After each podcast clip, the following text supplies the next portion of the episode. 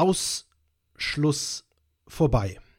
Mit Folge 24 verabschieden sich Simon und ich von euch, liebe Hörerinnen und Hörer, ja und damit auch von unserem Podcast Corona-Phobie. 24 Folgen, die uns durch diese Krise getragen haben, 24 Folgen, die auch uns näher zusammengebracht haben. 24 Folgen, für die wir sehr dankbar sind und die wir jetzt nochmal so richtig feiern wollen. Fast fünf Stunden Podcast sind dabei entstanden, unterhaltsam, emotional, ja und wie immer komplett authentisch. Wenn ihr Lust habt, hört rein, erfreut euch dran und hinterlasst uns gerne einen Abschiedsgruß. Alles Liebe für euch. Corona-Phobie. Wie wir uns mit dem Virus entwickeln.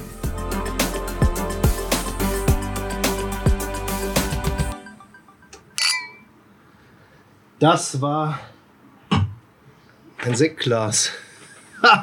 Ich zwei, um genau zu sein, Marcel. Zwei, um genau Und zu sein. Zwei in echt. Zwei in echt. Ich habe so lange drauf gewartet. Wir haben so lange drauf gewartet. Letztes Jahr im April, da haben wir uns überlegt, wir machen Podcast zusammen. Corona-Phobie, passend zur Corona-Zeit, zur Corona-Krise und haben uns damals fest vorgenommen, die letzte Folge, spätestens die letzte Folge, wollen wir in Präsenz machen. Und jetzt ist es soweit. Die letzte Folge in Präsenz, wir haben es geschafft. Wir haben uns über anderthalb Jahre fast nicht gesehen. Stimmt. Das letzte Mal im November 2019, als ich bei dir in Kempten war. Mhm. Und ich finde es total schön. Mega. Wir sitzen gerade in meinem Büro in München, in Giesing. Ähm, das Fenster ist offen, deswegen äh, werdet ihr, wenn ihr das hört, immer wieder auch mal eine Trambahn, einen Bus äh, oder hupende Autos hören. Weiß nicht, was, was laufen heute für Fußballspiele. Egal, ich bin eh kein Fußballfan, aber es kann auch sein, dass irgendwelche Fans nachher. Heute ist Samstag, der, ähm, was haben wir heute? 12. Könnte sein, ja. 12. Juni 2021. Ich bin Simon Hahnzog und mir gegenüber sitzt wirklich The Real Marcel Schmidt. So ist es. Es ist Wahnsinn. Es ist vor allem wieder, und deswegen habe ich gesagt, wir müssen extra, wir müssen unbedingt das Fenster auflassen, weil man jetzt wieder Leben hat. Man hört wieder Leben in der Stadt und es tut einfach unglaublich gut. Es sind sommerliche Temperaturen, das heißt, es ist nicht mal kalt am offenen Fenster. Und ja, ich glaube, schöner kann so ein Samstagabend in einer relativ entspannten Corona-Zeit momentan nicht sein. Ich habe vorhin schon zu dir gesagt und ich merke das jetzt gerade voll, nicht nur weil ich schon das zweite Glas Sekt drin habe und ich hoffe, es werden noch acht mehr oder so oder 15. Ähm, cheers. äh, das hat aber nicht geplört. Mm, mm, mm. Sind die aus. Ja, können wir besser. Ja, Nein, das ist schon ein echte Swingsplastik hier. ähm, ich bin. Ich merke gerade, wie wichtig dieser Abend heute für mich ist weil das wirklich so ein, so ein greifbarer Punkt ist. Ähm, ich beschäftige mich ja schon sehr, sehr lange sowohl bei Personen als auch mit Organisationen und ach, alles Mögliche mit, mit Veränderungsprozessen. Und Veränderungen sind nie an einem Punkt, sondern das ist immer ein Prozess. Also ich habe da immer das Bild mhm. einer Brücke. Mhm. Und jede Brücke beginnt ja schon am, am Festland, bei kleinen Brücken halt nur ein paar Meter, aber bei ja. so Riesenbrücken äh, vielleicht sogar ein paar hundert Meter schon auf dem Festland. Ähm, und dann gehen sie über den Fluss oder über das Meer oder wo auch immer, den See. Und auch auf der anderen Seite, am neuen Land, auf der gegenüberliegenden Seite, gehen die ja noch sehr lange weiter. Also Veränderungsprozesse, die, die fangen schon an, da haben wir es noch gar nicht gemerkt und die wirken noch nach, da sind wir es vielleicht gar nicht mehr bewusst. So denke ich, ist es auch mit äh, mit diesem, mit der Corona-Zeit, bei allem. Mhm. Aber wir haben es ganz oft so in Veränderungsprozessen, dass wir sie an einem Punkt, einem Erlebnis, einer Situation, einem Datum ganz oft festmachen. Also zum Beispiel, bin ich mal gespannt, was du sagst, weil mhm. ich habe das oft in, in, in, Interviews, die ich, ähm, die ich beruflich führe, wo ich nach dem ersten Arbeitstag frage. Mhm. Weißt du noch, den ersten Arbeitstag in deinem jetzigen Job? Ja, tatsächlich. Weißt du sogar noch das Datum? Er muss kurz nachdenken. Ja, also es war entweder der 1. oder 2. Dezember, weil es war vielleicht Wochenende oder so. Ja, aber ist krass, oder? Ja, Und es ist ja jetzt auch schon ein bisschen her. ja. Gib mal ein Beispiel, was du gemacht hast, woran du dich so erinnerst sofort. Ähm, ich habe meinen Mitarbeiterausweis abgeholt. Ich musste ein Bild machen für die Campuskarte. Ich bin ja an der Hochschule Kempten beschäftigt. Und äh, da gab es dann ein Bild für mich, ja. Ich habe das bei Leuten in Unternehmen, die da schon seit 30, 35 Jahren arbeiten, fast immer, dass die können teilweise noch das Datum sagen. Die wissen ganz genau, was sie an dem Tag gemacht haben. Und ich weiß nicht, wie es euch geht, die ihr zuhört. Und so ist das ganz oft, dass wir sowas an einem Datum festmachen. Mhm. Aber dieser Veränderungsprozess ähm, hin in den neuen Job, der hat nicht an dem Tag angefangen. sondern du hast dich irgendwo noch Jobsuche gemacht. Das du hast richtig, Gespräche geführt. Du hast die Gedanken gemacht, passt der Job für mich? Du hast so ein Kopfkino durchgespielt, wie das wohl wird. Ähm, und in dem Moment, wo du deinen Mitarbeiterausweis abgeholt wirst, warst du aber auch noch nicht angekommen. Sondern Nee. es hat Wochen, Monate gebraucht, Monate, äh, ja. meistens so wäre eher anderthalb Jahre, ähm, bis man wirklich da ist. Ähm, und trotzdem ist aber dieser, es ist ganz wichtig, diesen einen Moment zu haben. Und das haben wir bei allen Prozessen des Lebens, im beruflichen wie im privaten natürlich auch. Mhm. Also bei Beziehungen ist es dann äh, der erste Kuss, das erste Mal, ich liebe dich. Ähm, oder auch das erste Date, das erste Kennenlernen, wo man aber auch gerne vergisst, naja, damit sich zwei so kennenlernen können, waren sie beide vorher auf der Suche oder zumindest Mhm. so open-minded oder open-hearted, dass äh, sie sich da kennenlernen konnten und auch dann ist es erstmal ein Prozess und so weiter. Und so geht es mir mit jetzt gerade Mhm. und dafür bin ich unglaublich dankbar, dass, weil ich glaube, da sind wir zwei gerade so ein bisschen privilegiert oder zumindest bin ich, fühle mich so, ob das für dich so ist, ist dein Mhm. Thema, äh, dass ich den, die Phase Corona ist dann irgendwann gut, an einem Punkt festmachen kann. Und das ist heute Abend. Wo es natürlich noch lange nicht gut ist, das weiß ich auch, schon klar. Ähm, aber äh, es hat halt auch nicht erst heute angefangen, dass, es, dass Corona vorbei ist. Und es Ja. wird, aber ich kann es heute festmachen. Und ich merke es sogar, ich hatte, ich war gestern und vorgestern hatte ich das erste Präsenzseminar ähm, seit einem Jahr. Mhm. Ähm, und auch da war es nur mal ganz kurz letztes Jahr im Juli 1, nee 2, äh, in der Zwischenpause zwischen ersten und zweiten Lockdown. Und davor war das letzte, ist über anderthalb Jahre her.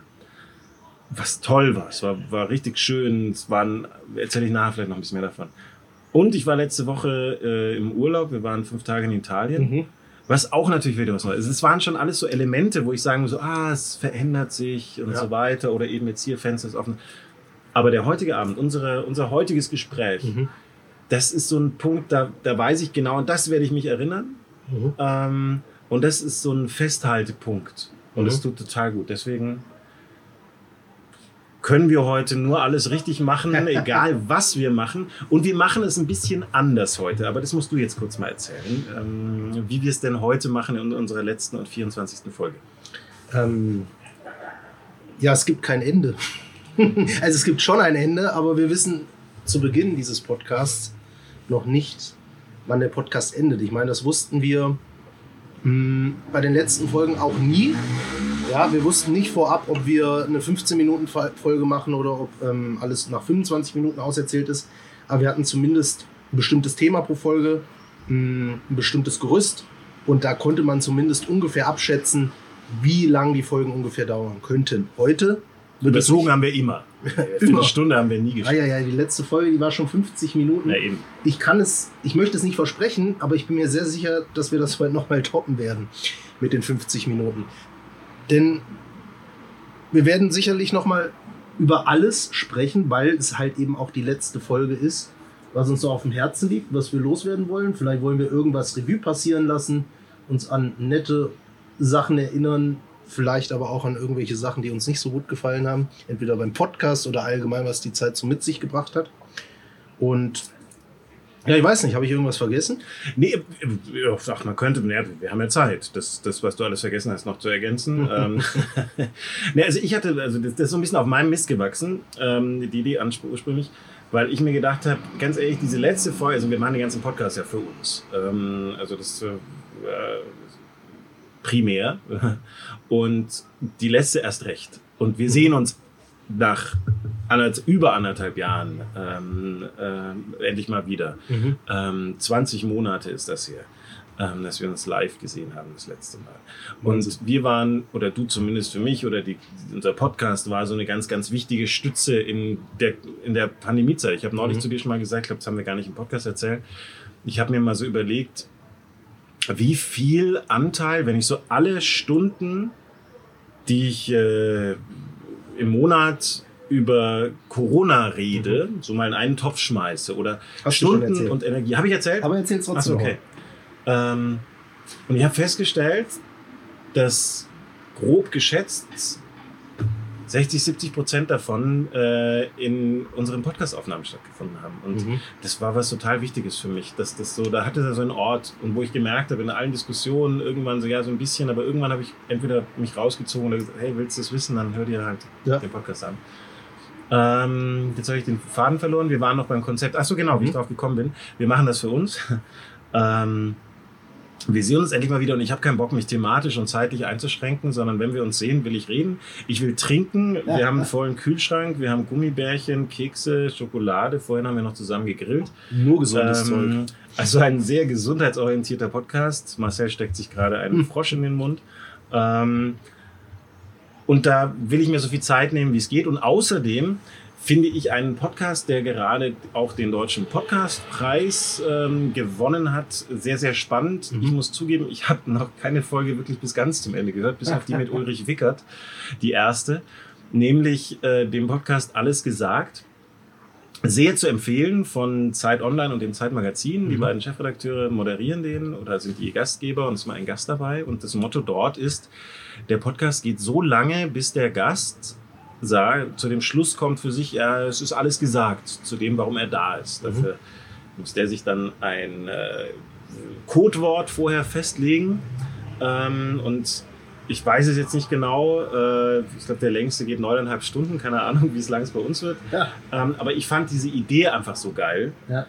dass wir, nachdem wir das Kapitel Coronaphobie heute für uns zumindest in der Aufnahme schließen, äh, dass wir uns die Möglichkeit geben, das so lang zu machen, bis wir beide, da unterscheidet sich das so ein bisschen, wir legen auch kein Codewort fest, aber ich finde, danke deswegen für diese Inspiration, bis wir beide zu dem Schluss kommen, du ganz ehrlich, nee, alles gesagt. Und ich habe ehrlich gesagt keine Ahnung, wie lange das sein wird. Ich habe gestern mit meiner Freundin darüber gesprochen ähm, und er hat sie gefragt, ja, was ist, wenn ihr nach 20 Minuten feststellt, es ist gut? ähm, und dann habe ich gesagt, das kann sein, ich habe keine Ahnung. Aber wenn wir hier feststellen, ganz ehrlich, nee, wir haben so viel gesagt, es ist, es ist gut, es, es ist vorbei, es ist in Ordnung, dann ist gut. Also deswegen, keine Ahnung, aber ich freue mich sehr, dass wir uns diese Freiheit nehmen für unser Projekt der letzten ja, eineinviertel Jahre. Absolut. Heute Abend. Du hast einen Zettel in der Hand, Marcel. Ich habe einen Zettel in der Hand, ja, aber was ich noch loswerden möchte, je länger die Folge dauern wird, desto weniger werde ich wahrscheinlich äh, in die Position kommen zu sagen, ich werde ein bisschen was schneiden und werde Pausen rausschneiden, wie ich das vielleicht in der Vergangenheit mal gemacht habe. Das wird höchstwahrscheinlich eine komplett ungeschminkte, ungekürzte Folge werden. Seht es uns nach, wenn da vielleicht das eine oder andere Wort drin vorkommt, was sich vielleicht nicht so gehört oder die ein oder andere Pause oder der ein oder andere Toilettengang. Schauen wir mal. Weil auch das war so für mich so das praktische Thema, wie, wie handhaben wir das. Ei. Das war eine Trambahn. Ähm, jetzt kommt noch ein Krankenwagen. Sehr schön. Aber ähm. Also, weil wir brauchen irgendwann Getränke-Nachschub und irgendwann müssen die Getränke vielleicht auch raus. Ähm, äh, schneiden wieder mal ein paar. Und wir haben uns jetzt darauf geeinigt, nee, wir lassen einfach mitlaufen. Und wenn gerade einer mal nicht am Platz ist, muss der andere äh, alleine reden und äh, überbrücken. Keine Ahnung, wie das klappt. Ob das klappt, wir werden es sehen. Aber ähm, äh, egal, wir lassen einfach ein Mikro laufen, während wir uns hier zusammengesetzt haben. So machen wir das. Ja, zu dem Zettel. Ähm, ich habe dir den auch ausgedruckt, der liegt vor Ich habe noch nicht drauf geschaut, der liegt ja. immer noch umgedreht hier, aber jetzt ich mal. Das sind alle 23 Folgen, die wir bislang gemacht haben, die Titel der 23 Folgen. Und die habe ich deshalb aufgelistet, um für uns auch so ein bisschen, ja, Leitfaden will ich es nicht nennen, aber zumindest uns auch immer mal wieder an bestimmte Themen vielleicht zurückzuerinnern, wo wir sagen, ach, das hatte ich vielleicht gar nicht mehr auf dem Schirm, das wäre vielleicht ganz passend, darüber zu sprechen. Ähm, ich persönlich habe ein paar von diesen Themen fett markiert, wo ich sage, darüber würde ich gern sprechen. Vielleicht ähm, sagt Simon bei dem einen oder anderen Thema näher gar keinen Bock drauf oder er sieht etwas, was nicht fettgedruckt ist, als relevant an, darüber zu sprechen. Dann machen wir das natürlich. Soll ich mir noch einen Textmarker holen? Ähm, dann was? kann ich die, weil die, wie viel hast du, glaube du hast acht angekreuzt. Dann, dann kann ich die anderen oder so. so Aber sehr schön. Ich finde, äh, danke dafür schon mal. Ähm, bei mir geht gerade voll das Kopfkino ab. Vor allem, was man, also das sieht ja jetzt der Hörer nicht, weil der Hörer hört ja nur und sieht nicht beim Podcast. Ähm, was mir extrem aufgefallen ist, wo ich das nochmal aufgeschrieben habe, was die Überthemen quasi dieser Folgen waren, es ist wirklich, wie du es auch vorhin gesagt hast, so, so, ein Wandel hat da stattgefunden. Wir haben ja ganz am Anfang angefangen, ähm, in den ersten, wir wussten ja auch gar nicht, dass es drei Staffeln werden. Ja, das muss man natürlich auch sagen. Hätten wir nach einer Staffel aufgehört, hätten wir uns nie gesehen. Also vielleicht dann halt irgendwann mal, weiß ich nicht wann, aber bestimmt nicht zur letzten Aufnahme der Folge.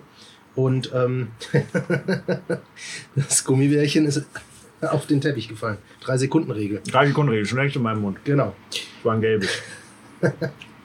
wir haben ja am Anfang, wollten wir uns halt hauptsächlich vielleicht auch Menschen widmen, die selbst generell schon viel mit Ängsten zu tun haben.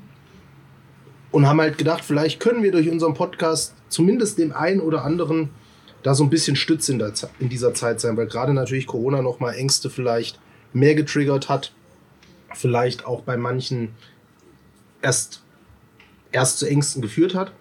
Und je weiter wir fortgeschritten sind, in der ersten Staffel schon, aber dann auch über die zweite und dritte hinweg, haben wir uns ja eigentlich immer mehr von diesem Thema gelöst, sondern sind eigentlich viel mehr so in den, in den Alltag gegangen, oder? Also so das, was uns ja, nicht wirklich... Nur, nicht nur von dem Thema, sondern was mir persönlich, weil ich habe da gemerkt, kommt der nächste Krankenwagen oder die nächste Polizei. Zwei Mast ähm, zu viel getrunken. Ja, wahrscheinlich. ähm, ähm, Public Viewing im Biergarten. Ähm, also gestartet sind wir ja mit einer Rollenverteilung. Du als Journalist fragst mich als Spezialist mhm. oder als Fachmann für genau. Psyche und ähm, da merke ich, wenn ich jetzt zurückblickend drauf schaue, für mich war dieses Corona-Jahr, also nicht nur für mich, ich sehe das auch bei vielen Menschen, aber auch Unternehmen, Projekten, die ich gerade so habe, immer, dieses Corona-Jahr war für mich wie so, ein, wie so ein Brennglas, wie so ein Katalysator, das Dinge in einer höheren Geschwindigkeit oder Dichte ähm, nach außen gebracht hat, nach umgebracht hat, nach spürbar gemacht hat, die jetzt nicht durch Corona erst entstanden sind, sondern die vorher schon da waren. Bedürfnisse, Wünsche, Wertvorstellungen, wie will ich Leben gestalten, wie will ich Arbeit gestalten, alles sowas. Mhm. Ähm, wofür ich persönlich dankbar bin. Mhm. Ich muss auch sagen, der, der Entwicklungsprozess, den ich in dieser Zeit für mich durchgemacht habe, ähm, für den bin ich dankbar und ich mag mich jetzt wieder ein Stück mehr als noch vor eineinhalb Jahren. Mhm. Und gerade weil, und das wird für mich so deutlich gerade, wir sind eben gestartet, ich, der Fachmann, du, der mich interviewt. Ich hatte 90% Redeanteil du 10. Und das hat sich immer weiter verschoben. Mhm, und es ist ja. immer mehr zu was Partnerschaftlichen geworden. Und es ist immer mehr zu was äh, geworden, wo wir als Mensch, als Person, natürlich mit unserem Hintergrund.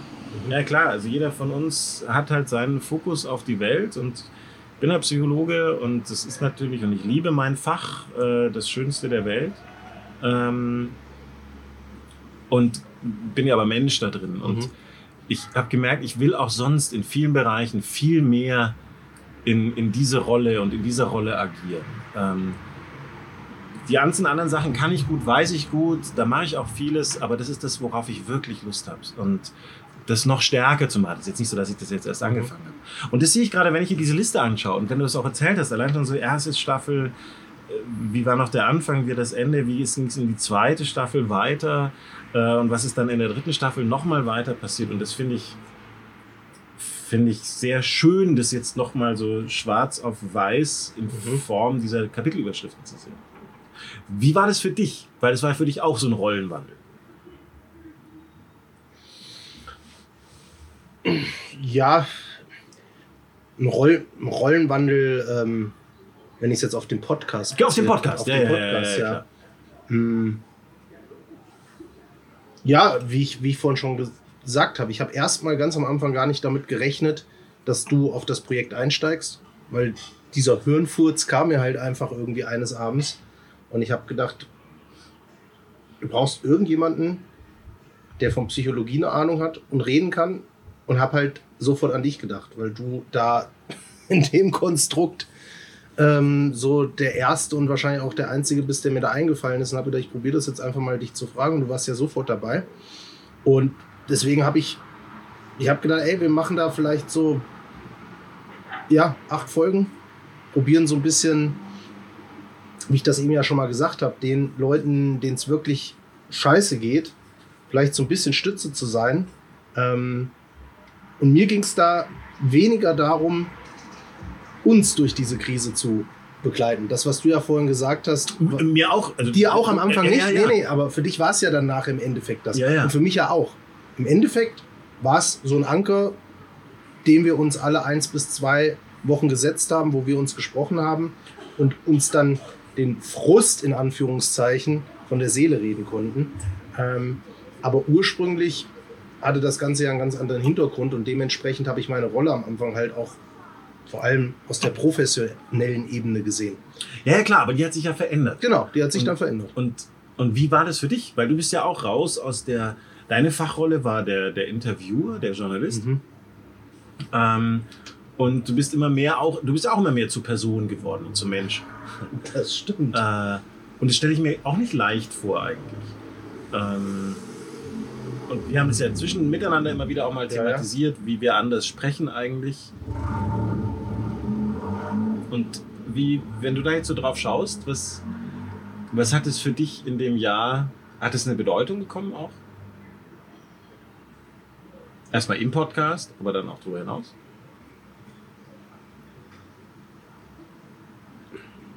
Dass sich meine Rolle verschoben hat, meinst du? dass du, wen, dass du auch mehr Mensch und Ja, so. nicht nur fachlich, nicht nur Fachmann. Naja, gut, es war halt ein Tool, mich auf eine gewisse Art und Weise zu öffnen.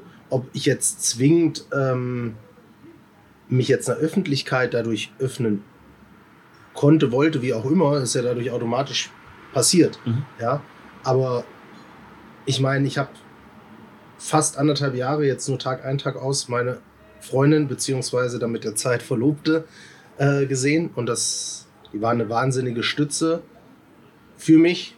Ich hoffentlich auch teilweise für sie. Mm, Aber es ist halt trotzdem was anderes, wenn du das halt immer nur bei dir unter vier Augen ausmachst, ja. Mhm. Und ähm, ich weiß ja auch sowohl aus dem Podcast als auch so aus privaten Gesprächen, dass ich mich schon sehr zurückgenommen habe in den letzten anderthalb Jahren und eigentlich so gut wie keine sozialen Kontakte in Präsenz wahrgenommen habe. Also maximal mal Telefonate, Zoom-Calls und wie auch immer. Und von daher warst du eigentlich somit die einzige Person neben meiner Freundin Verlobten, mit dem ich mal wirklich über das Thema gesprochen habe und sprechen konnte. Weil ich halt vor allem auch, das habe ich ja auch schon mal, glaube ich, in einer der Folgen gesagt, gemerkt habe, dass im Freundeskreis so unterschiedliche Perspektiven eingenommen werden und dass das halt bei so engen Freunden teilweise halt auch viel kaputt machen kann. Mhm. Ähm, Hast und bei jemanden dir hatte ich immer das Gefühl, dass es so ein bisschen auf neutraler Ebene passiert, das Gespräch halt. Und deswegen war das kein Problem, dass man da vielleicht auch mal unterschiedlicher Meinung war oder wie auch immer. Bei Freunden ist es dann vielleicht schon, die man jahrelang kennt, schon vielleicht was anderes. Hast du jemanden verloren, äh, explizit? Also man sieht die Namen, darum geht es mir gar nicht. Also, Ähm, also eine Person habe ich, hab ich verloren. Ähm, da weiß ich aber, also da würde ich jetzt nicht sagen, dass das eine ganz enge Freundin war, aber schon eine, mit der ich gerade in den letzten Jahren sehr viel zu tun hatte mhm. ähm, und mit der ich gerne mal ein Bierchen trinken gegangen bin und auch mal vielleicht mehr als ein Bierchen. Und das ist gleich am Anfang kaputt gegangen, Mhm. weil wir aber komplett unterschiedliche Standpunkte eingenommen haben. Sie war halt die, die den Virus von Anfang an ähm, angezweifelt hat, ja, und damit kam ich halt gar nicht klar und dann war das Ding für mich erledigt und dann ist das auch gleich in so eine ähm, schwierige kommunikative Ebene gerutscht, dass das einfach nicht mehr ging. Ähm, aber dem traue ich gar nicht so nach, weil das, wie gesagt, keine ganz enge Freundin war. Mhm. Da tun mir tatsächlich eher die Sachen nach wie vor ein bisschen weh, die gar nicht richtig kaputt gegangen sind, aber die so einen Knacks erlitten haben. Ja, wo ich nicht weiß, wie es sein wird, wenn wir uns vielleicht jetzt dann Richtung Juli, August, wir sind jetzt ähm, fast alle einfach, manche auch schon zweifach geimpft, ähm, wo man sich dann wieder sehen wird, ob das wirklich alles so ist wie vorher. Ich kann mir das ehrlich gesagt nicht vorstellen. Von beiden Seiten nicht einfach. Also einfach, weil es ungewohnt ist oder weil irgendwie so die Ansichten zumindest nicht ganz deckungsgleich waren? Oder? Genau, ah, okay. also beides. Also ja, ja, beides. beides, beides, klar, weil man es nicht mehr gewohnt ist und weil generell dieses Urvertrauen, dieses Grundvertrauen ähm, muss ich halt und ich glaube, es müssen auch andere in manchen Bereichen wieder lernen, wie selbstverständlich ist, dass sich die Hand zu geben, sich zu umarmen, wie auch immer. Aber auch diese unterschiedlichen Ansichten, ganz klar. Auch wenn das vielleicht an sich jetzt hoffentlich nach der Krise generell ja keine Rolle mehr spielen würde, weil wir können froh sein, wir haben es wahrscheinlich alle überlebt, wir haben es alle überstanden, wir haben alle unseren Job behalten, bei uns im Freundeskreis zumindest. Aber trotzdem habe ich das Gefühl von meiner Seite aus, es ist sich nie richtig ausgesprochen worden und dementsprechend, wenn das nicht passiert beim nächsten Treffen, dann wird immer irgendwas mitschwingen. Das finde ich gerade ein ganz. Ich habe während, während ich dich das gefragt habe und du erzählt hast, gerade so nachgedacht. Also, was ich gar nicht hatte, war irgendjemand, der in irgendeine so Verschwörungsscheiße reingerutscht ist und ähm, also nicht gar nicht stimmt auch nicht also eine, eine, eine ja also so persönlich mir sehr nahe aber wir haben sehen uns nicht oft das ist so ein eher wenn dann ist es so ein Seelenverwandtschaftsgefühl aber äh, sehe ich eine Freundin von mir wo ich es jetzt nicht genau weiß weil ich habe die jetzt auch einfach seit einem Dreivierteljahr nicht gesehen äh, wo es nur damals so, so ein bisschen so am Kippen war irgendwie, das, das, das kann ich nicht einschätzen. Also ob da irgendwie so die Frustration und Verzweiflung in, in so eine Richtung gegangen ist. Ähm, und ich weiß es nur von einer anderen Freundin von mir, wo äh, die Schwiegereltern wohl total in die Richtung abgedriftet sind und das total krass schwierig wird gerade. Sowas habe ich jetzt nicht, aber ich, mir sind schon so ein, zwei eingefallen. Mh, hm, wo es so blöde Situationen gab. Also wo es mhm. irgendwie, irgendwie scheiße war, weil die, wenn nicht ausgesprochen wurde, dann wurde dann irgendwie blöd reagiert oder so. Ähm, und, und wo das, das stimmt schon, und wo ich jetzt, wo du jetzt gesagt hast, ah, das ist noch nicht geklärt. Mhm. Das, deswegen danke schon mal dafür, weil ich mir jetzt klar mache, boah, das muss man echt klären. Und am besten wirklich aber gleich am Anfang. Also, also nicht unbedingt vor dem ersten Bier, aber spätestens mhm. vor dem zweiten. Ähm, weil, weil das wäre scheiße, wenn das, wenn das weiter bleibt, glaube ich. Total, total. Ja. Also es hat natürlich auch immer was mit der eigenen Persönlichkeit zu tun. Ich bin generell, glaube ich, schon. Ich bin zwar harmoniebedürftig, aber ich bin trotzdem impulsiv. Ich kann, ich kann Sachen, die, die ich nicht verstehen kann, die ich nicht nachvollziehen kann. Thema Wahrheiten und so, was wir auch schon hatten. Ähm, kann ich nicht auf mir sitzen lassen, kann ich nicht runterschlucken, muss ich, muss ich ansprechen. Und dann lasse ich da auch keine Ruhe und kann es nicht irgendwann mal sein mhm. lassen und sagen, komm, bringt jetzt heute nichts, sondern das muss ausdiskutiert werden. Und das hat halt einfach generell, sowohl von meiner als auch von der Seite von Freunden, teilweise halt einfach nicht funktioniert. Und ähm, ja, wie du sagst, es muss eigentlich theoretisch thematisiert werden ich habe halt da wirklich nur, muss ich auch sagen, nicht nur Respekt, ich habe da schon auch ein bisschen Angst davor,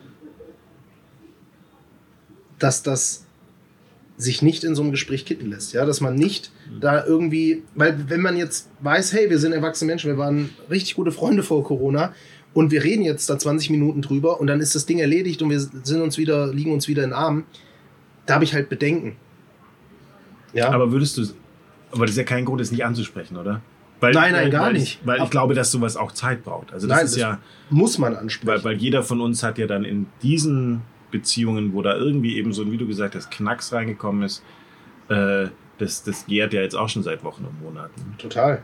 Also das, und ich merke das gerade, also ich habe jetzt sofort im Kopf, weil schon wie ein äh, Freunde von uns, die, die werden wir bald mal treffen und wo ich merke, so, uh, nee, nee, das, das, das darf nicht unter den Tisch gekehrt werden, nur um den Konflikt zu umgehen, mhm. äh, das wäre nicht gut sondern auch keine Ahnung, ich geht gar nicht mehr um Lösung, sondern aber einfach, dass das nicht, Das stimmt, weil ich merke schon, dass das da zwischen mir steht, weil ich habe das dann immer so gemerkt, wenn es darum ging, so, ah, sollen wir mal wieder die oder die, wo, wo es halt schon so welche gab, wo ich merke, so, nee, nee, weil auf, auf so eine, so eine Aktion habe ich echt keinen Bock mehr. Hm. Und das ist aber schade, weil ich weiß, dass wir schöne Zeiten haben. Total. Und, und, das dann so kommt. Apropos schöne Zeiten, dein Glas ist fast leer. Ja, ich, ich muss dir dringend sagen. nachschenken. Ganz dringend. Was? Ähm, und äh, du hast immer noch den Zettel in der Hand äh, mit Danke. den ganzen Folgen. Ja. Ähm, was ist bei dir? Was heißt es bei dir, wenn du den jetzt vor dir siehst? Also es sind einfach nur die Kapitelüberschriften und manche sind fett gedruckt. Ja gut, man, was heißt das für mich? Ich meine, mit der einen oder anderen Folge, auch die, die nicht fett gedruckt sind, entsteht ja irgendwie immer gleich ein Bild, also zumindest bei mir. Mhm. Ähm, ich will jetzt nicht sagen, dass das bei allen der Fall ist, aber bei vielen kommt mir sofort, ah, mh, das war das und das, da saß ich vielleicht auch gerade da und da, da habe ich nebenbei an das und das gedacht und den Tag ging es mir so und so. Also das ist ja nicht nur ein Titel, ja, da spielt ja auch mehr mit. Für die eine oder andere Folge hat man mehr vorbereitet, für die andere weniger. Und von daher ist es, ja, ist das so ein bisschen wie so ein Tagebuch. Ja. Ich muss mal, ich meine, du darfst gleich mal deine Liste reinbringen, aber ich fand es so schön, weil wir haben vorhin, äh, Marcel war ja bei uns jetzt äh, übernachtet heute Nacht äh, bei uns und ähm, äh, ist heute Nachmittag schon bei uns gewesen und äh, wir haben noch gegrillt zusammen und äh, dann habe ich den meinen Kindern dann wieder erzählt, so wisst ihr noch, letztes Jahr, wir haben mal eine Podcast-Folge aufgenommen. Ich, ich habe mich gerade gefragt, welche das war. Ich glaube, das müsste die erste sogar von der zweiten Staffel gewesen sein, Nummer 9, glaube ich. Ähm, bin mir aber nicht sicher. Äh, und zwar war ich da ähm, eine knappe Woche mit meinen Kindern äh, in Italien. Das war Anfang September, Ende August, Anfang September. Äh, und äh, wir äh, hatten ein Hotel ähm, und wir hatten uns halt zur Podcast-Aufnahme verabredet.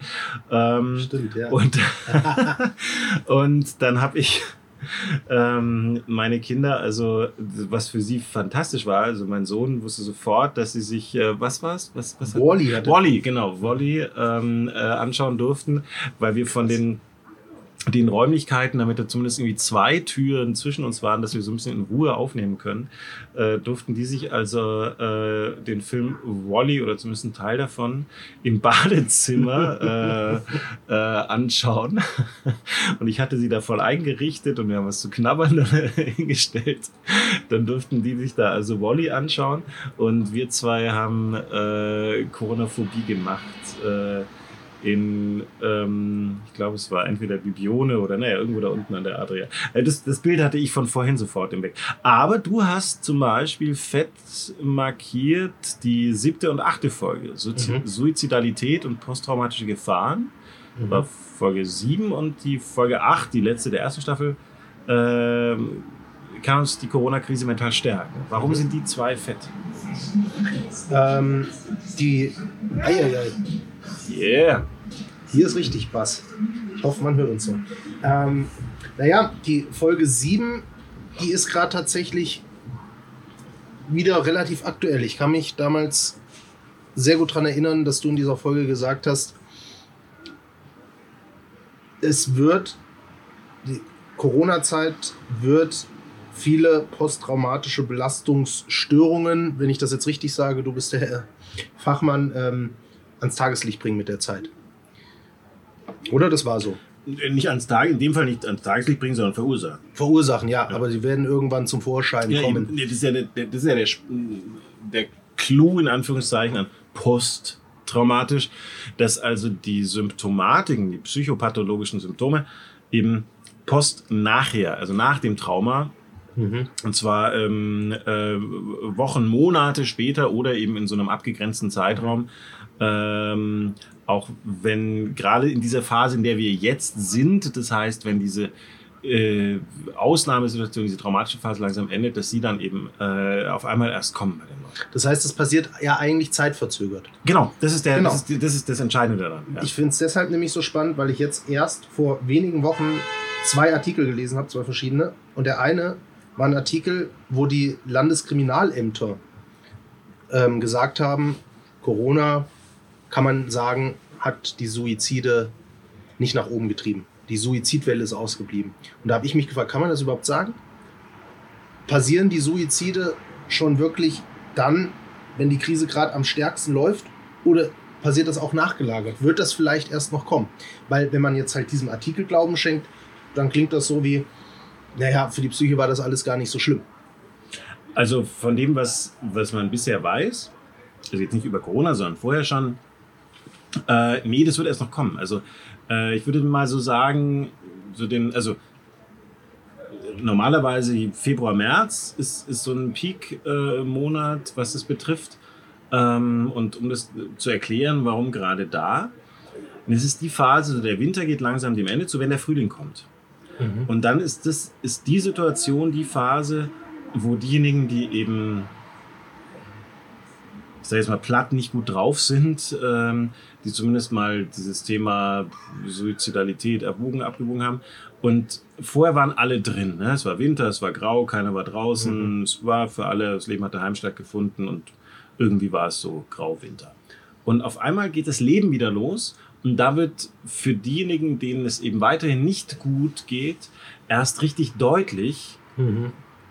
ähm, dass es ihnen nicht gut geht. Und es kommt dazu, hm, ja, die anderen kommen alle wieder klar, den anderen geht's gut, mit mir stimmt ja wirklich was nicht. Also das sind so, so jetzt sehr, sehr, sehr verkürzt raus. Und deswegen ist eher davon auszugehen, äh, in der Phase, in der wir jetzt sind, dass das jetzt langsam eigentlich erst losgehen dürfte, wobei der Sommer nicht unbedingt der, der typischste Monat mhm. für hohe Suizidraten ist, aber ähm, sag ich mal so drei Monate, wenn, wenn Corona vorbei ist, dann, äh, wenn diejenigen dann merken, Mist, ich bin immer noch, hab nur noch Angst, ich bin mhm. immer noch, also deswegen, nee, also um hier schon mal zu sagen, für das, was man zumindest momentan über Suizide so weiß, wäre das noch zu früh. Okay. Also kann man. gleichzeitig nochmal posttraumatische Belastungsstörung ist nicht gleichzusetzen mit Suizidalität. Ja, das, das, ist, das ist sowieso klar. Ja. Aber ähm, das bedeutet eigentlich, dass wir das jetzt diesen Februar, März vielleicht deshalb auch noch nicht gesehen haben, weil sowieso ja. alle noch im Lockdown waren und deswegen das Gefühl auch nicht entstehen konnte, ach, die anderen können wieder mehr machen. Ja. Und nächsten Februar, März kann das dann halt wirklich dann dazu Der kommen. Der soziale Vergleich war ja. jetzt mal nicht falsch verstehen und nicht mich irgendwie als, als würde ich es nicht ernst nehmen. Der soziale Vergleich, der bei sowas schon immer eine große Rolle spielt, also ich vergleiche mich mit anderen, war halt im Februar, März, ja, alle anderen finden es auch scheiße. Mhm. Und alle anderen hocken auch daheim und sehen keinen und können nicht mehr und sind frustriert und so weiter. Mhm. Und es ist halt was anderes, als wenn ich das Gefühl habe, puh, ja, alle anderen kommen langsam wieder raus und das sind die ersten ja. Sommerkleidchen und die ersten, äh, die sich freuen abends und ähm, Lärm auf der Straße machen oder so. Ja. Deswegen, aber. Du hast zwei Sachen, zwei Artikel angesprochen. Das eine war also die Polizei, ja, die das jetzt genau. nicht so meiner Meinung nach fachlich nicht so ganz gut zugeordnet hat. Und der andere, der ist kurz danach erschienen, vielleicht hast du den auch schon mitbekommen, äh, die Uniklinik, glaube ich, war es, der LMU München, die haben eine Uniklinik, oder? Ja. Alle Glieder. Ähm, die haben Mitte Mai gesagt, dass die Kinder- und Jugendpsychiatrie am Rande der Belastungsgrenze ist und dass das fast kurz vorm Überlaufen ist. Ich kann mich da auch, glaube ich, an die ein oder andere Aussage oder das Interview erinnern, wo es hieß, dieser Begriff, Begriff Triage, der ja sehr, sehr gerne jetzt verwendet worden ist, ähm, gerade Bergamo, Italien, wo viele Covid-Tote gar keine Behandlung vorher erfahren konnten und deshalb auch teilweise gestorben sind, wurde da jetzt der Begriff Triage verwendet, dass man gesagt hat, eigentlich machen wir auch schon Triage in der Kinder- und Jugendpsychiatrie, weil wir eigentlich nur noch die Leute gerade aufnehmen oder, oder die Kinder und Jugendlichen aufnehmen, die kurz vorm Selbstmord stehen. Welche mit einer leichten, mittelschweren Depression, die können wir gar nicht aufnehmen. Das fand ich schon krass und da habe ich mich gefragt, ist das jetzt schon eine Folge von Corona oder ist das nur ein Zufall? Kann man das einordnen? Ich weil zum einen sagen halt, sagen die Landeskriminalämter Suizide nicht gestiegen. Ich meine, klar, das eine muss mit dem anderen nichts zu tun haben, aber trotzdem auf der anderen Seite merkt man bei Kindern und Jugendlichen, gerade dort jetzt, die Einweisungen nehmen Überhand. Also es gibt ich, ja schon Auswirkungen. Ich gehe mal, ich geh mal so ein paar, so ein paar Anmerkungen dazu. Ähm, das eine, Nochmal kurz zum Thema Suizidalität. Nicht zu verwechseln allgemein mit allen psychischen Erkrankungen und schon gar nicht mit posttraumatischer Belastung, sind zwei verschiedene Themen. Aber ähm, die, die Dunkelziffer, also kurz das Thema Suizide. Ähm, Suizid ist eine der häufigsten Todesursachen weltweit. Also in Deutschland sterben jedes Jahr mehr als 10.000 Menschen durch Suizid. Ähm, das sind ungefähr mehr als dreieinhalb Mal so viel durch, den Straßenverkehr.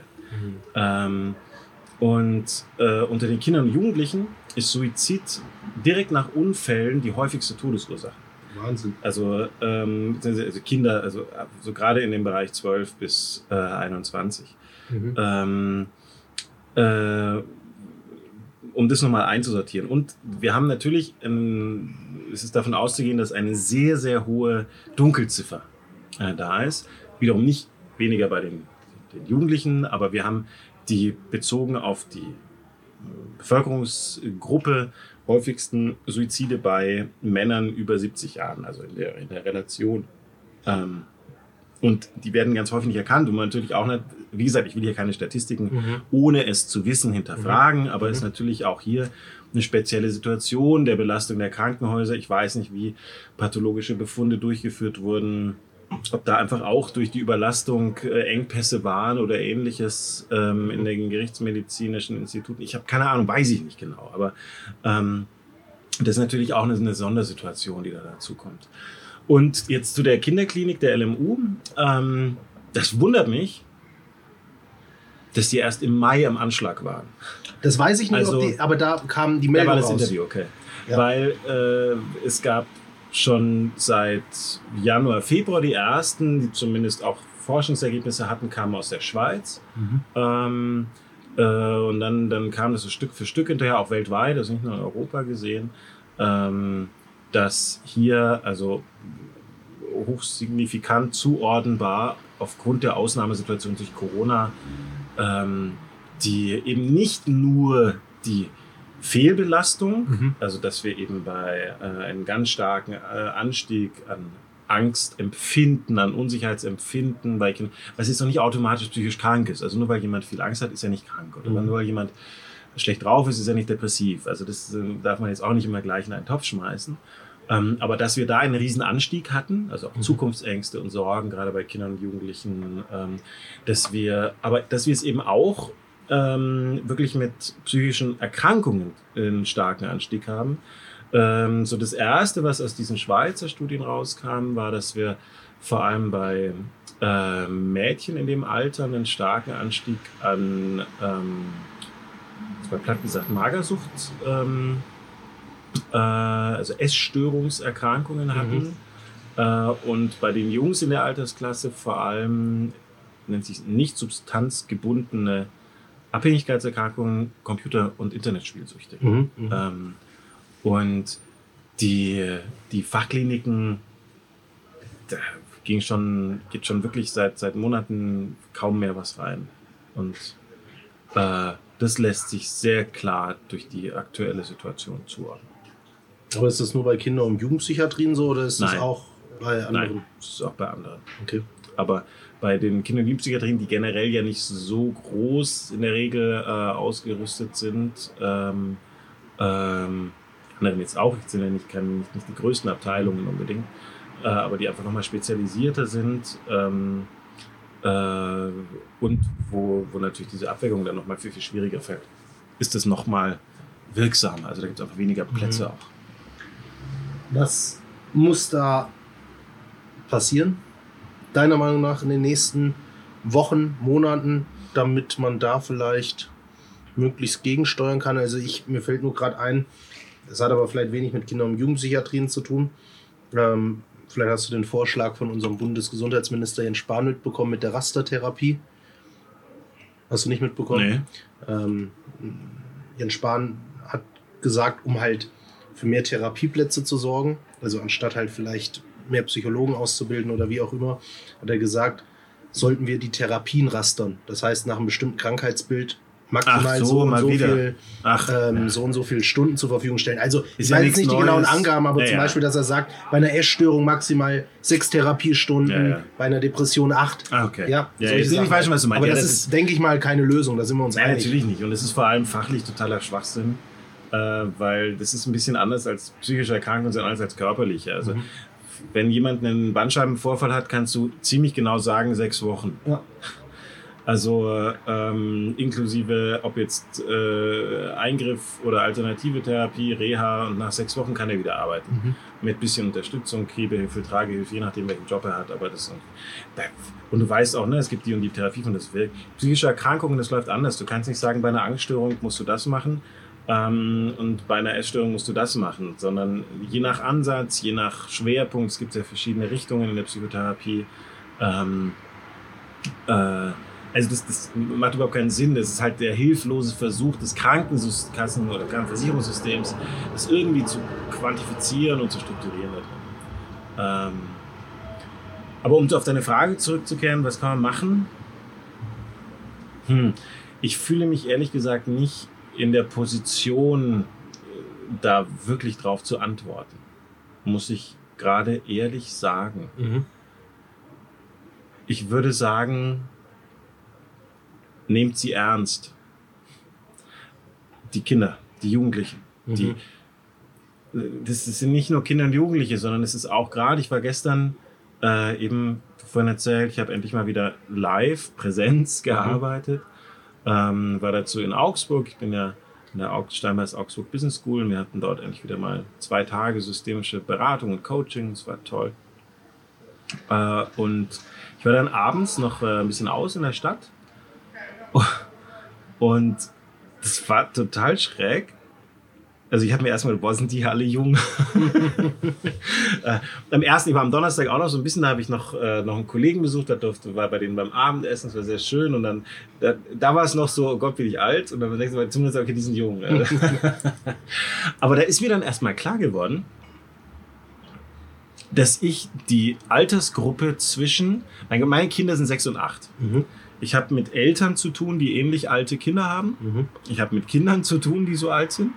Ähm, ich habe mit beruflich mit Kollegen zu tun oder mit Kunden. Das ist aber alles meistens auch Leute, die schon eben fest im Job, länger im Mhm. Job sind.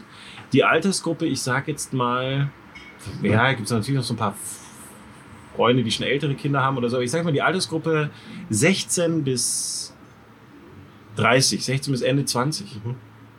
Mit denen hatte ich seit anderthalb Jahren keinen Kontakt. Also, Ja. ähm, weil es gab keinen Biergarten, es gab äh, kein öffentliches Leben, es gab keine Wiesen, kein Oktoberfest in Mhm. München, es gab so. Und dann, mein Gott, alle, die noch Schüler sind oder Abiturienten, äh, die leben daheim, die gehen auch nicht in den Supermarkt, weil da kaufen die Eltern ein. Mhm. Äh, die Erstsemester, Zweitsemester Studenten sind wieder zu ihren Eltern gezogen. Mhm. Da ist das, gilt das Gleiche. Ähm, und ich fand es total krass, die, die waren in meiner Bubble nicht, nicht existent einfach. Mhm. Und fand es total spannend, da mal wieder drauf zu treffen.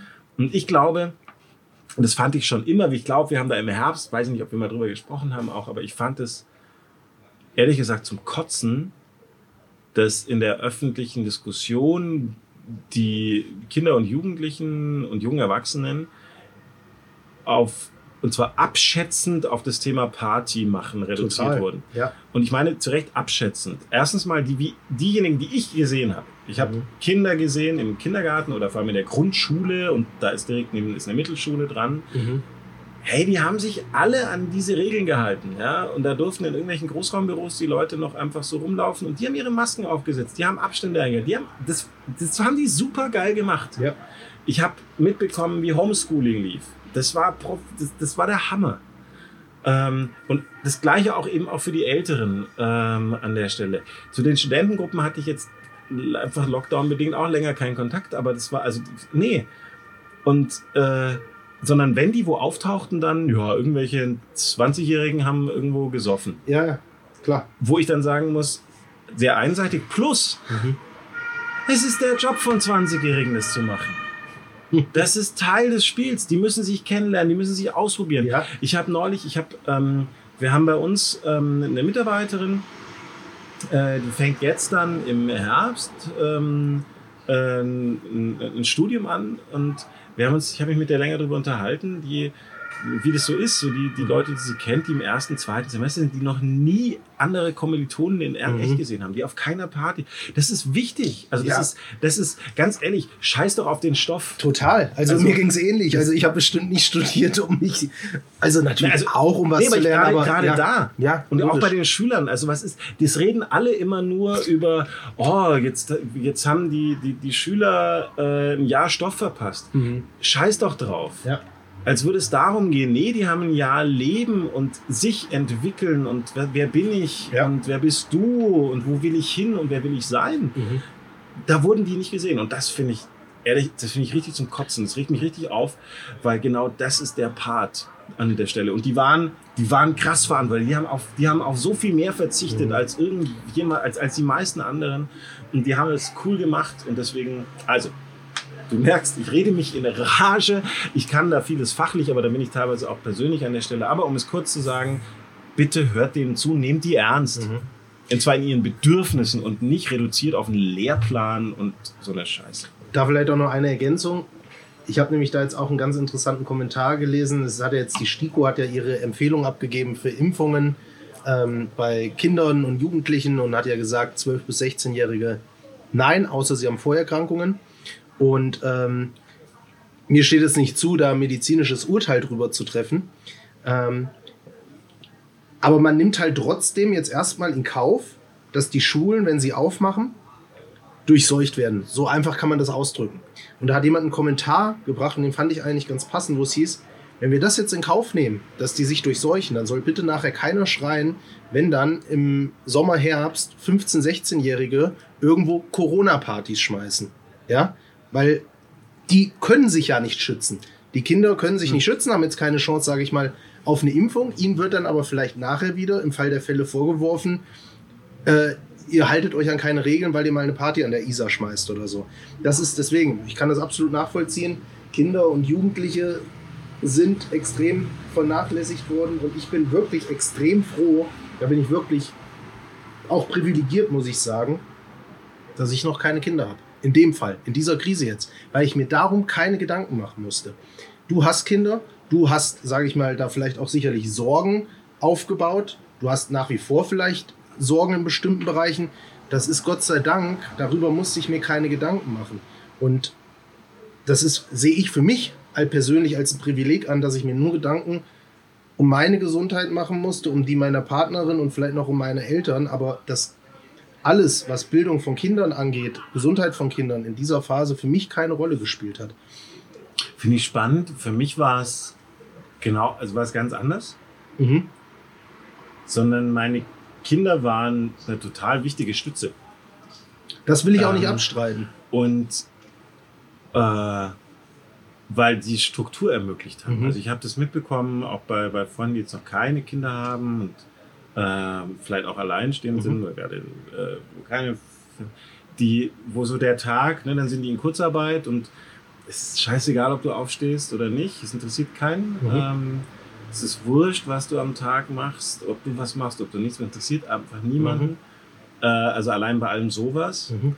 Ähm, ich habe das Glück allerdings auf der anderen Seite, dass, dass, dass meine Tochter krass selbstständig, mega interessiert, Bock auf Lernen hat und ähm, das da ziemlich gut geflutscht ist. Ich habe das Riesenglück, dass wir räumlich es uns leisten, leisten, einstellen konnten, jeder sein Zimmer hat. Wir haben ausreichend Geld, um uns noch zwei Tablets extra dazu zu besorgen. Also da sind wir, empfinde ich mich auch als privilegiert Mhm. hatten tolle, wirklich, wirklich ein tolles Team an Lehrerinnen, die ist in der zweiten Klasse. Also an der Stelle ein Shoutout an die zweiten Klasslehrerinnen 2020, 21 an der Grund- und Mittelschule Unterhaching am Sportpark. Ähm, die haben, es hat ein bisschen gedauert, das kann ich verstehen auch, aber ja, es hat ein bisschen gedauert, aber seit Januar, da wo es dann wirklich in den, in, in den reinen Homeschooling-Bereich geht, die haben so tolle Arbeit gemacht. Mhm. Ähm, also plus ich konnte mich ein bisschen dynamisch einteilen, was, was Betreuung betrifft, alles sowas. Also das muss man bei mir einfach auch dazu sagen. Ähm, und das würde ich deswegen, also so die, da fühle ich mich eher privilegiert, weil ich Kinder hatte. Mhm. Und gleichzeitig aber so ein bisschen eine Sorge, wenn ich in die Zukunft schaue. Mein Sohn kommt jetzt in die Schule im Herbst. Und da ist es eher sowas, es geht mir gar nicht mal drum, weil das kennst du ja und die, die uns öfters gehört haben, ist es auch, ich hatte jetzt nie groß Angst vor Corona an sich bei mir oder auch mhm. bei den Kindern oder so. Ähm, äh, einfach will ich nichts drauf ein, sondern ist halt so, ne? Angst ist da oder nicht, ist eine mhm. Emotion und keine Kognition, sondern es war halt damit. Ähm, aber die Vorstellung, wo ich noch weiß, letztes Jahr, erster Schultag, also kam dann meine Tochter in die zweite Klasse. Mhm. Und da war dann natürlich ne, erster Schultag für die Erstklässler. Und oh Gott, also Erstklässler und dann haben die ihre Lehrerin das erste Mal unmaskiert, manche vielleicht noch gar nicht gesehen oder die in die fünfte Klasse gekommen sind. Mhm. Wo das noch viel krasser war dann, äh, weil du noch nicht mal eine Lehrerin hast, ähm, sondern oder einen Lehrer, sondern weil es dann Fachlehrer sind und sich mhm. abwechselt und ähm, boah. Und da kann ich einfach nur hoffen, dass bis dahin wir alle so weit gekommen sind, durch welche Strategie auch immer, mhm dass das an ah, ihm vorbei. Die haben es toll getragen, wirklich, aber wenn ich, ich habe das gesehen teilweise im Homeschooling, dann sitzen da, keine Ahnung, dann, dann hörst du plötzlich bei einem, weißt du, eine Situation, da hatte die Lehrerin wollte mal wieder eine coole Idee für eine Interaktion zum mhm. Beispiel, dann haben die so ein, äh, die haben gerade das einmal eins, einmal eins Bingo. Mhm. Normalerweise goldene Regel, ähm, äh, Videokonferenz, alle machen das Mikro aus. Mhm. Aber da müssen natürlich alle anhaben. Ah, mhm. Ah, cool, alle dürfen mal reinbrüllen. Mhm. Ja, und bei Zweien hat die ganze Zeit äh, der Papa im Hintergrund telefoniert, weil die halt nicht die Räume hatten, dass der ein eigenes Arbeitszimmer hat. Mhm. Da kannst du die Übung in die Tonne treten. Ja. Mussten sie einfach abbrechen, weil mhm. das, der hat hast die ganze Zeit nur den telefonierenden Vater da gehört.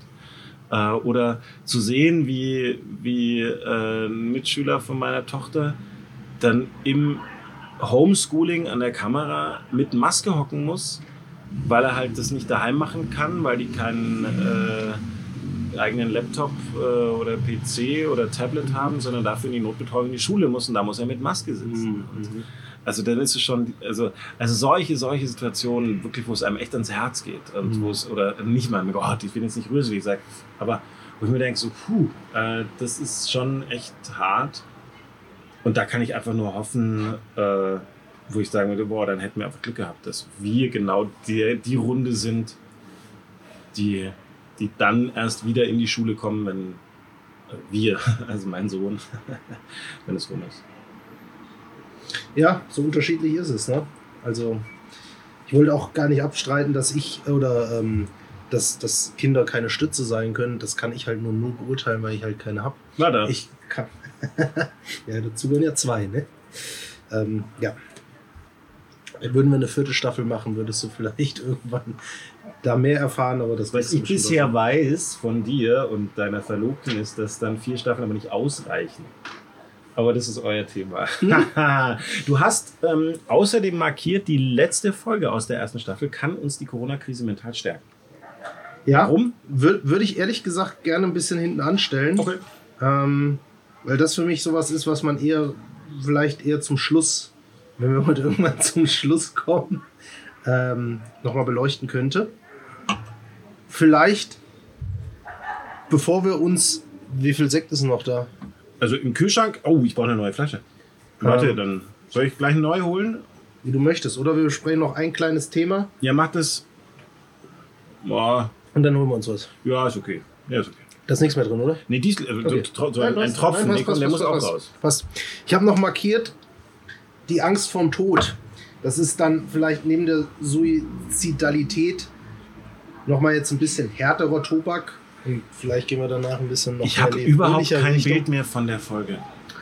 Da ging es darum, dass ähm, wir in Deutschland, auch in vielen Teilen von Europa, den Tod bei Corona so dermaßen in den Vordergrund gedrängt haben und ich gesagt habe, ob das auch mit ähm, Kultur zusammenhängen kann. Mhm. Tod mhm. ist sicherlich für das Individuum, gerade wenn man Liebste hat oder so, ähm,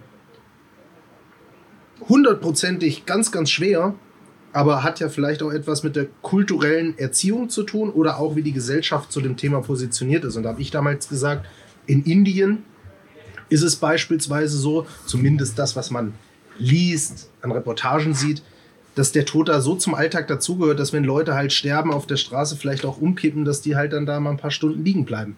Und dass die nicht sofort abgedeckt werden würden. Ja, ich, ich erinnere mich, ich erinnere genau. mich schon, ja genau. Und wir haben über Friedhofskultur und Trauer und so weiter. Okay, ja, ja. und ja, in, in, da war, habe ich damals auch noch dieses Thema Indien so ein bisschen nicht als Vorbild, gar nicht, aber so, zumindest ähm, als Beispiel dafür genannt, wie man vielleicht auch offener und friedvoller mit der ganzen Geschichte umgehen kann. Auch als Gesellschaft, damit halt gerade nicht in den Medien immer dieses, dieses Panikbild entsteht. Ohne jetzt zu sagen, dass Corona äh, nicht schlimm ist, ne? aber du weißt, wie ich das meine. Und jetzt ist ja gerade, vielleicht hast du das auch mitbekommen, in Indien eine wahnsinnige Corona-Welle ja. dorthin geschwappt. Und das, was man zumindest auch da wieder aus dem. Genau. Und was man da halt auch wieder jetzt mitbekommen hat, da hat sich dieses Bild, was man vorher zumindest lesen konnte, nicht so bestätigt. Ja, also da sind ganz, ganz panische Bilder veröffentlicht worden, zumindest. Ja, die Leute sind auf offener Straße verbrannt worden, weil man nicht wusste, wohin mit denen. Die Leute lagen in Autos, ja, und ähm, haben, die haben weinende Menschen gezeigt. Und da habe ich mich halt gefragt,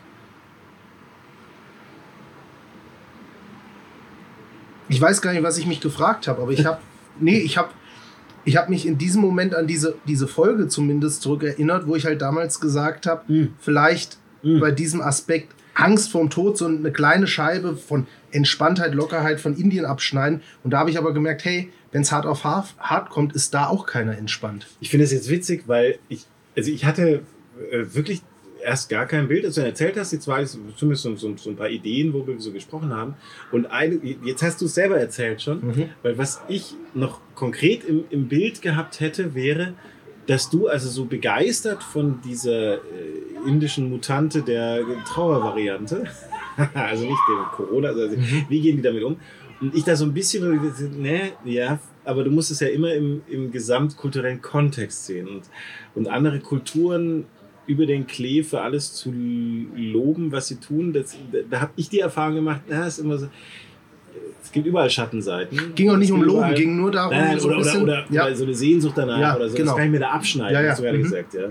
Ähm, und äh, wo, ich, wo ich zumindest jetzt, ich habe nicht mehr genau, aber so in Erinnerung habe, mhm, dass wir da nicht so ganz auf einer Schiene waren, wo ich sage, so, äh, aber nicht, nicht alles. Äh, da kann ich mich zum Beispiel nicht mehr dran erinnern. Also, was ich jetzt, was jetzt, ähm, um hiermit also beweisen zu können, ich hatte recht. Nein, natürlich nicht. Obwohl ich natürlich recht hatte, aber nein, das geht. nein, da geht es mir jetzt gar nicht, sondern äh, wo ich eher merke, so krass, wie sich Dinge so verändern können. Mhm. Durch diese Erfahrung und die, die halt dadurch, dass sie so elementar waren, dass so oft Tod eine Rolle spielt, was ja schon ein ziemlich krass elementares Thema ist, dass, dass wir bei vielen Sachen so schnell in dem Jahr an, an so Grundsatzthemen waren. Vielleicht war das auch so was, warum es so, so dazu beigetragen hat, bei den eigenen Grundsatzthemen, also was mhm. ich vorhin so mit Brenn oder Brennglas oder Katalysator gemeint dass, dass Dinge, die vorher schon da waren, plötzlich so, so Fahrt aufgenommen haben oder so bewusst geworden mhm. sind oder so eine große Relevanz bekommen haben. Ähm, dass halt die Themen drumherum also so geht es mir jetzt gerade, wenn ich da ne, Angst und Tod in einem Vierwortsatz äh, vereint. Ja, kein Wunder eigentlich, oder? Wenn wir die ganze Zeit umgeben von den, den zentralen Themen der menschlichen Existenz sind, dann, dann ist es doch eigentlich wenig überraschend, dass wir auch auf die Zentralen der eigenen Existenz kommen. Mhm. Ob das die Schattenseiten, also eben zum Beispiel eigene Ängste oder Unsicherheiten oder Frustration, Enttäuschung oder auch Machtlosigkeit. Mhm. Oder auch die Starken, dass man den, den Moment des Genießens, die Kontakte, die man dankbar hatte, mh, auch eigene Stärken und Flexibilitäten vielleicht hatte. Das geht mir jetzt gerade durch den Kopf, dass das da so eng beieinander ist. Mhm. Ja, ja. Ja. Was ich mir hier noch notiert habe bei dem Thema. Ach, du hast auch noch Notizen auf deinem Ja, Zettel? ja, ich habe so ganz kleine Notizen gemacht, Oh ja, ich das nicht vergesse. Ja, ganz vorbildlich. Spickzettel, ich nicht? Tja. jetzt Ich habe übrigens Mühe kurz. Fußnote, ja, das stimmt. Ja, ja, ja, ja, ja. Das war schön, wenn du vorbereitet bist. Äh, kurze Fußnote dazu. Ich hatte mir das tatsächlich mal überlegt, Mhm. äh, immer wieder mal überlegt. Ah, schreibe ich mir was auf. Oh, das muss ich unbedingt erzählen. Mhm. Und habe mich jedes Mal dagegen entschieden, weil ich mir gedacht habe, nee, weil ich vergesse sowieso so viel. Mhm. Äh, da brauche ich jetzt nicht anfangen aufzuschreiben, weil ähm, dann habe ich zwar das, aber das, die Mhm. anderen Sachen habe ich dann eh vergessen. Also, aber ich merke, du hast Hausaufgaben gemacht. Das ist sehr, sehr löblich. Also du kriegst einen Fleißstern. Das ist nett von dir. Äh, ja, ich habe mir noch eine Sache da notiert ähm, beim Angst vor Tod. Jetzt habe ich gerade über, über Indien kurz gesprochen. Was auch in den letzten Wochen da immer mal wieder Thema geworden ist, was auch viele Politiker bemängelt haben oder auch kritisiert haben.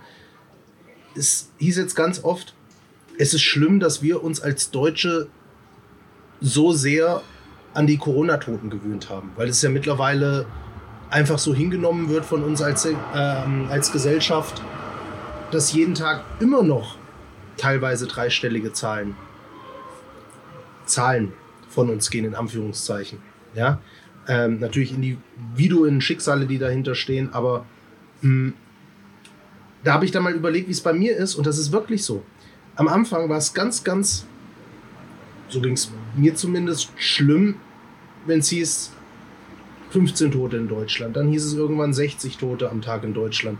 Teilweise waren es ja sogar 800, 900. Ich glaube, zum Höhepunkt mal im Dezember 1300 am Tag in Deutschland. Jetzt haben wir seit circa vier bis acht Wochen so ein Niveau von einem Schnitt 80 bis 100 Toten am Tag.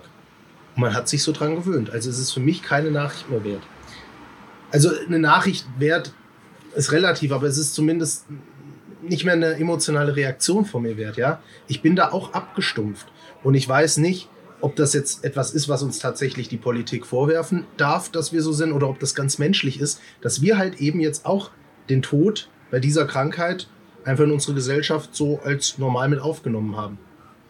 Ich, ich, ich schaue gerade bei mir und ich merke, boah, eigentlich sehe ich es total anders.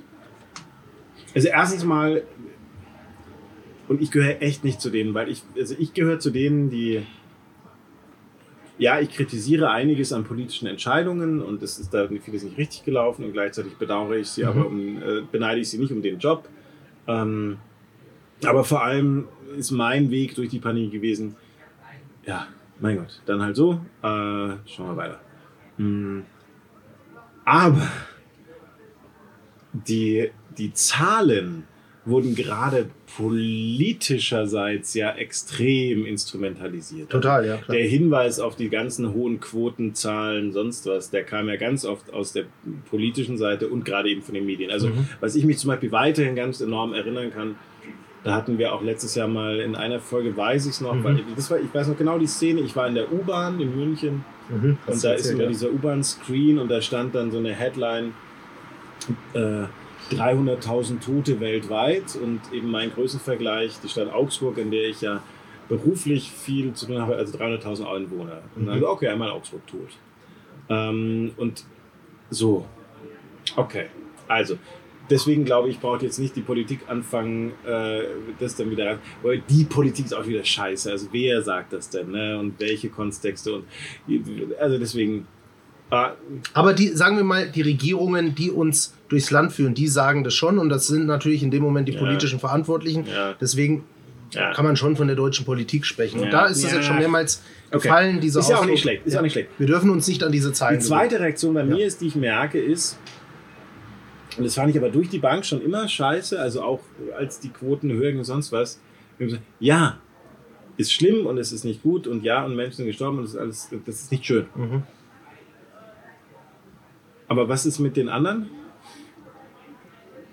Also Das ich frage mich ja, die ganze Zeit, ja. was ist eigentlich mit den ganzen Krebstoten vom letzten Jahr? Das ist, ja, das ist, Was ist denn mit den wahrscheinlich in diesem Jahr verdammt wenigen, aber es werden auch dieses Jahr Leute an der Influenza gestorben sein? Ähm, oder äh, alles andere? Also was ist denn mit denen, was, was, haben wir da noch für häufigste Todesursachen? Also Krebs, äh, irgendwelche Karzinogformen, ganz voll. Was ist denn mit den Unfalltoten? Ja. Was ist denn mit den, also, ähm, wenn er immer so, boah, ach, sind so schlimm, die sind ganz schrecklich viel. So, ja, ist es. Mhm. Aber fühlen sich die anderen eigentlich verarscht? Also, ja, das stimmt, die selber ja. können es ja nicht mehr, weil ja. sie sind tot, aber die, die Hinterbliebenen, die Angehörigen von denen, ähm, äh, wie es denen eigentlich? Die denken so, so hey, und, und viele dieser Todesursachen, da waren es sehr viel mehr mhm. als durch Corona. Also so ist jetzt nicht, ähm, also Corona führt nicht die Todesstatistik an. Ähm, und, oh, und, und deswegen, wir hatten öfters das Reden über Zahlen und ich habe immer wieder auch mal versucht, so ein bisschen ein bisschen statistisches Grund-Know-how da so mit reinzubringen. Ähm, ja, das Operieren mit Zahlen und Statistik ist halt leider eins, das ein bisschen komplexer mhm. ist. Und in dem Moment, wo es komplexer ist, muss man es schwieriger erklären, es ist schwieriger nachvollziehen und es wird gerne vereinfacht. Es wird gerne reduziert auf Einzelkennzahlen, eben auf Quoten, auf einen R-Wert, auf einen Inzidenzwert. Ja, ja. Und all diese vereinfachenden Kennzahlen haben einen großen Vorteil. Sie ermöglichen einen Blick auf den ersten Blick oder eine Entscheidung, eine mhm. Einschätzung auf den ersten Blick. So. Und sie haben aber einen ganz entscheidenden Nachteil, sie vereinfachen. Mhm. Und zwar brutal. Mhm. Ja.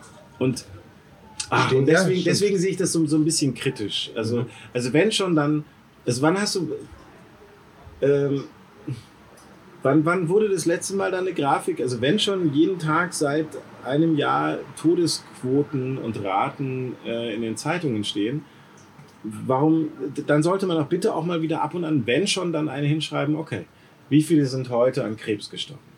Wie viele sind äh, heute bei einem Unfall gestorben? Wie, wenn schon, dann alle. Und das Beschissene ist nur, mhm. ich wette, was dann passiert. Dann kommt so, so ein Automat, dann kommt so ein, so ein Wettkampfgeist. Mhm.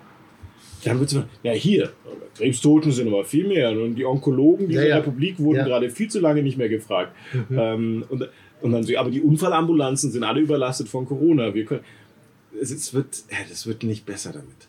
Und deswegen, um das Thema für mich so ein bisschen zu parken, mhm. abzuschließen und es gibt so viele Kennzahlen über Krankheit und über Tod. Also überhaupt die Todesursachen sind die, das sind die Kernkennzahlen, die gehen schon ins 19. Jahrhundert zurück. Ähm, die äh, heutige ICD, jetzt kommt die elfte Version, also die internationale Krankheitenklassifikation, mhm. geht zurück auf eine Todesursachenliste aus dem 19. Jahrhundert. Ähm, es gibt unfassbar viele Kennzahlen über Krankheit. Und es gibt fast keine Kennzahlen zur Gesundheit. Ja, das stimmt. Die, die suchst du wirklich verzweifelt mhm. selten. Es gibt in der Schweiz ähm, zwei, drei vom, ich glaube, weiß nicht, Gesundheitsministerium oder Ministerium erhobene äh, bundes-, landesweit erhobene Kennzahlen. Es ist fa fast nirgends zu holen. Und deswegen muss ich an der Stelle mal ein bisschen Werbung machen. Das hat mich nämlich schon lange nämlich fasziniert und interessiert und ich hoffe darauf, dass jetzt gerade, ich bin da nämlich so im Prozess, dass das weitergeht, weil ich beschäftige mich ja schon auch viel mit dem Thema Gesundheit mhm. und vor allem Gesundheit in der Arbeit. Und wir haben über den salutogenen Ansatz schon gesprochen, dass also der, wenn ich Gesundheit entwickeln will, muss ich über Gesundheit sprechen mhm. und Gesundheit ist mehr als die Abwesenheit von Krankheit oder Gebrechen. So. Ähm, und das hat mich lange nicht losgelassen. Und ich habe vor vier Jahren ein Diagnosesystem zur psychischen Gesundheit entwickelt. Mhm. Der wissenschaftliche Name oder die wissenschaftliche Bezeichnung ist FSW Resilienzprofil. Resilienz, haben wir darüber geredet. Wofür steht FSW? Für Funktionalität, Sinn und Wirksamkeit. Das sind Kopf, Herz und Hand. Wenn ich mich schützen will, wenn ich meinen Schutzschirm der Resilienz stärken will, wenn ich gesund sein will, brauche ich das. Ich brauche Wissen über die Zusammenhänge von Krankheit, Gesundheit, in dem Fall in der Arbeit. Ich brauche eine Bedeutsamkeit, einen Sinn. Wenn mir Gesundheit wurscht ist, kann ich sie auch nicht fördern. Und ich muss was in der Hand haben, Tools, Werkzeuge, mhm. Wirksamkeit. Das Ganze ähm, wird aktuell, ich hoffe auch zukünftig, wir sind da gerade noch in Gesprächen, von einem Lizenznehmer äh, vertrieben werden, von der Medizin AG in München, ähm, die das unter dem Projektnamen PGA Online. Und deswegen gerne die, die wenigen, die jetzt noch zuhören, googelt mal PGA Online ein Wort, persönliche Gesundheitsanalyse. Und ich habe in diesem Tool es geschafft, ich habe eine der ersten Gesundheitskennzahlen für psychische Gesundheit in der Arbeit. Momentan, wir werden mhm. das noch erweitern vielleicht über die Arbeit hinaus. Momentan geht es um die Arbeit. Die Leitfrage ist bei diesem Verfahren, wie halte ich mich in der Arbeit psychisch gesund? Und da gibt es eine zentrale Kennzahl, den Resilienzquotient, der eben genau das rückmeldet. Wie stark ist deine mhm. Widerstandskraft gegenüber dem Stress in der Arbeit? Mhm. Aber es ist eben nicht nur eine Kennzahl, aber ich habe eine Kennzahl, weil ich weiß, wie Kennzahlen verrückt Firmen sind. Und die haben für alles Kennzahlen und jetzt habe ich endlich eine. Die haben, es gibt noch keine für Gesundheit, vergiss es, die erste. Mhm. Und hier hättet ihr eine mal für Gesundheit. Hier könntet ihr ablesen, müsst ihr euch Sorgen machen um eure Leute oder nicht. Und müsst ihr damit rechnen, dass die alle bald wegbrechen oder nicht. Und gerade nach den zwei pandemischen Jahren, ähm, spannendes Thema. Aber es geht natürlich noch weiter. Das Verfahren meldet ein Resilienzprofil zurück mit den verschiedenen wirklichen Stärken. Es ist ein, also, es ist ein Fragebogen, mhm. ist ein, äh, der online stattfindet, wie eine App. Ähm, komplett anonym. Äh, 26 Items, geht relativ schnell. Und ich kriege eine Rückmeldung also über meine Widerstandskraft gegenüber psychisch stressender Arbeit. Und ich kriege sogar Handlungsempfehlungen auf Basis meiner Ergebnisse, mhm. die so personalisiert sind. Ich habe es geschafft, den Algorithmus, den ich dafür geschrieben habe. Wir schaffen momentan eine Variation von, ich habe sie nicht ganz genau im Kopf, die Zahl. Ich glaube, es sind 21.400.000 verschiedener Variationen der ähm, äh, verschiedener Formen der Ergebnisrückmeldungen, die mhm. wir haben können. Also eine sehr hohe Individualisierung.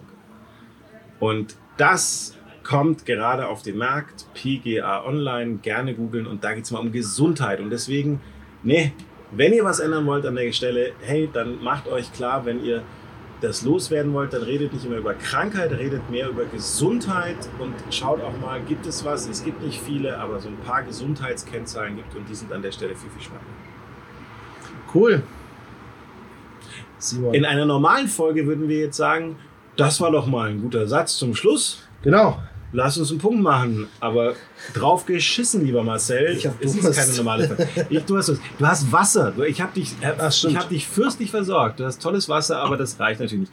Ähm, Bier oder noch einen Cremant? Was, Was möchtest du denn lieber? Ich wäre erstmal noch für eine Flasche Cremant. Irgendwie das Bier ist hinten raus auch noch. Ja, dann, dann gerne. Okay, dann musst du jetzt den Lückenfüller spielen. Ja. Ich hole uns ein Fläschchen. Ähm, so. Ich bin gespannt, aber das erzählst du ja. Ja, ja, das mache ich schon. Und Dankeschön. So, was haben wir denn hier? Der Simon hat uns ähm, vorzüglich versorgt mit äh, grünen Fröschen. Die mochte ich ja früher als Kind gar nicht, weil da so, so, so weißer Mäusespeck dran ist. Aber mittlerweile finde ich die eigentlich ganz geil. Mochtest du die früher? Ich bin schon wieder da. Ähm, die Frösche, mhm. ja schon immer. Weil als Kind schon mochte ich die gar nicht. Kuno, das war der Lotto Totto bei uns vor der Schule, mhm. ähm, in dem ich wahrscheinlich den absolut größten Teil meines äh, Taschengeldes investiert habe, mhm. weil er sämtliche Haribo-Boxen hatte, die es gab. Nee, und da waren Frösche ganz vorne und Bananen, diese, diese kleinen. Die kenne ich nicht. Was? Also außen gelb mit Zucker innen. Ach, das sind Bananen, natürlich sind die außen gelb. Sind die ähm, so klebrig? Nee, nicht klebrig, so hart, ungefähr so groß wie ein Daumen, so ein Erwachsenendaumen. Ähm, und innen so ein, so ein, wie so ein, äh, was ist denn das? So ein, äh, wie sagt man heute politisch korrekt? Ähm, Schaumkuss. Hm. Ähm, äh, Schokokuss, weißt du, so, also, aber ja. fester drin. Die kennst du nicht? Ja, die waren ganz vorne. Sind die auch von Werbebling Haribo. Die natürlich auch von Haribo, ja. Mhm.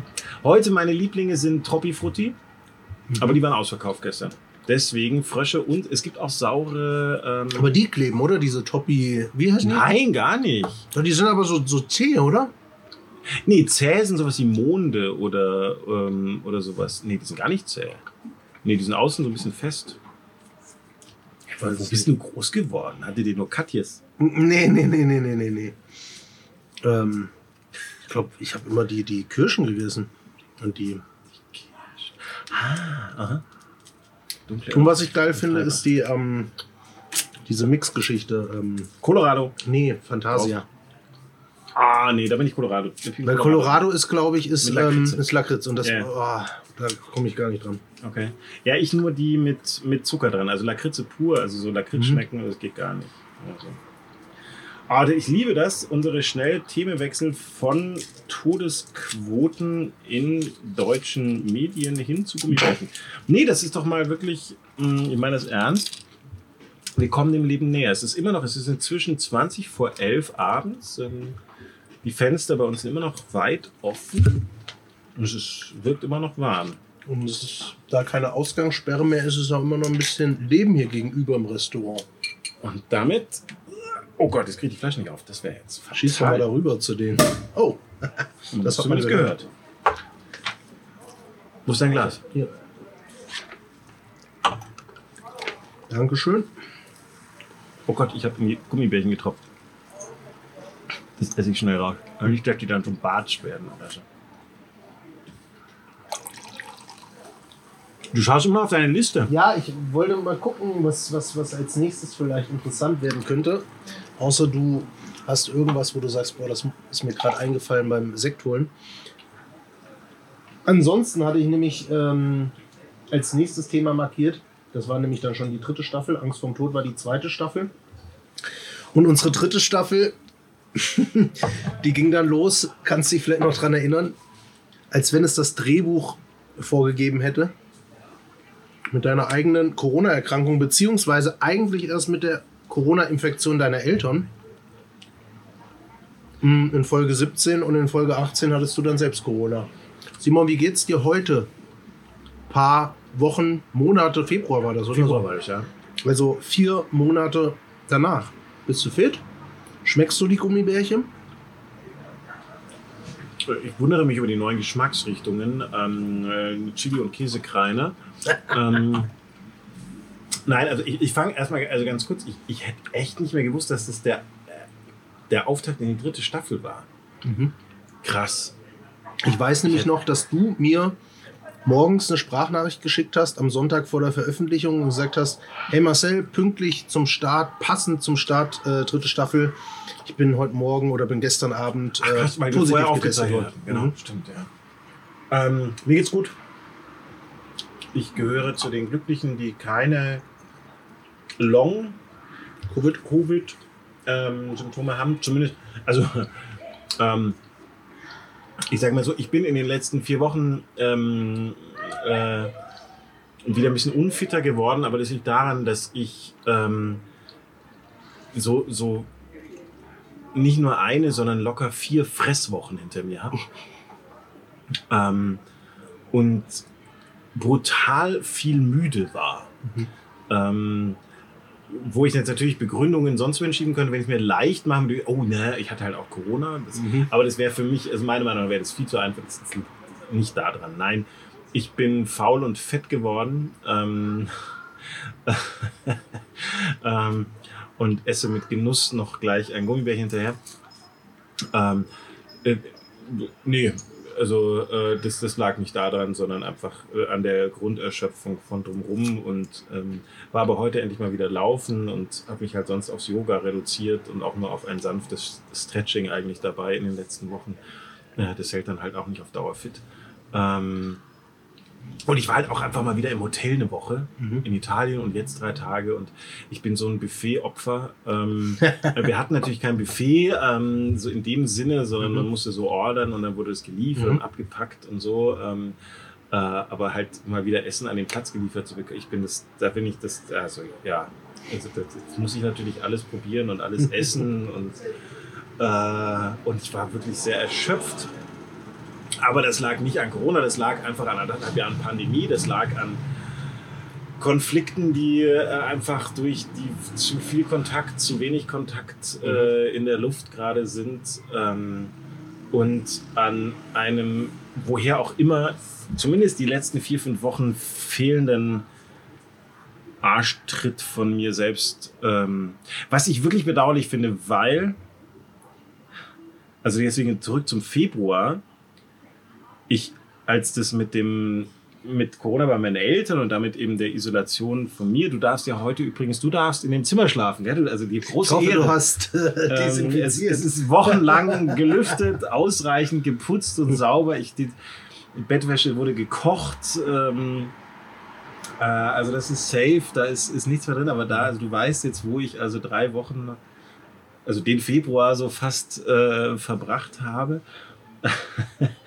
ähm, und ähm, und was echt fies war, weil ich hatte so Ende Januar, Anfang Februar, war ich wirklich in echt ziemlich, ziemlich gutem Shape.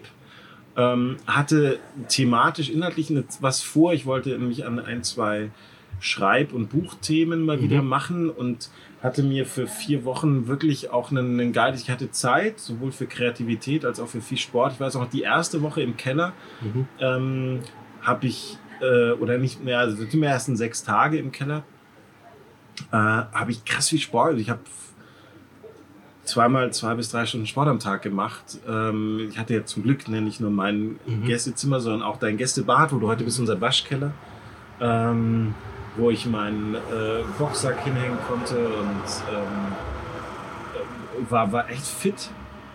Und dann BAM! Mich das so rausgemacht. Und äh, das liegt aber jetzt nicht an Corona, dass ich, ähm, dass ich da noch nicht wieder reingekommen bin, sondern ich muss einfach mal wieder jetzt äh, on track kommen und weniger fressen.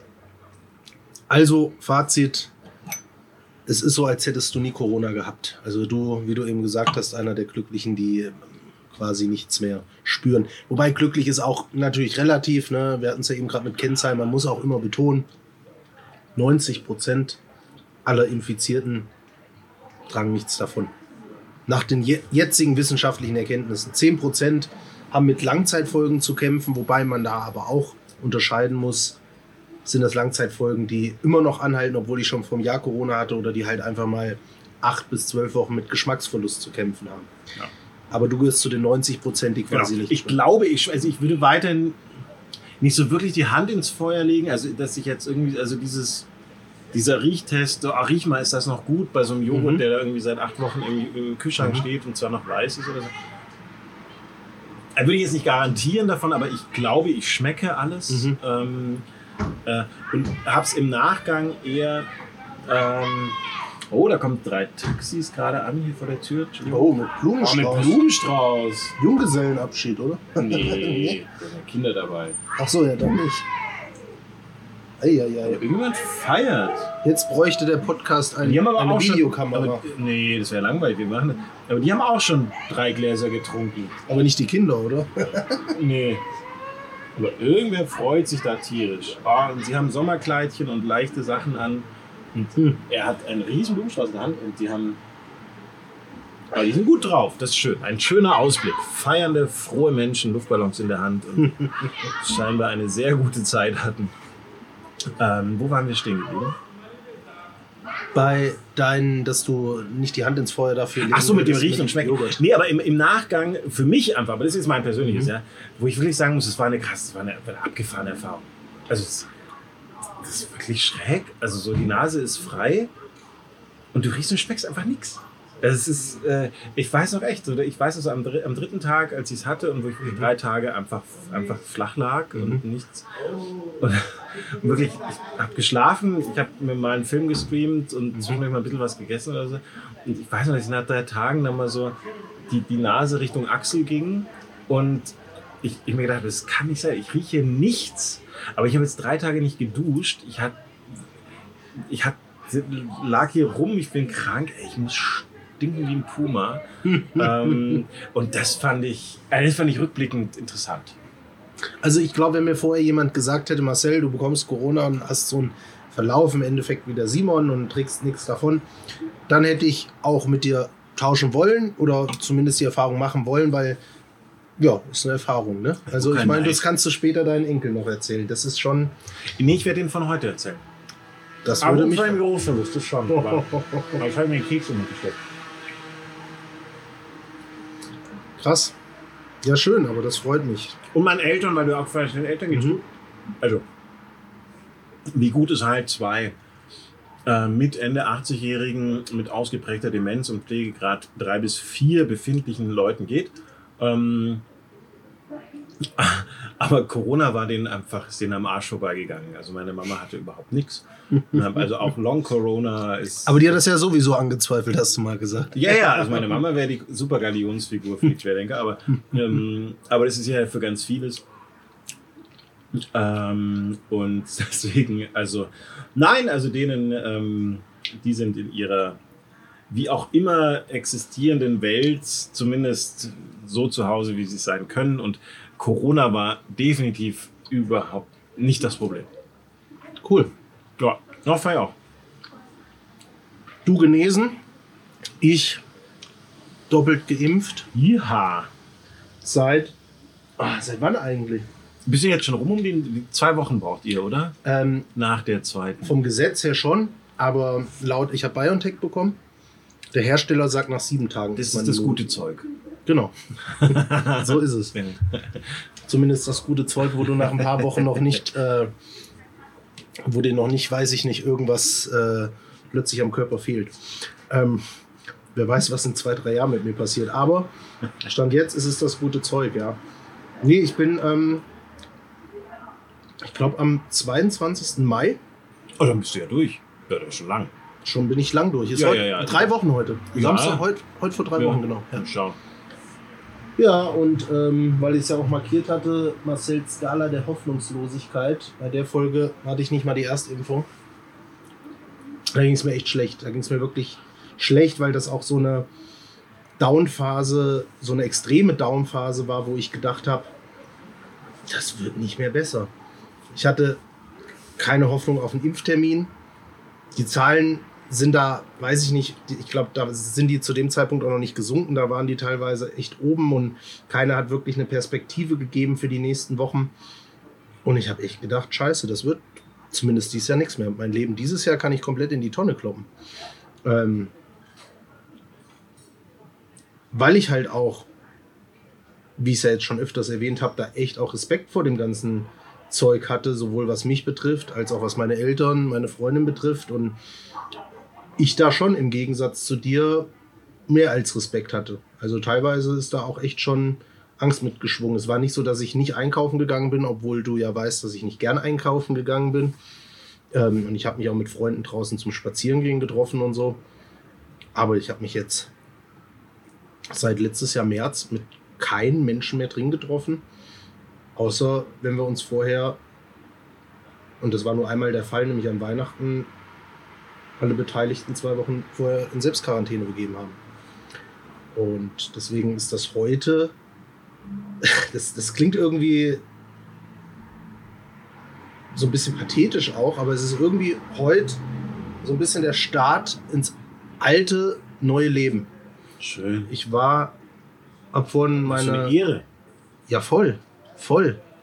Also nicht nur vielleicht für dich jetzt, sondern Doch, auch äh, für mich, mich. weil das schöner hätte man sich diesen, diesen Spannungsverlauf des Podcast, Podcastes auch nicht vorstellen können. Ne? Also ich meine, wir haben jetzt heute die letzte Folge und es ist eigentlich erst so mein richtig erster Tag wieder so gefühlt in Freiheit. Ich bin zwar, wie gesagt, vor drei Wochen geimpft worden, aber nicht jeder hat ja auch gleich Zeit und manche sind vielleicht auch noch nicht ähm, geimpft oder doppelt geimpft und wollen dann vielleicht auch, wo ich vollstes Verständnis für habe, noch nicht so richtig den Kontakt jetzt.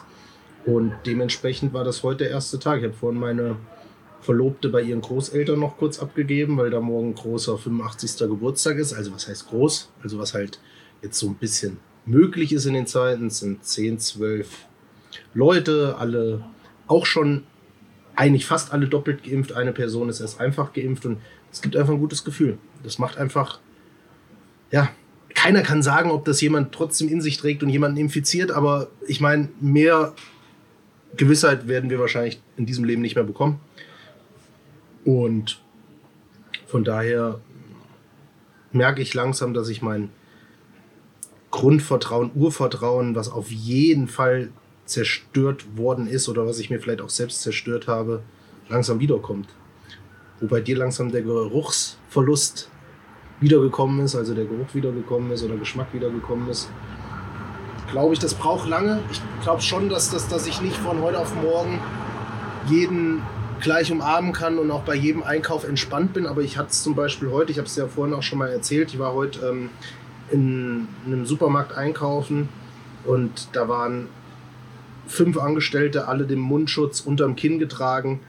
In der Vergangenheit wäre ich da mit so einem mulmigen Gefühl danach rausgegangen. Ich habe auch immer ein Kontakttagebuch geführt, so wie das Christian Drosten, unser äh, Bundesvirologe, empfohlen hat und hätte mir das ganz stark markiert. Hätte markiert, fünf Leute keinen Mundschutz getragen, falls ich in den nächsten Wochen Symptome bekomme, vielleicht daher.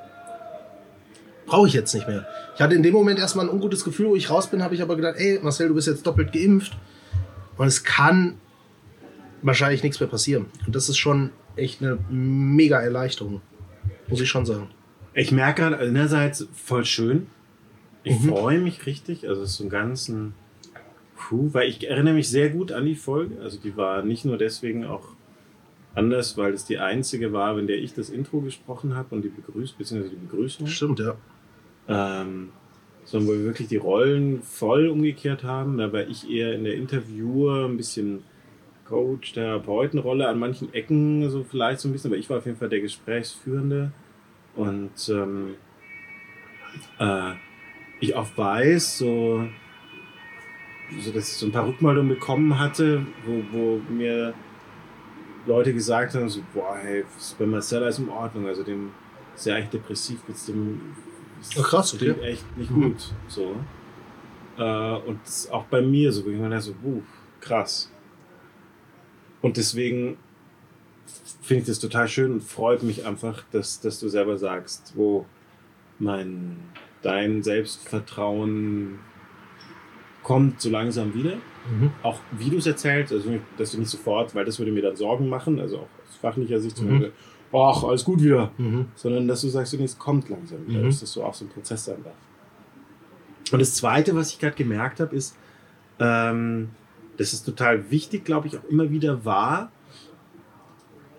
ähm, so eine Perspektive und so eine Sichtweise, wie, wie du sie einnimmst, zu hören. Mhm. Weil bei mir zum Beispiel, ähm,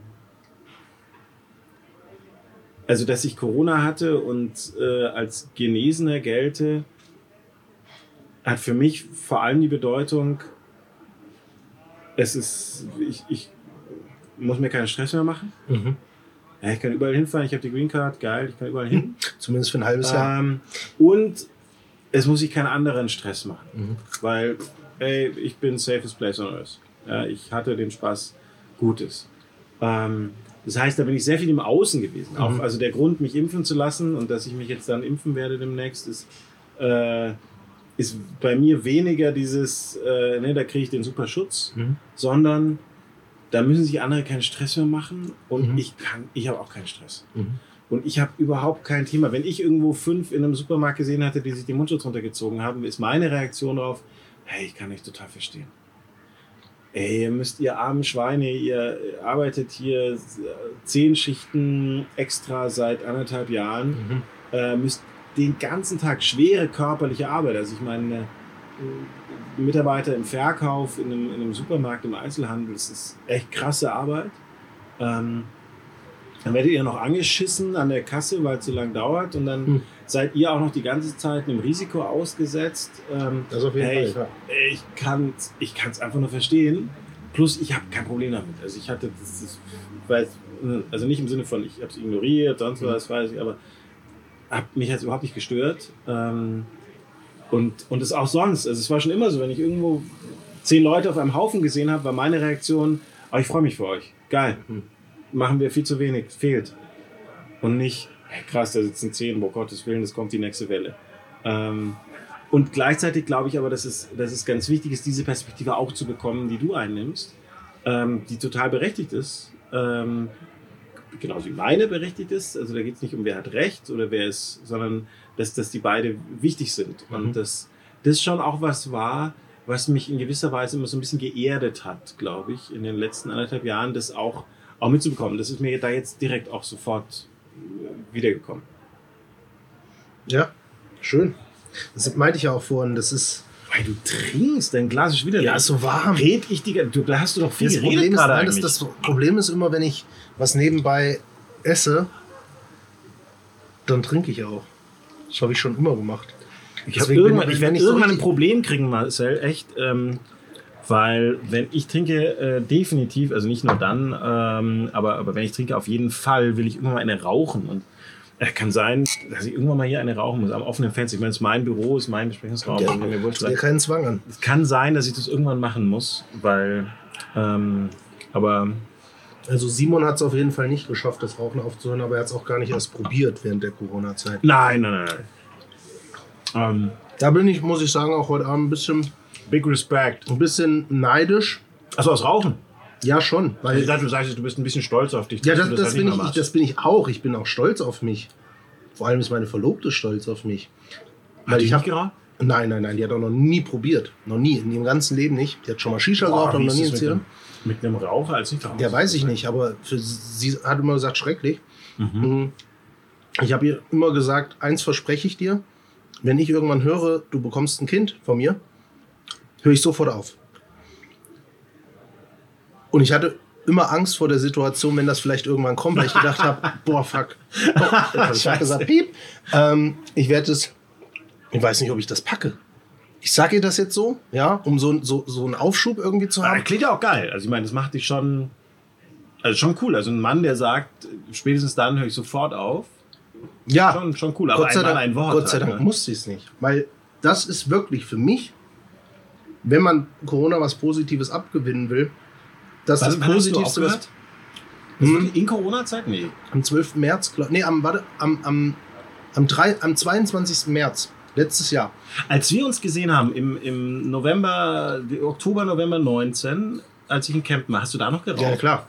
Ich habe bis zum 21. März geraucht. Nee, bis zum 2. Ich, es war so. Da siehst du wieder Datum, gell? Auf. Übergang. Es ging los mit Corona. Und ich habe dir jetzt auch schon mehrmals gesagt, dass ich da echt Respekt vor hatte. Und dann waren die ersten Schlagzeilen, die in den Medien kamen, nicht, ähm, wie gefährlich ist Corona generell oder so, sondern es eigentlich kam sofort, so gefährdet sind Raucher. Und ähm, dann habe ich mir gedacht, okay, wenn Raucher wirklich richtig gefährdet sind, ich habe sonst keine wirklich großen Risikofaktoren, mh, dann, dann höre ich das auf jetzt. Ich probiere das zumindest. Geglaubt habe ich nicht dran. Aber ich habe am, ich habe selbst gedreht und habe mir am 22. März, ich habe echt bis zum 21. März jeden Tag 20 bis 25 selbst gedrehte Zigaretten geraucht. Sehr dünn gedreht. Ich würde mal sagen, vergleichbar mit einer Schachtel Zigaretten, so eine halbe Packung am Tag. Hm, wenn überhaupt. Und dann habe ich am 22. März mir morgens fünf Zigaretten gedreht. Hab gesagt, die rauchst du heute noch und danach ist es vorbei. Und dann habe ich die fünf alle direkt hintereinander geraucht. Da wurde mir so, also nicht schlecht, schlecht wurde mir nicht, aber spätestens, ich weiß nicht, ob du das kennst, aber wenn du eine Kippe wirklich direkt nach der anderen anzündest, so nach drei hast du keinen Bock mehr, spätestens. Ja. Außer man ist wirklich sehr betrunken. Genau. Aber auch dann gehen Aber auch vielleicht dann noch lässt mal drei Minuten Zeit oder fünf sagen, Minuten. Oder dann gehen vielleicht noch zwei und dann kippt man einfach um, weil man. Genau. ähm, Und ich ja. habe die direkt hintereinander angezündet und ähm, nach der dritten hatte ich schon echt keinen Bock mehr und nach der vierten, die habe ich schon nach der Hälfte ausgedrückt und die fünfte habe ich mir dann aber noch reingequält. Und danach habe ich gedacht, so jetzt hast du keinen Bock mehr. Und das war auch voll easy, weil nach den fünf Dingern direkt hintereinander hatte ich auch wirklich den ganzen Tag keinen Bock mehr. Ja, aber irgendwie, es hat funktioniert. Ich weiß, also natürlich war dieser Hintergedanke da, den ich sonst vorher die Jahre nie hatte. Corona ist am Start, das gefährdet Raucher stärker. Ob es jetzt so ist, da gibt es ja mittlerweile unterschiedliche Studien zu. Mm. Und das war der Antreiber für mich. Und den hatte ich davor die Jahre nicht, weil ich nichts Greifbares hatte. Ah. Jeder, ich habe so viele Ernst, Ärzte im Freundeskreis, die immer zu mir gesagt haben, Marcel, hör das Rauchen auf. Wir nehmen dich gerne mal mit auf eine Station, wo die Leute um ihr Leben kämpfen, mit Lungenkrebs und was weiß ich. Willst du das wirklich sehen? Wir machen das. Aber danach sage ich dir, hörst du auf mit Rauchen. Das habe ich immer so, habe ich immer vor mir weggeschoben. Habe gesagt, ach Quatsch, ey. Ne? Also, ich habe dann sogar meine Freunde teilweise gefragt, ja, wann bekomme ich denn frühestens Lungenkrebs? Ja, meistens bricht das so mit, mit 60 aus. Da habe ich gesagt, naja, gut, bis dahin habe ich locker aufgehört. Deswegen habe ich das immer so vor mir weggeschoben. Und bin echt, was das angeht, dankbar, weil das hat mir echt den Grund gegeben. Keine Bilder auf Zigarettenpackungen oder, oder irgendwelche Horror- Horror-Stories, dass Raucher früher sterben. Corona. Was ich persönlich, also aus, wo ich jetzt sagen würde, krass, hm, Moment, ich habe mir am Gummibärchen verschluckt. Ähm, jetzt geht's wieder.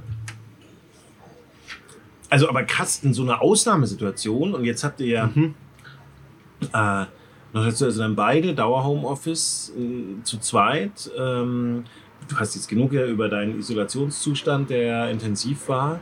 Ähm, aufeinander hocken, das Einzige, was man machen kann, ist noch auf den Balkon gehen.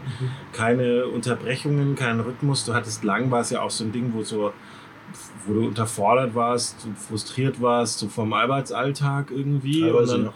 und dann, und dann so, pff, und dann nicht rauchen, wenn man es vorher gewöhnt war, das ist ja eigentlich umso krasser. Muss schon sagen. Ja, muss man, muss man von zwei Seiten sehen. Also einmal ja, da gebe ich dir recht. Zum anderen war es aber auch so, mein ganzer Freundeskreis aus Kempten hat geraucht. Und dieser Freundeskreis aus Kempten war ja plötzlich nicht mehr da. Ah, stimmt. Ah ja. Ähm, also er war schon noch da, aber halt nicht physisch. Mhm. Und dementsprechend, das war nämlich auch ganz lustig, vielleicht noch ganz kurze Story am Rand. Ähm, ich habe, wie gesagt, im März ja von heute auf morgen, äh, 2020 war das, März 2020 von heute auf morgen aufgehört. Und die ganze Kemptner Truppe, die alle geraucht haben, wir sind so sechs, sechs Pärchen, zwölf Leute. Wir haben uns dann im Juli letztes Jahr zum Wandern getroffen. Und ich habe so gedacht, oh, ganz stolz, wenn die sich nachher eine Kippe anzünden. Ich zü- zünd mir keine an. Da zündet sich die ganze Zeit keiner eine Nein. Zigarette an. Und irgendwann frage ich dann so, Wie, sag wie mal, haben geraucht von den alle. Alle, Alle? außer meine Freundin. Oh, alle krass. anderen. Ähm, und dann frage ich irgendwann, sag mal, raucht ihr gar nicht mehr? Und alle so unterschiedlich, ne, wir haben aufgehört. Keiner wusste es aber von irgendjemandem. Nein, das hat keiner vorher erzählt. Hat keiner, ja, ich ja auch nicht, weil ich gedacht habe, ich erzähl's und dann beim nächsten Treffen bist du wieder raus, ist ja auch irgendwie. doof. So, und das war im Juli. geil. Und im August haben wir uns wieder gesehen. Alle wieder geraucht, außer ich. okay. Also da war ich dann schon ein bisschen stolz, wo ich gedacht habe, ha. Und die rauchen auch jetzt immer noch. Also die haben es alle so einen Monat, zwei Monate ausgehalten. Die sind immer noch dran. Und ich, ich verteufel das ja null, weil ich weiß ja, wie geil das ist. Und wie gesagt, ich bin auch ein bisschen neidisch und ich würde am liebsten mir auch eine anstecken. Aber wenn ich nicht so richtig knalleharte bin mit Alkohol, glaube ich, wird das nicht mehr passieren, weil dafür habe ich viel zu lange durchgehalten. Nee, also da hast du bei mir insofern auch wenig Chancen, dass ich dich verleite, weil ich rauche Eikos.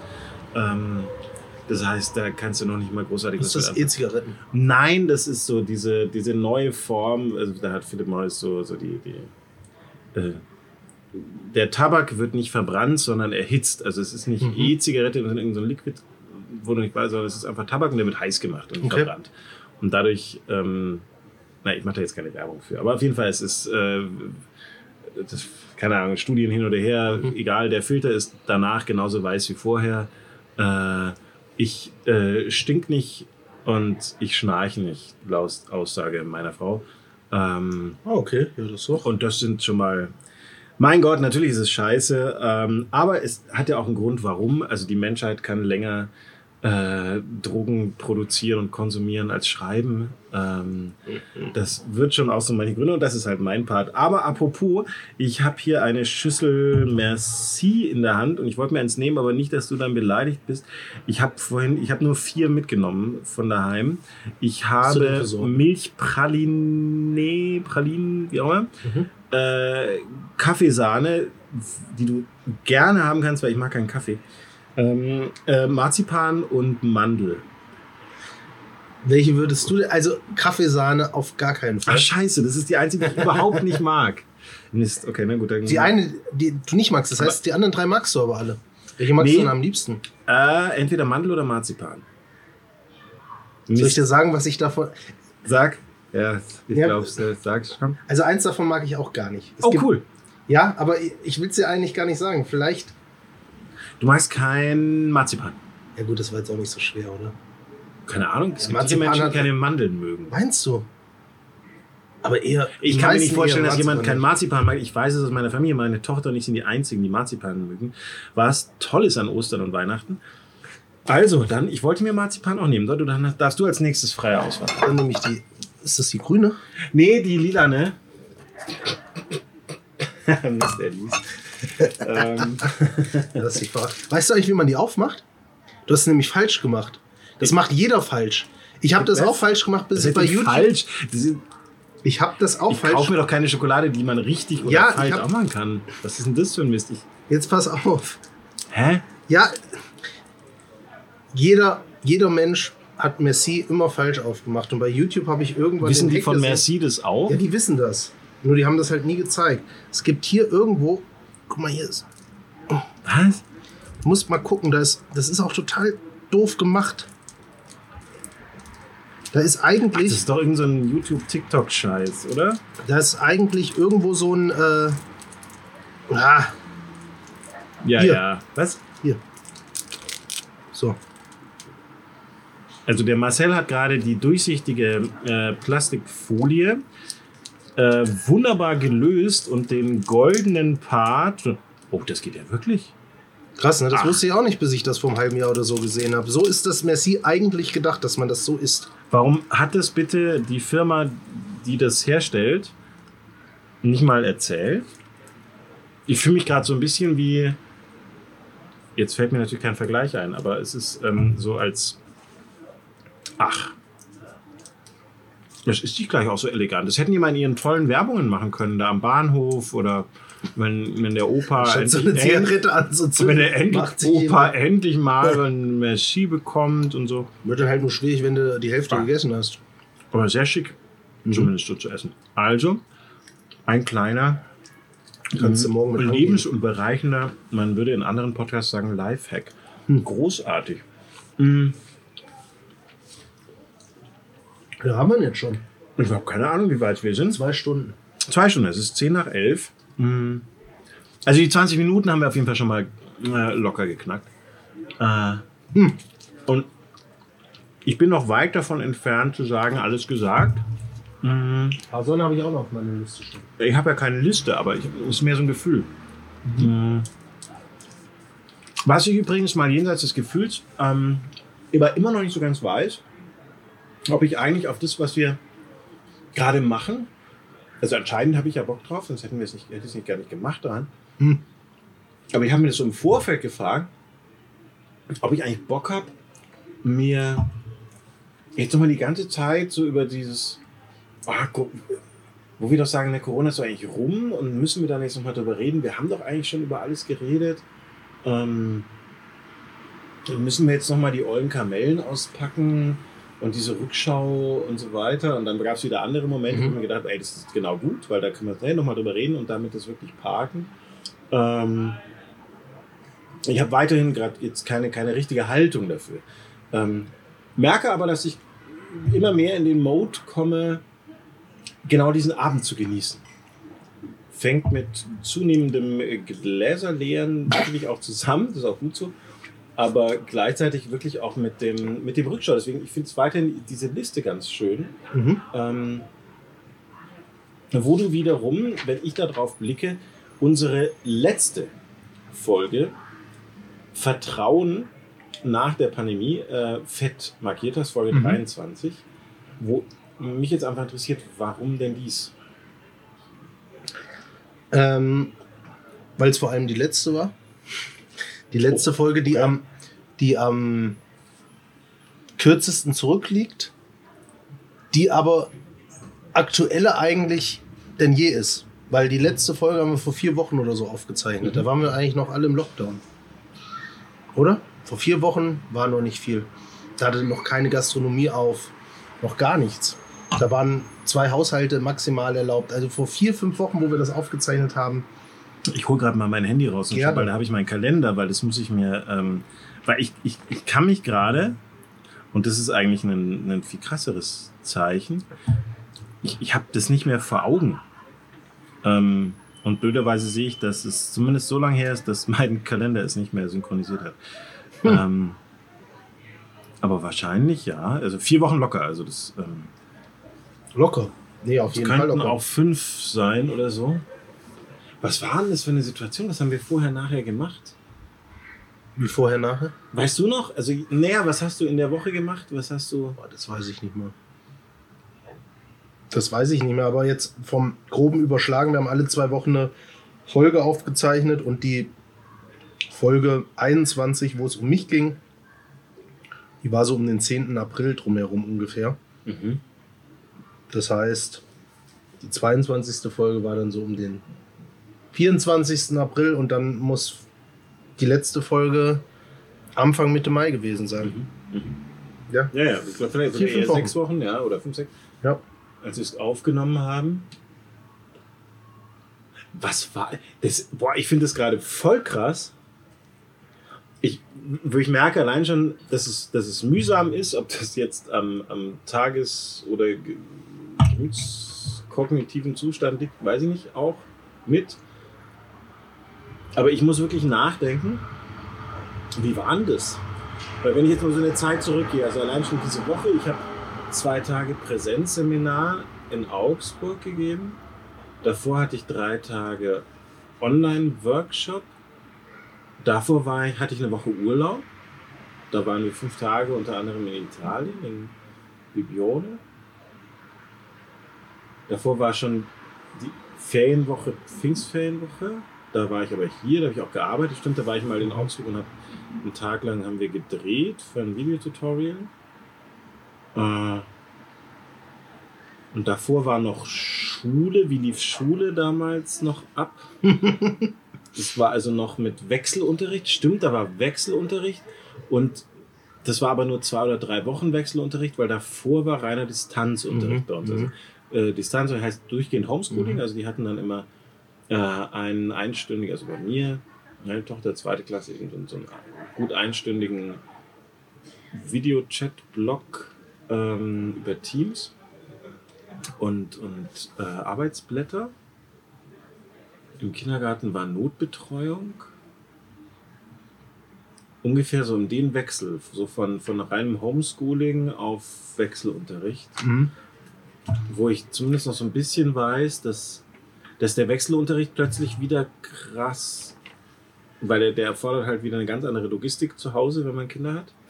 Ähm, weil plötzlich heißt es, das Kind ist zwar ja in der Schule, Montag und Mittwoch und Freitag ein bisschen, aber halt an den anderen Tagen auch nicht Mhm. und hat aber auch kein Video, das heißt, sondern das liegt dann nur an einem. Wo ich noch weiß, stimmt, da war ich dann mit meiner Tochter ein, zwei Mal hier im Büro ähm, und wir sind hier zum Arbeiten. Aber das, das wirkt gerade voll weit weg. Also, Ja, weil aber seitdem halt auch viel passiert ist. Das aber muss man wirklich, natürlich auch weil sagen. ich Ja. wirklich so sagen würde, hey, und jetzt ist Sommer und es ist draußen und ich Der war halt auch noch nicht da, ne? Also wir hatten zwar Mai, aber es war, der Mai war halt wirklich nicht gut. Es war ein Scheißwetter. Ja. Ich hatte ich habe dieses Jahr zweimal schon meine kompletten Winterjacken in den Keller geräumt gehabt. Und ich weiß noch, dass ich irgendwann mal Ende Mai, da war ich abends hier im Büro und noch draußen gesessen, äh, am Balkon dann irgendwann mal wirklich in der vollen Winterklamotte. Es ist Ende Mai und ich habe meine dicke Winterklamotte. Aber krass. Okay, aber jetzt, ich äh, meine, meine krass Verwunderung äh, kommt dem Ende zu. Äh, Nochmal zurück, warum die Folge, außer dass es die letzte war und wo der Unterschied so groß war? Ja, weil ich ja damals ging es mir darum, wie bauen wir in verschiedenen Bereichen vielleicht wieder Vertrauen nach der Krise auf. Zu uns, zur Gesellschaft, zu Freunden, zur politischen Kommunikation, wie auch immer. Und es ist ja jetzt wirklich in den letzten vier Wochen viel passiert und man hat ja teilweise den Eindruck, die Pandemie ist vorbei. Ja? Also wenn wir jetzt allein hier rausgucken, was wir heute Abend jetzt schon hier so ein bisschen gesehen haben, egal ob das der Biergarten gegenüber ist oder ob das eben der, weiß ich nicht, war ja kein Junggesellinnenabschied. Biergarten, das ist der Gastgarten eines Ein-Sterne-Restaurants. Okay. Ah, Marcel. Aber ja, der Biergarten hat auch wieder auf. es gibt's doch nicht. Ja, wenn die so gut sind, ey, dann müssen wir da wirklich irgendwann mal noch was essen geben. Aber, ähm, wie gesagt, es ist viel passiert seitdem. Es ist viel wieder geöffnet worden. Ich bekomme allein dadurch, dass ich doppelt geimpft bin, jetzt nach und nach das Vertrauen zu bestimmten Bereichen zurück und zu verschiedenen Begegnungen. Hm. Hab jetzt aber auch da, ich habe mir so, so ein paar Sachen nochmal rausgeschrieben, wo mich vielleicht auch so ein bisschen deine ähm, fachliche Meinung interessiert. Okay. Wenn du darauf um die Uhrzeit noch Lust Immer. Äh, Lust immer, ob ich ähm, noch so gut an, zurücklallen kann. Schauen wir mal. Nein, ich bin schon noch. Also wir sind, wir, wir sind ja jetzt von der Maskenpflicht sind wir ja noch nicht befreit in Deutschland. Das wird vielleicht auch noch ein bisschen dauern. Aber ich habe jetzt eine, ein ganz nettes Interview gesehen mit einer Dame aus Gibraltar. Gibraltar, ich glaube so knapp 30, 35.000 Einwohner haben die. Ähm, die sind quasi Corona-frei. Die sind durchgeimpft, die haben alle fünf, sechs Tage, taucht da mal eine Neuinfektion auf. Da weiß ich jetzt aber nicht, ob die inländisch passiert oder ob das vielleicht Pass, äh, Urlauber sind, die vielleicht am Flughafen getestet werden, ne? aber praktisch Corona-frei. Und da haben sie eine Dame interviewt aus Gibraltar, die auf der Straße in Gibraltar, wo rechts und links, wo kein Mensch war, gar nichts, in leeren Gassen eine Maske getragen hat. Und die sie gefragt haben, warum sie denn die Maske trägt. Es seien doch alle geimpft und ewig schon keine Fälle mehr gehabt. Und dann hat sie gesagt, ja, das weiß sie auch eigentlich. Aber irgendwie hat sie das Gefühl, wenn sie diese Maske nicht trägt, kommt sie sich vor wie ein Schwerverbrecher. Hm. Und hm. Ähm, das ist das, was Gibraltar nicht Gibraltar, ich will das jetzt nicht pauschalisieren, aber was zumindest eine Bewohnerin aus Gibraltar denkt. Ja, Vertrauen nach der Pandemie. Das jetzt, ne, zu welchem Bereich auch immer. Und da sind wir wirklich, wie gesagt, noch ein bisschen von entfernt. Bei uns dauert das noch mindestens zwei Monate wahrscheinlich, bis, bis alle ein Impfangebot bekommen haben bei uns. Mhm. Aus deiner fachlichen Brille, Masken, vielleicht auch zum Beispiel die Scheiben im Supermarkt und sowas.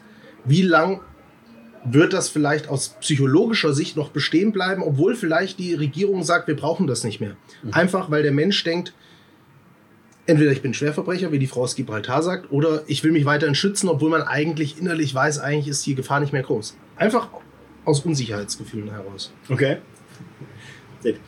Ich muss, ich muss kurz, kurz den Zuhörern, die gar nicht mehr zuhören, die zwei Rahmenbedingungen. Ich bin nämlich ein bisschen abgelenkt, gerade weil es hat hier tatsächlich irgendjemand das Dudelsack-Stimmen angefangen. Was ich also total abgefahren finde. Und parallel habe ich noch nie jemanden, weder vor noch nach Corona, so oft innerhalb von fünf Minuten das Wort Gibraltar in der Betonung Gibraltar aussprechen hören. Weil man Gibraltar sagt? Nein, ich glaube, es ist richtig. Äh, ich, ich hätte mich eher in den falsch prononzierenden Gibraltar aussprechen. Ich glaube, es war genau richtig. Aber in dieser Konstellation hänge ich gerade noch der Dudelsack, der Gibraltar. Aber spielen äh, die äh, in diesem Land äh, Dudelsack? In diesem bayerischen? Oder in Gibraltar. Nee, in Gibraltar. das weiß ich nicht, aber hier in Bayern auf jeden Fall. Anscheinend ist irgendwo gerade jemand mit einem Dudelsack. Keine Ahnung wofür. Haben die Schotten heute Fußball gespielt? Ich weiß Wales nicht. hat gespielt. Haben aber das ist schon lange her. Weiß ich nicht, aber es ist okay. auf jeden Fall UK. Ah ja, gut. also, äh, zu der Frage. Hm, wie lange, da wirst du natürlich wieder keine Antwort auf, äh, von mir kriegen, weil wir Psychologen ähm, drücken uns ja immer vor der Verantwortung, ähm, greifbare Antworten zu liefern. Ähm, und außerdem weiß ich es schlicht und einfach nicht. Aber spannend ist natürlich die Frage dieser, dieser Norm, die da mhm. dahinter steckt. Und dieses mit dem Schwerverbrecher, also das ist ja tatsächlich was, diese gesellschaftliche Norm, erst war es komisch, Masken zu tragen, dann gehörte es dazu, äh, mhm. dann ist es selbstverständlich, ist die neue Norm geworden, ja, ob wir das jetzt alle cool finden oder nicht so cool finden oder manche finden es wichtig, andere nicht, manche, also auf welchen Motiven auch immer, mhm. aber die Norm ist geworden, wir tragen jetzt diese Maske und es wird zumindest hoffentlich die Norm kommen, äh, dass es zumindest keine Maske mehr getragen werden muss. Wo ich mir durchaus vorstellen könnte, dass zukünftig schon auch ein bisschen mehr äh, Masken, auch, also in drei Jahren, vier Jahren werden mehr Masken im öffentlichen Nahverkehr zum Beispiel vorhanden sein als sonst nicht. Ähm, was ich auch in Ordnung finde, ich persönlich fand immer schon diese Vergleiche zum Kotzen, wo gesagt wurde, naja, die Asiaten, die machen das ja schon lange. Also, das stimmt, ey, ja. Was ist das ja. für, für, für ein Schwachsinn, Kulturvergleiche? Mhm. Ähm, äh, die, die, die, die hängen an der Stelle extrem. Also fängst du damit an, als wäre das schon immer besser oder so. Ja.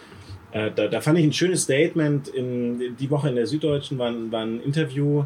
Ach, ich habe seinen Namen vergessen, aber der ein ähm, nicht Virologe, sondern Infektologe, glaube ich, mhm. von, äh, ich glaube auch von der Uniklinik München oder vom Klinikum München Schwabing, der den ersten Covid-Fall in Deutschland unter anderem mit begleitet heißt hat. mit Vornamen, glaube ich, Clemens, Clemens. heißt er mit ja, Vornamen. Das genau. weiß ich auch noch, aber ja, ja. ich weiß den Namen nicht. Weidner oder so, kann das, das sein? weiß ich nicht mehr genau. Aber ich fand den, ich fand den, mhm. ich habe so zwei, dreimal Interviews mhm. mit denen gelesen in der Zeit, ich fand den immer sehr professionell reflektiert. Also das fand ich, hat mir immer, immer gut gefallen. Auch das mhm. fand ich jetzt wieder spannend, weil er eben auch ähm, genau, also schönes Interview. Also, wer es googeln will, SZ Clemens, Covid erster Fall, heißt er mit Nachnamen. Ähm, und ähm, jetzt habe ich das auch gesagt, dass man sich halt genauso aber auch daran gewöhnen werden muss, dass es, dass es auch eine, und, und das wird auch noch spannend werden, es werden irgendwie in, in, in vier Jahren, jetzt springe ich mal so ein bisschen weiter, mhm. Leute, die eine, eine, Maske in der U-Bahn aufhaben, irgendwie ähm, häufiger also einerseits gemieden, weil du dir ganz ehrlich, erster Impuls wäre ja eher, oh Scheiße, die hat was, sonst hätte sie ja keine Maske aus. Ja, ja. Die hat gerade mhm. die neueste Corona-Mutante und deswegen trägt sie eine Maske, weil sie das nicht raushauen darf. Ähm, also bis hin zu irgendwelchen offensichtlichen Diskriminierungen, Anfeindungen mhm. ähm, äh, oder sogar Übergriffen oder mhm. sowas. Ähm, aber zurück zu deiner Frage, die dann ja irgendwo in der Mitte liegt. Also wann wird das so aufhören? Und ich glaube, da wird es so Unterschiede geben, einfach weil es aber auch verschiedene Kontexte sind. Also der mhm. Supermarkt, mhm. das Hotel, also nehmen wir mal den Supermarkt mhm. mit diesen Plastikblenden und so weiter oder auch, ähm, äh, wo es ja so auch abzuwägen ist, naja, vermitteln Sie dem Kunden gegenüber darüber einen gewissen Schutz oder mhm. umgekehrt schützen Sie darüber ja auch die Kassiererinnen und Kassierer, wo es ja auch sogar sein kann, dass das bleibt. Das habe ich mir auch gedacht. Ja. ich Klar. das in, in, aus, aus beiderlei Hinsicht auch, auch gar nicht so schlecht finde. Also gerade die Kassierer. Also wenn, wenn ich mir vorstelle, ich wäre Mitarbeiterin, im, Mitarbeiter im äh, Mitarbeiter, ich wäre Mitarbeiter im Verkauf mhm. ähm, eines Einzelhändlers. Das ist ja eh schon mal, also du hast die ganze Zeit mit Geld zu tun. Es gibt nichts Dreckigeres als Geld. Mhm. Ähm, und dann, dann die Leute, die das Zeug dann, dann jeder Fünfte, so im November oder so, hustet dir dann auf dein Fließband drauf und, äh, und vorher niest er noch in die Hand mhm. und dann mhm. gibt er dir sein Geld und so. Also das, also das ist schon, schon eh schon hart. Ja. Vielleicht ist es da ja eher auch, auch ganz, ganz cool. Mhm.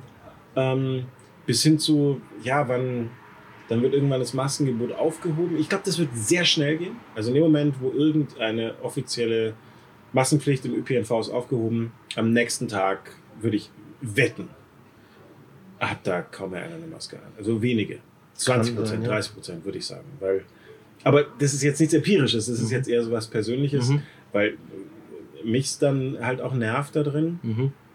Und weil ich mir aber auch vorstellen könnte, dass es, äh, dass es als, als Störkörper immer noch empfunden wird von vielen. Aber deswegen wird eher, für mich persönlich, ist eher interessant, so dieser eben on the long run, also was kommen an neuen Stereotypen, mhm. also wo du so, hey, diese Maskenträger. Würde ich, da würde ich meinen, wie wird dieser, dieses Vorurteil ja, ja. gegenüber Aha. den Maskenträgern, also wie wird es in fünf Jahren aussehen? Oder in zehn Jahren, mhm. noch mal weiter. Ob mit dem auf den Finger gezeigt wird, meinst du? Ob da, ob nee, das so Finger zeigen, das ist ja diese Alltagsdiskriminierung, sondern was ist das, wird das für ein Stereotyp? Mhm. Was werden die Maskenträger für ein Vorurteil, ein Stereotyp werden? Ah, ob das eher zum Beispiel die Ängstlichen sind oder eher die Verantwortungsvollen zum Beispiel. Und das wette ich nicht. Stereotype sind selten positiv. ähm, äh, garantiert nicht. Mhm. Sondern ja, werden das so die Ängstlichen, werden das die äh, Verschwörung, so die andere Verschwörungsleute. Mhm. Ich habe keine Ahnung, aber das, das finde ich interessant, weil ich liebe, also Sozialpsychologie ist ja mein Kernthema mhm. in der Psychologie. Ähm, äh, und, und da bin ich auch mal gespannt, wie entwickelt sich so ein Stereotyp. Und ich wette, der Stereotyp Maskenträger wird kommen. Mhm. Und das, das wird interessant. Mhm. Ähm, und das Zweite ist, anderer beruflicher Part, der mich interessiert, ähm, wie wird zum Beispiel gerade eben im, im, im, Unternehmen damit umgegangen? Weil damit, das ist ja mein großer meines täglich Brots, ja. also das heißt gesunde Arbeit gestalten, wie äh, können Unternehmen damit umgehen. Ob das jetzt die Maskenpflicht, ob das das Thema Homeoffice ist. Ähm, weil ich weiß jetzt schon, viele Unternehmen werden das sehr schlecht machen. Mhm. Also zum Beispiel werden sie sagen, no, sie werden es zu versuchen zu quantifizieren. Dass sie sagen, du darfst einen Tag pro Woche ins Homeoffice. Mhm. Ja, oder ja. zwei Tage im Monat. Mhm. Was eine Scheißidee ist. Das ist totaler Schwachsinn, weil es statt einen Rahmen zu definieren, der hieß, sprecht darüber, was für euer Team, für euren Arbeitsbereich Sinn macht. Mhm.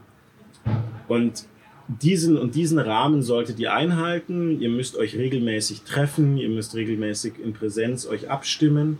Ähm, äh, ihr könnt Freiheitsgrade nutzen, statt es so. Die wenigsten Firmen werden es leider so machen, aber das ist also nicht für mich leider, aber für die Unternehmen leider. Mhm. Die werden es cool machen. Mhm. Die Firmen, die es schlecht machen werden, werden es quantifizieren, reduziert. Da sind wir wieder bei dem Thema Zahlen auf eine Kennzahl. Dass sie sagen, no, du darfst jetzt, du hast 20 Homeoffice-Tage im Jahr. Mhm. Totaler Scheißdreck. Aber ich wette, es wird irgend so eine blödsinnige Regel kommen, ähm, bei vielen zumindest Unternehmen. Und da bin ich dann auch ähnlich wie bei diesem Thema ähm, äh, eben Kassenschutz. Wie Mhm. wird es kommuniziert werden? Also wird es eine strategische Entscheidung der Unternehmensführung, also das Edeka oder Rewe oder Aldi, ähm, äh, sich das natürlich solche Gedanken macht, Mhm. ähm, die auch mit einfließen lassen, schützen wir unsere Mitarbeiter, Mhm. schützen wir die Kunden, aber sicherlich auch, was für ein Bild geben wir nach außen ab? Mhm. Bei uns kannst du sicher einkaufen, wir kümmern uns um dich, sowas. Mhm. Also was ist so der, also diese verschiedenen Mhm. strategischen Entscheidungen ähm, und wie viel äh, Handlungsspielraum werden sie den Betroffenen überlassen? Mhm. Also wird es sowas geben wie die Filialen können es für sich entscheiden. Mhm. Und dafür gibt es Handlungsleitfäden und dafür gibt es, muss aber abgestimmt werden. Und wie wird bei den Abstimmungen auf die Leisen gehört? Mhm. Ähm, die Lauten, dann hängt es davon ab, sind die Lauten die Kritiker oder sind die Lauten die Ängstlichen? Mhm. Sind die, ähm, und diese, diese Entwicklungsprozesse, ähm, das ist halt was, was, was für mich wahnsinnig interessant ist, wo ich jetzt sagen, nicht sagen kann, wie das ausgeht, aber wo ich auf den Prozess an sich sehr gespannt bin. Ja, absolut. Mhm. Da, also das habe ich mir hier auch äh, notiert. Da würde ich gerne noch mal ganz kurz von dir wissen. Kann dir auch äh, gern zur Einleitung meine Einschätzung sagen. Ich glaube, dass die, diese Scheiben bei Kassierern, ich weiß nicht, wie das hier in München ist, aber in Kempten zumindest hast du überall so eine Plexiglasscheibe oder sowas ja, klar. davor. Bin ich, Ja, die wurden auch immer besser. Also am Anfang Ja, genau. Am Anfang waren das Decke, irgendwelche Vorhänge oder so, genau. In, in, in Form gebracht Genau. und sind da. Also da bin ich ziemlich von meiner von meinem persönlichen Empfinden echt safe, dass die bleiben. Das wird dauerhaft bleiben, weil ich meine, es wird immer wieder vielleicht Pandemien geben. Wo willst du das ganze Zeug zwischenlagern? Ich meine, das sind das sind äh, Gedanken, immer ich mir wieder, mache. jetzt halt die mal zurück. Ich meine, Das ist dann die nächste Frage, wo ich Also, gleich nochmal drauf eingehen werde. in fünf Ähm, Jahren oder was. Naja. Bei Masken, glaube ich, gebe ich, gebe ich dir recht. Sobald die fällt, werden es viele abziehen und viele, die sich ähm, vorgenommen haben, zumindest in den Wintermonaten oder wann auch immer weiterhin Masken zu tragen, die werden vielleicht auch schnell wieder zu den Mitläufern der Mehrheit werden. Ich gehöre zum Beispiel dazu, ich habe gesagt, wenn die irgendwann fällt, ich werde im Winter auf jeden Fall weiterhin Maske tragen. Weil mich hat die ja nie gestört und da sage ich halt, wenn ich vielleicht jemanden schützen kann, und kann dann einen gewissen Beitrag zu leisten, der mir selbst kein bisschen wehtut, mache ich das weiterhin. Aber wer weiß, wenn ich dann der einzige Vogel bin, der im Aldi, Rewe, Lidl oder wo auch immer mit Maske rumläuft, ob ich das dann wirklich noch mache. Ja, also das ist, ist schwierig. Ich kann mich noch an die Zeit erinnern im März, wo ich einkaufen war und ein Mann hatte eine Maske auf. Einer. Ich habe gedacht, was ist das denn für einer? Warum zieht er denn eine Maske auf? Jetzt äh, ist es nämlich genau andersrum. Ja? Ich, Ähm, bevor du deine Frage stellst, du mir noch Fragen stellen willst, die du mir noch stellen willst, Mhm. äh, gleich mal zurückgefragt oder zwischengefragt. Weil ich ja definitiv weg, also ich war ja auch anfangs, also ich hatte ja zum Glück nur ein recht kurzes Tief in Corona, die ersten zwei Wochen. Mm, Aber ich weiß, dass zum Beispiel jedes, also dass das mit der, der, der, das Tief ausgelöst wurde von der Pflicht zum Maskentragen. Mhm. Das war für mich, ich habe das am Anfang als unfassbar übergriffigen Eingriff in meine Persönlichkeitsrechte empfunden. Das fand ich ganz schrecklich. Ähm, konnte ich zumindest, zum Glück bin ich drüber weggekommen, ganz gut. Aber ähm, in dem Moment, wo das nicht mehr sein muss, werde ich keine mehr aufhaben. Und zwar in, in verschiedensten Kontexten auch. Mhm. Ähm, ich werde es vorher abfragen, also sowohl in der Arbeit, mhm. ähm, bei Seminaren. Ähm, über ein Seminar möchte ich unbedingt nachher noch mit ne, Thema Vertrauen und mhm. Zukunft mhm. und was verändert sich in der Arbeit und so weiter, war auf deiner mhm. Liste noch fett markiert, hatten wir auch mal als Folge. Ähm, äh, und ich werde immer so einen Vorrat im Auto und in der Tasche und im Büro da haben äh, an verschiedenen Maskentypen. Mhm. Ähm, aber nee. Und ich finde auch immer das Argument, für mich ist auch immer so dieses, oh, kann ich dadurch andere schützen? Nee, nee, ist für mich, für mich persönlich zum nee, ich finde das auch nicht schlimm. ein schwaches Argument, weil ich umgekehrt, ähm, ich kann genauso wiederum die Widerstandskräfte eines Gegenübers stärken, weil er sieht, ich lächle ihn an.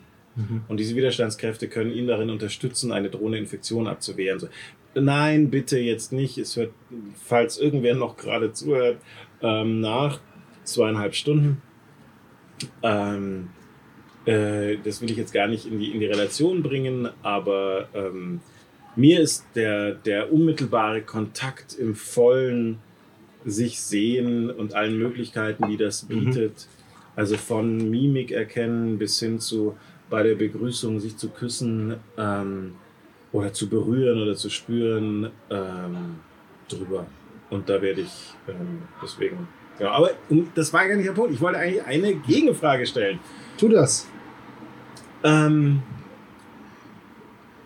wie wird das denn für dich oder wie wäre es denn für dich im Supermarkt, mhm. wenn plötzlich die ganzen Sicherheitswände weg wären an der Kasse? Das, kann ich, dir, das kann, ich, kann ich dir ehrlich gesagt noch nicht so richtig sagen, weil es ist ja noch nicht der Fall. Ja, aber so von, von, von ähm, Empfinden her, weil du jetzt vorhin gesagt hast, ne, du neulich, also jetzt ja. heute beim, beim, beim Rebellica Aldi mhm. ähm, äh, dass ich das, das schon so, boah, hey, die haben ihre Masken nicht schon auf. Ähm. Also ich bin, ich bin mit sehr vielen politischen Entscheidungen auch unzufrieden, was in den letzten anderthalb Jahren passiert ist. Aber trotzdem habe ich generell ein Grundvertrauen zu unserer Regierung. Also ich habe mhm. nie mhm. angezweifelt, dass die nicht das Beste für uns wollen.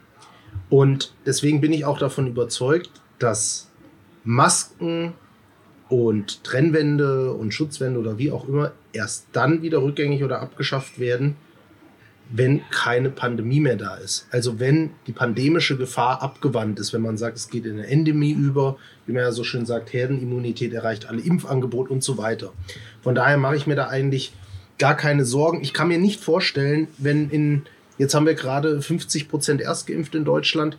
Ich kann mir nicht vorstellen, wenn in vier Wochen 60 Prozent erstgeimpft sind und die äh, Zahlen sinken noch weiter, dass sie sagen, okay, keine Maskenpflicht mehr. Wird nicht passieren, glaube ich nicht. Wenn das der Fall sein sollte, dann kann ich dir ehrlich gesagt noch nicht sagen, wie ich reagiere, ob ich mich dann unwohl fühle oder wie auch immer. Hm. Zum anderen habe ich dir auch vorhin schon gesagt, dass ich mich dann auch immer wieder daran zurückerinnern werde, hey Marcel, du bist geschützt, deine Liebsten sind geschützt. Ich glaube, das wird schon mal auch für ein bisschen mehr Ruhe auch in mir sorgen. Ähm, aber nochmal, da ich davon ausgehe, dass das erst rückgängig so mit als letzter Schritt gemacht mhm. werden wird, ähm, dann glaube ich, bin ich fein damit. Es wird zwar eine, auch, es wird, wird trotzdem natürlich ähm, ein Weg sein, wie jetzt auch die Treffen, die jetzt ja nach und nach wieder Entschuldigung. Du musst mehr trinken. Genau. Oder weniger. Mit äh, Freunden stattfinden, wo man auch nach und nach das Vertrauen sich zurückerkämpfen muss. oh, Sing mal, da, du hast immer noch was in deinem Glas. ähm,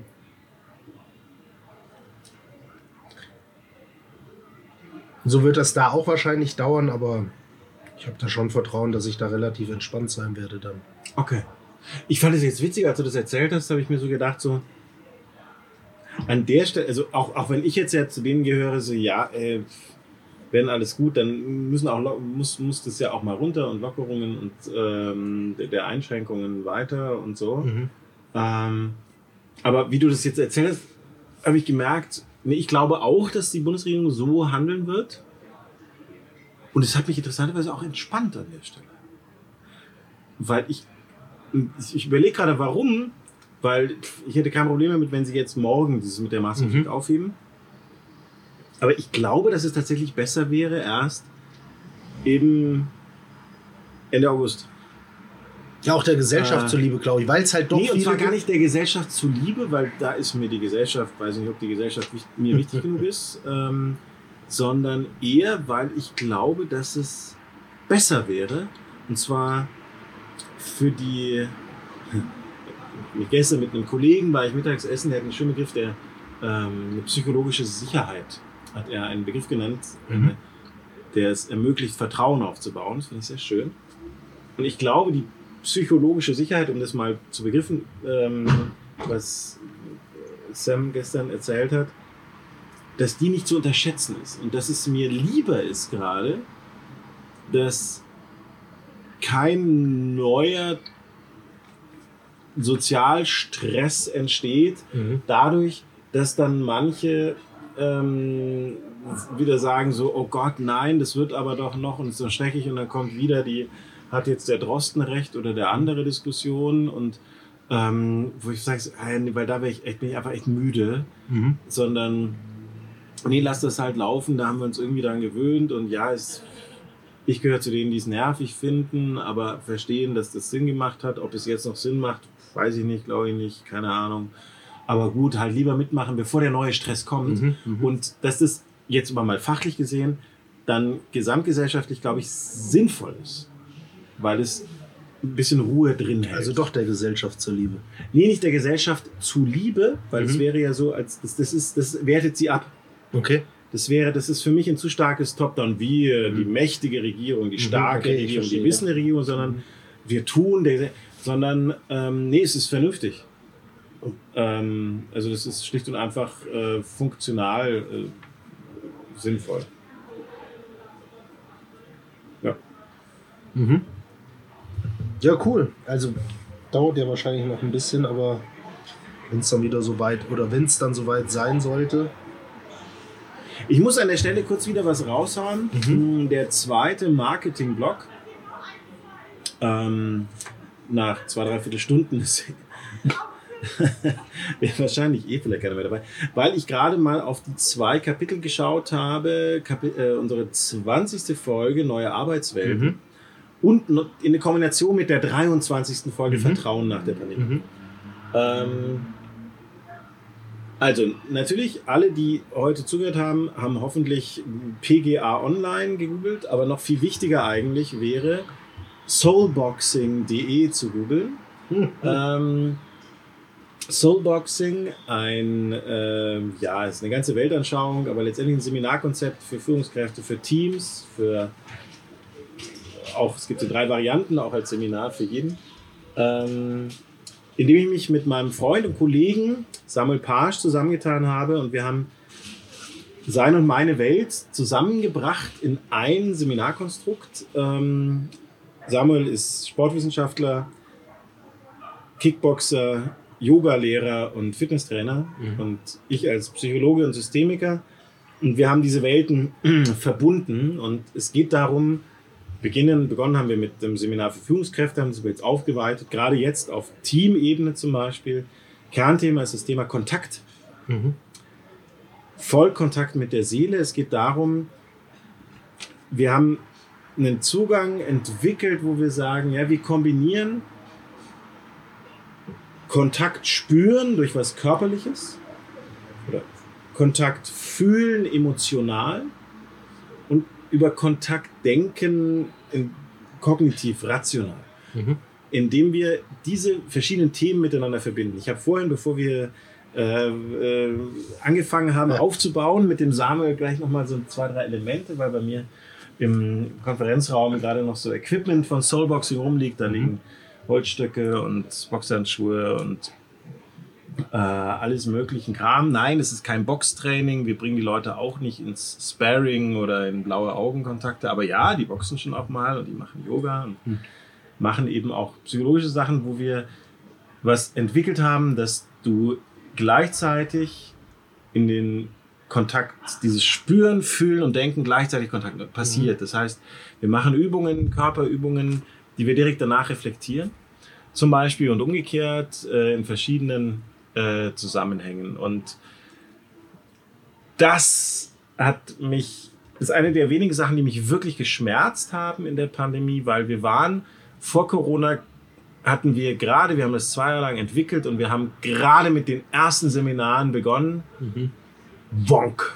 Dann kam der Lockdown. Mhm. Und das hat uns jetzt wirklich anderthalb Jahre nach hinten geschmissen. Wir hatten im Herbst dann nochmal zwei Seminartermine wohl so zwischengelöst, aber das, das ging dann auch nicht. Dann kam der nächste Lockdown. Und das hat uns wirklich da echt rausgekickt. Und ich will zukünftig viel mehr so arbeiten. Und ich glaube, dass genau jetzt die Zeit ist, gerade auf Teamebene. Es haben alle seit so langer Zeit auf Distanz gearbeitet, auf Distanz geführt. Es war schon lange keine mehr wirklich miteinander, wo ich der Überzeugung bin, dass es ganz wesentlich ist, mal dahin zu schauen, wie wollen wir denn in Kontakt gehen? Wo sind mhm. Grenzen? Wie, wie bilden wir neue Grenzen? Wie überschreiten wir die? Und dafür ist das also die Steilvorlage, genau mal diesen Weg zu gehen. Und deswegen schaut mal auf soulboxing.de und das ist wirklich geiles Zeug. Mache ich. Der Werbejingle musste sein. Der Samuel hat es vorhin mal kurz ein bisschen erfahren mit seiner Übung am Stock. Und der Marcel. Was habe ich gesagt? Der Samuel. Achso, der Samuel. Der Samuel kennt das auch schon. Jetzt bin ich schon wieder mein Sohn. Der hat dich vorhin auch verwechselt.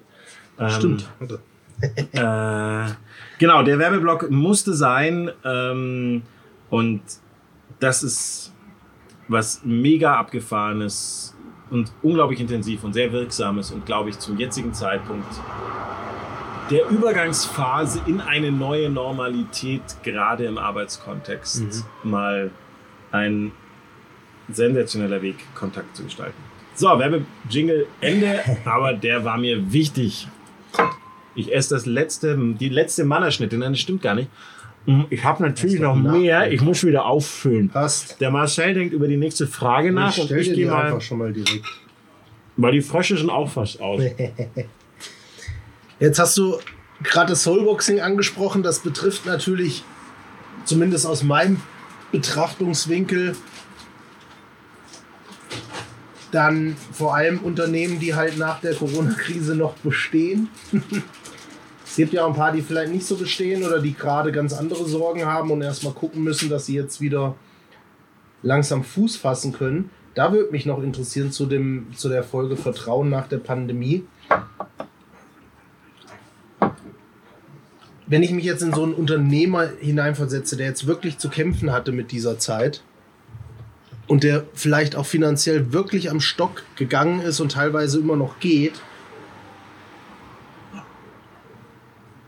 wie kann das denn funktionieren? Also ich stelle mir das ganz schwer vor. Ich, ich glaube, ich würde da aufgeben. Ich bin zwar jemand, der schon auch ehrgeizig ist, aber ich glaube, da würde ich jetzt aufgeben. Wie kann man solchen Leuten vermitteln, oder Lust darauf machen, ihre, ihr Unternehmen, ihren Wohlstand wieder aufzubauen. Weil wir haben gemerkt, wie so eine Krise und vor allem so eine Gesundheitskrise, wie, wack, wie wackelig Wirtschaft und Wohlstand eigentlich ist, auf welchen wackeligen Beinen das steht. Und du brauchst dich halt nur bei oder in verschiedenen Bereichen umhören, egal ob das ähm, Experten aus der Virologie sind, ähm, ob das Experten auch ähm, bezüglich des Klimawandels sind, das hängt ja auch oft zusammen, ähm, die ganz klar sagen, das wird nicht die letzte Pandemie sein und die nächste Pandemie kommt schneller, als wir alle denken. Ja, also es wird nicht, wir haben die letzte riesige Pandemie, also die wirklich weltweite riesige Pandemie, die viele Todesopfer gefordert hat, hatten wir 1918 mit der spanischen Grippe. Wir hatten zwischendurch hatten wir mal die Vogelgrippe und die Schweinegrippe, aber das war alles relativ harmlos. Viele gehen davon aus, dass in den nächsten 10, 15 Jahren spätestens das nächste Ding auf uns wartet. Wie will ich denn irgendwelchen Kleinunternehmern oder wem auch immer jetzt sagen, ja, fangt jetzt wieder von vorne an, baut auf, wenn die vielleicht die ganze Zeit die Angst haben müssen, in zehn Jahren geht das wieder kaputt. Gar nicht. also lassen. Also am besten alle in öffentlichen Dienst. Um Gottes Willen. Nein. Ich meinte mein gar nicht in dem Sinne, das muss von denen kommen. Also du kannst niemanden motiviert machen. Du kannst niemanden glücklich machen. Mhm. Das kann der oder die ausschließlich aus sich selbst heraus. Das Okay. geht gar nicht anders. Ich kann allerdings anstupsen, verstören, nenne ich das in meiner Mhm. Arbeit, aus dem Gleichgewicht bringen, sodass derjenige ein neues Gleichgewicht sich suchen muss, um dann vielleicht diesen Weg zu gehen. Wie man da jetzt rangeht, ich finde es selber gerade ganz spannend. Ich habe schon ein Bild im Kopf, aber erstmal nur ganz kurz. Erster Tipp.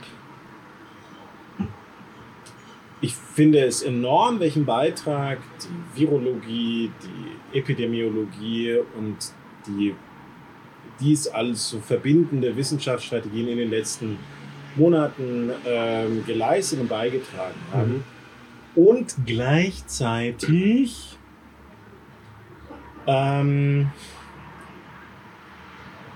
ist es auch eine empirische Wissenschaft, also eine Erfahrungswissenschaft, die Zukunftsvoraussagen über Abschätzungen und Erkenntnisse der Vergangenheit führt, mit einer Wahrscheinlichkeit versehen.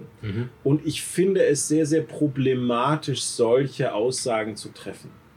Weil das ist, also, weil in Wahrheit sind die sehr, sehr viel komplexer Mhm. und sie sind immer mit einer Wahrscheinlichkeit versehen. Das heißt, es ist zu sagen, ähm, die Wahrscheinlichkeit, dass die nächste Pandemie in 15 Jahren passiert, ist wahrscheinlicher als vor 15, 20 Jahren äh, aufgrund des globalisierten Handels und, der, Mhm, und, und, und, und, und, und, und, und, ja.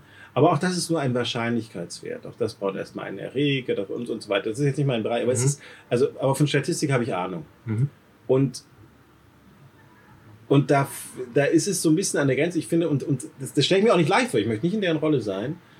Wie gehe ich jetzt so dazwischen hin und her? So zwischen, hm, ne, wir müssen schon darauf aufmerksam machen, es könnte passieren. Aber ich bin der Überzeugung, sie sind schlecht beraten, wenn sie sich in einer drohenden Rolle versetzen. Also, ihr seid nicht leichtfertig, es wird wieder passieren. Das ist kein guter Weg, weil das wird nicht motivieren. Vor allem nicht das, was vorher haben wir über Gesundheit und Krankheit und Kennzahlen gesprochen, jetzt hast du über Wirtschaftskraft gesprochen. Angst war noch nie ein guter Ratgeber, außer in Extremsituationen. In Extremsituationen ist es geil, dass wir sie haben. Deswegen haben wir unseren Podcast gemacht. Wer mehr darüber wissen will, sollte sich Folge 1 bis 4 anhören. Ähm, äh, aber auf lange Sicht ist Angst kein guter Ratgeber. Und Mhm. deswegen, also erster Punkt, was sollten diesejenigen hören? Nicht mehr auf Epidemiologen hören. Ganz einfach. Okay. Scheiß drauf. Hat vorher halt auch keiner gemacht, muss man ja auch ganz klar sagen. Ja, aber das ist eine, nein, nein, nein. Ja. Aber da bringst du es in einen anderen Kontext. Ähm, äh, weil, und das begründe ich jetzt mit einem ganz anderen Themenfeld, mit dem ich mich viel beschäftige, mit der Innovations, mit Innovationsmanagement und Mhm. der Kreativitätsförderung. Ähm, das Schlimmste, was du in der Kreativitätsförderung und in der Entwicklung von Innovationen, die äh, äh, machen kannst, ist zu früh über Abers nachzudenken, über Einschränkungen, über Eingrenzungen nachzudenken. Das zerstört Kreativität, das Mhm. Kreare erschaffen, Mhm.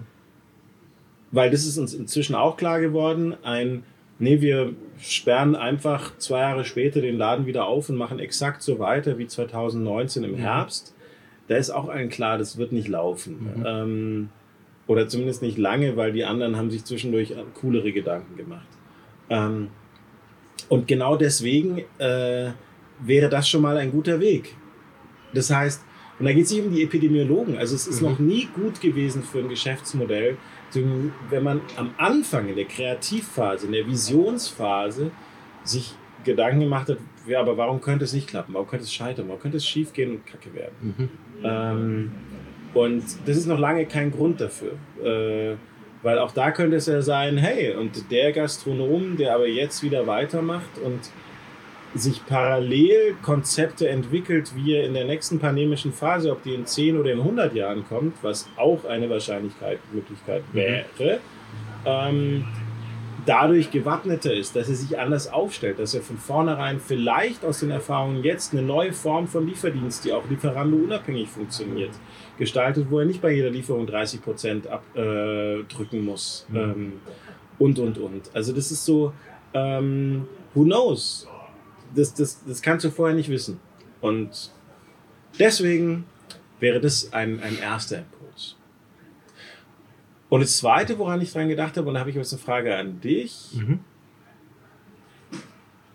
Mm, Was glaubst du, haben die, dieser Personenkreis, den du gerade gemeint hast, also Unternehmer, Geschäftsleute, Selbstständige, Mhm. die hast du ja angesprochen. Mhm. Ähm, In, in welchem Verhalten sind die gerade drin, das so, in, das, also sie- das so ein übertriebenes, intensives, verfestigtes gerade ist? Was glaubst du, ist das? Also an die, die, an die du so gedacht hast.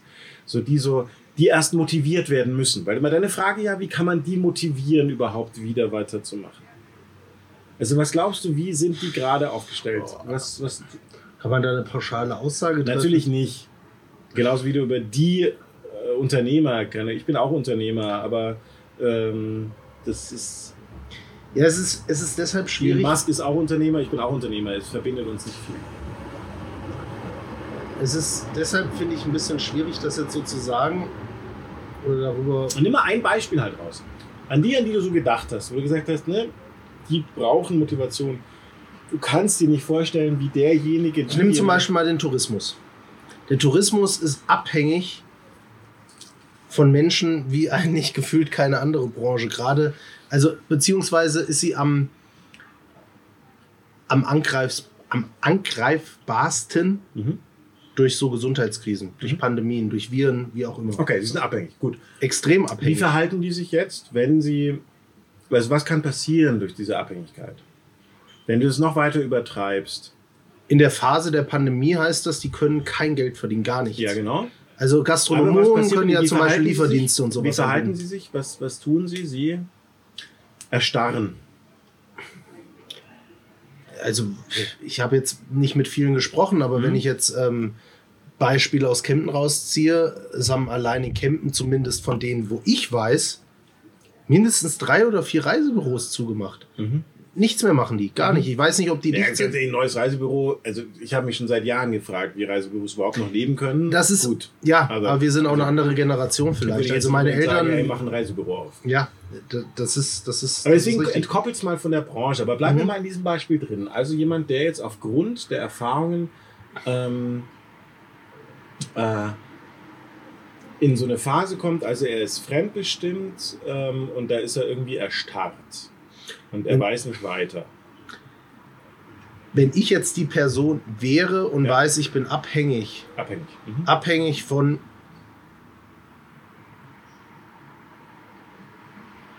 ähm, von Ra ich muss jetzt nochmal den Tourismus nehmen, von reisenden Menschen, damit mein Geschäftsmodell funktioniert. Mhm. Dann würde ich mir natürlich, aber das ist auch als Okay. Außenstehender total leicht gesagt, äh, ich würde sagen, ich überlege mir ein neues Geschäftsmodell, was vielleicht gar nichts mit Reisen zu tun hat. Okay. Ich, Nee, aber jetzt bleibst du mal, weil Mhm. du lebst halt nun mal in einem Tourismusgebiet, möchtest da bleiben. Gut, das Abhängigkeit ist das Problem. Und Mhm. abhängig sein ist für dich, ich spreche jetzt mal dich als Person an. Ja. Das ist leichter jetzt für diese Übung und das, das Modell und die Methodik, die da dahinter steckt. Das ist jetzt mal du kriegst ein kurzes Mini-Coaching. ähm, also, Abhängigkeit, wenn ich sagen würde, boah Marcel, du bist so abhängig, du bist so ein, boah, du bist so abhängig, du Opfer. Du bist so fremdbestimmt und abhängig. Wie geht's dir, wenn ich dir das jetzt noch dreimal sagen würde?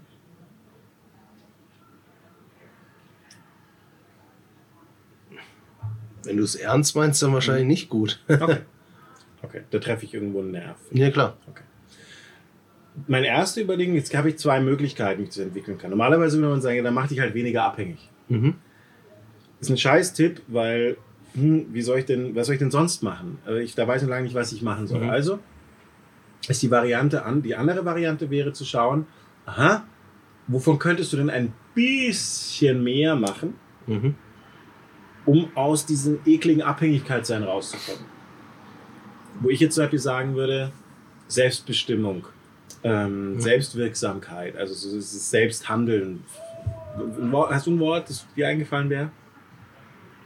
Nö, ich glaube, das beschreibt es ganz Okay, gut. Selbstbestimmung ja. nennen wir es mal. Selbstbestimmtheit. So, Mhm. okay. Also das heißt, das wäre die eine Strategie, dass die Leute sich ein bisschen überlegen, okay, wie kann ich ein bisschen mehr Selbstbestimmtheit haben? Mhm. Ich bin scheißen abhängig, ja klar müssen Gäste kommen, aber was kann ich, wo kann ich wir Selbstwirksamkeit, das ist Mhm. vielleicht ist ein Begriff, den ich sehr gerne mag, so, wie kann ich ein bisschen mehr selbstwirksam sein, damit ich nicht in diese eklige Abhängigkeitsübertreibung komme. Gut, so, das wäre der eine Schritt. Mhm. Jetzt ist es aber so, die sind ja auch nicht umsonst im Tourismus. Mhm. Ja? Äh, und äh, in diese Abhängigkeit mhm. gegangen. Weil, jetzt stell dir mal vor, stell dir es wie eine Waage vor. Wir haben auf der Waagschale oben die, die Selbstwirksamkeit. Und wenn, die, wenn wir die jetzt übertreiben würden, mhm. nur noch Selbstwirksamkeit, nur noch ich, mhm. ich, ich mhm. bin selbst, ich kann gestalten, ich kann machen, mhm. ich kann tun, mhm. ich kann. Was kommt bei raus? Was wäre die Folge deiner Meinung? Boah. Gib mir mal einen Tipp. Ist es eher was Positives? So, nee, ist was Negatives. Was Negatives. Eine entwertende Übertreibung nennt sich das in diesem Modell. Also das heißt, wenn, wenn wir das, wenn wir sämtliche Abhängigkeit wegnehmen würden aus der Waagschale und es geht nur noch darum, selbstwirksam, selbstwirksam. Ich bin, ich kann, ich mache, ich, ich, ich, ich, ich, ich, ich. Mhm. Was würde dabei rauskommen?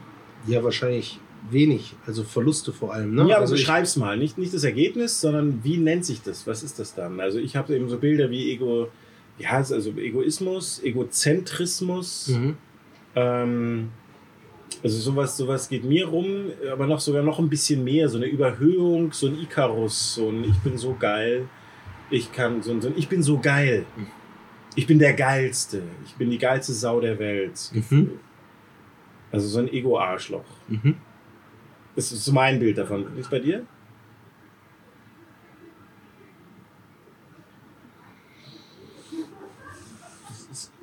Oder es wäre so eine Struktur. Ah, ich habe noch ein anderes Bild. Ja.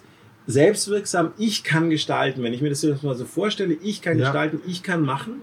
Ähm, also ich baue etwas auf. Ich baue, aber ich baue, aber nur ich. Mhm. Also wenn ich dieses Ich übersteigere, ich, ich, ja, ich, ich. Ja. Es geht nur noch um dieses Ich. Ich mache, ich mache alles allein. Ja. Nur ich mache. Ihr habt keine Ahnung. Ich kann es mhm. besser. Nur ich weiß, wie es richtig geht. Mhm. Wenn ich das so weiter steigere, also dann bin ich irgendwann total isoliert. Dann, dann muss ich mir eine Insel alleine kaufen, wo auch nie jemand hinkommt, wo aber auch kein kein Kollege, kein Tourist, kein gar niemand, weil nur ich kann es ja. Ja. Hast du so ein Bild? Was, was meinst du mit Bild, was dann passiert? Nee, nee, nee, wie du das beschreiben würdest? Weil du gerade so, ja, du, du warst du gerade bei mir, also das ist so. Ja.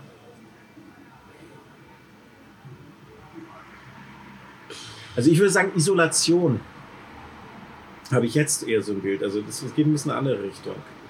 Ich bin wäre dann isoliert. Ja, das schon, ja klar. Aber also das ist ja cool, da kann ich ja machen, was ich will. Aber das heißt, wenn ich das total übertreibe, bin ich irgendwann isoliert. Mhm. Noch schlüssig für dich? Ja, das okay. auf jeden Fall, ja. Und jetzt kommt, jetzt brauchen wir noch einen vierten Teil. Damit, das heißt, damit ich vor lauter Selbstwirksamkeit nicht in die Isolation komme, mhm. brauche ich eben ein bisschen was von der anderen Seite dazu. Mhm. Nämlich sowas wie mh, hm, Unterstützung, mhm. vielleicht ja. oder Kontakt oder sozialen Austausch. Also es geht um so näher mit anderen. Es geht um so, so, ne, da muss mir so, ah, du kannst das, ah, du kannst du mir da mal helfen? Mhm. Sowas vielleicht, ja. Macht für mich gerade so ein bisschen Sinn. Mhm. Das heißt, die ideale Balance wäre also hier in der Kombination aus Unterstützung und Selbstwirksamkeit. Mhm. So. Ja.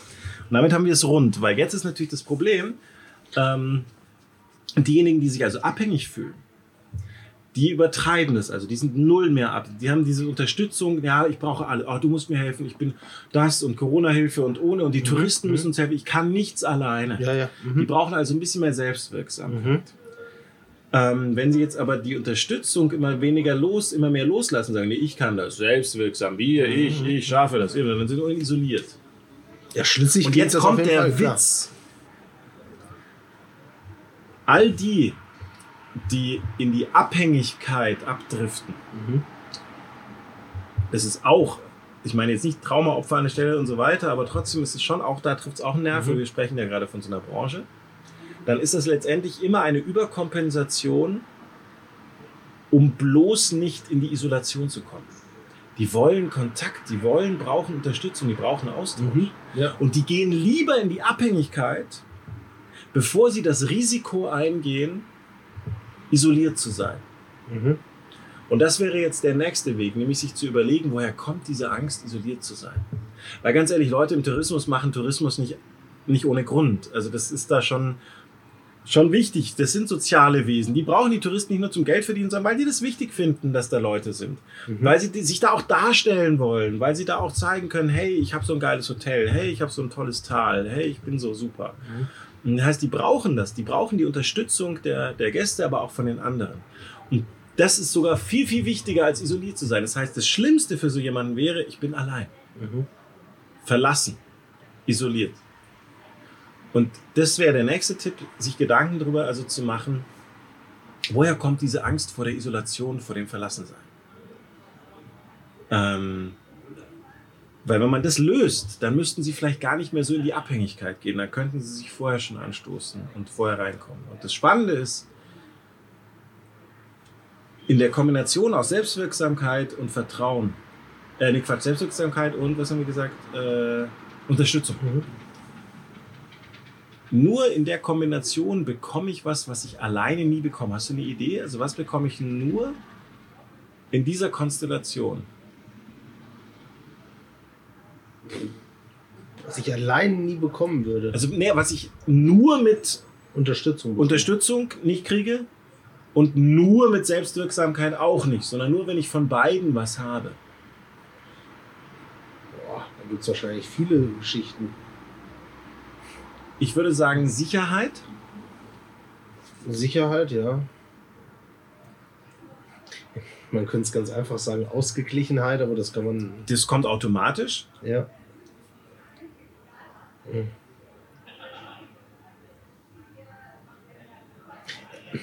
Und nehmen wir mal das Beispiel Sicherheit. Mhm. Ich glaube, es gäbe noch mehr. Und das ist das der dritte Punkt, also sich zu überlegen, wie kannst du mehr Selbstwirksamkeit bekommen, wie kannst du, woher kommt die Angst vor der Isolation? Und mhm. das dritte ist eben, mach dir mal klar, es geht dir darum, du willst Sicherheit. Mhm. Du willst Sicherheit, dass dein Laden läuft. Und das kriegst du nur in der Kombination aus Selbstwirksamkeit und Unterstützung. In der Kombination. Mhm. Nur dann. Und das Geile ist aber, in dem Moment, dass wo das jeder hast, kann, theoretisch, oder? Ja, nicht jeder kann es unbedingt, aber in dem Moment, wo du das, diese Kombi schaffst, Selbstwirksamkeit und Unterstützung in der, Aus, in der, mhm. in der Balance hinzukriegen, kommt die Sicherheit automatisch. Ja, das ist klar. Okay. Du musst mhm. nichts dafür tun. Mhm. Kauf drei, zahl zwei. Das kriegst mhm. du einfach so. Und das, und das war jetzt ein langer Teil, aber manche Dinge sind, brauchen ein bisschen zu beantworten. Das ist das Motiv. Okay. Das heißt, warum sollten Leute etwas tun, um sich selbstwirksam zu erleben, um die Angst vor dem Ausgestoßen, isoliert sein zu verringern und um Sicherheit zu bekommen. Bedeutet aber auch, vereinfacht gesagt, jemand, der sich jetzt überlegt, soll ich es nochmal wagen, nochmal was aufzubauen, sollte sich erstmal fragen, habe ich genug Kraft, selbstwirksam zu sein, und habe ich eventuell die nötigen Kontakte oder die nötige Energie, mehr Unterstützung zu suchen. Das heißt, wenn ich die Frage mit, ich habe jetzt, wenn ich an dem Punkt bin, dass ich sage, boah, ich selbstwirksam, nee, boah, ich krieg das nicht allein hin, dann kannst du es vergessen. Ja. Gut. Ganz einfach. Einfacher Tipp. Ja. Und umgekehrt, wenn das Gefühl von Abhängigkeit so extrem krass ist, dass du ey, nie wieder darf das passieren. Mhm.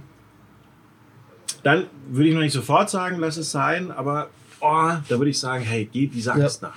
Widme dich erstmal dieser Angst. Woher kommt die Angst von der Abhängigkeit? Und in der Regel sind es ganz alte Themen. Also sowohl jetzt in unserem Beispiel diese Angst vor Isolation oder wenn es jemand andersrum geht, mhm. die Angst vor Abhängigkeit, das sind alte Themen. Also das mhm. heißt Kindheit, Jugend, ersten 20 Lebensjahre die sehr intensiv wirken. Und da würde ich sagen, hey, schau da hin erstmal. Ähm, und versuch das zu lösen. Ja. Mm. Und erst wenn du das gelöst kriegst, wirst du den Weg gehen können. Das, um das zu erklären, war übrigens das Werte- und Entwicklungsquadrat eines für mich der wichtigsten systemischen Beratungsmodelle ähm, in der Form beschrieben von Friedemann Schulz von Thun. Ich habe es noch einen Tacken ergänzt um dieses fünfte Element oben.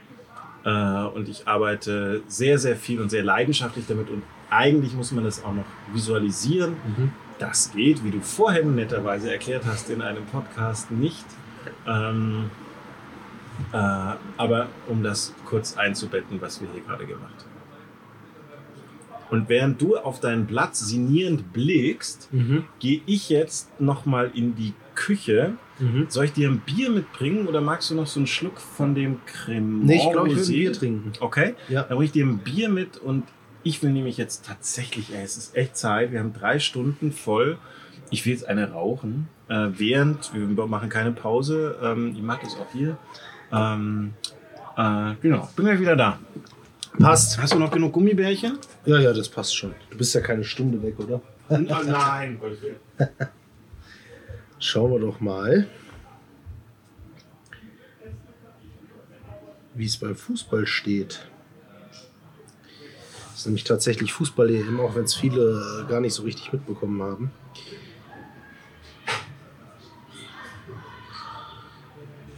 Ja. Und Belgien hat 3-0 gegen Russland gewonnen. Wenn die Folge veröffentlicht wird, ist das wahrscheinlich schon wieder alter Käse.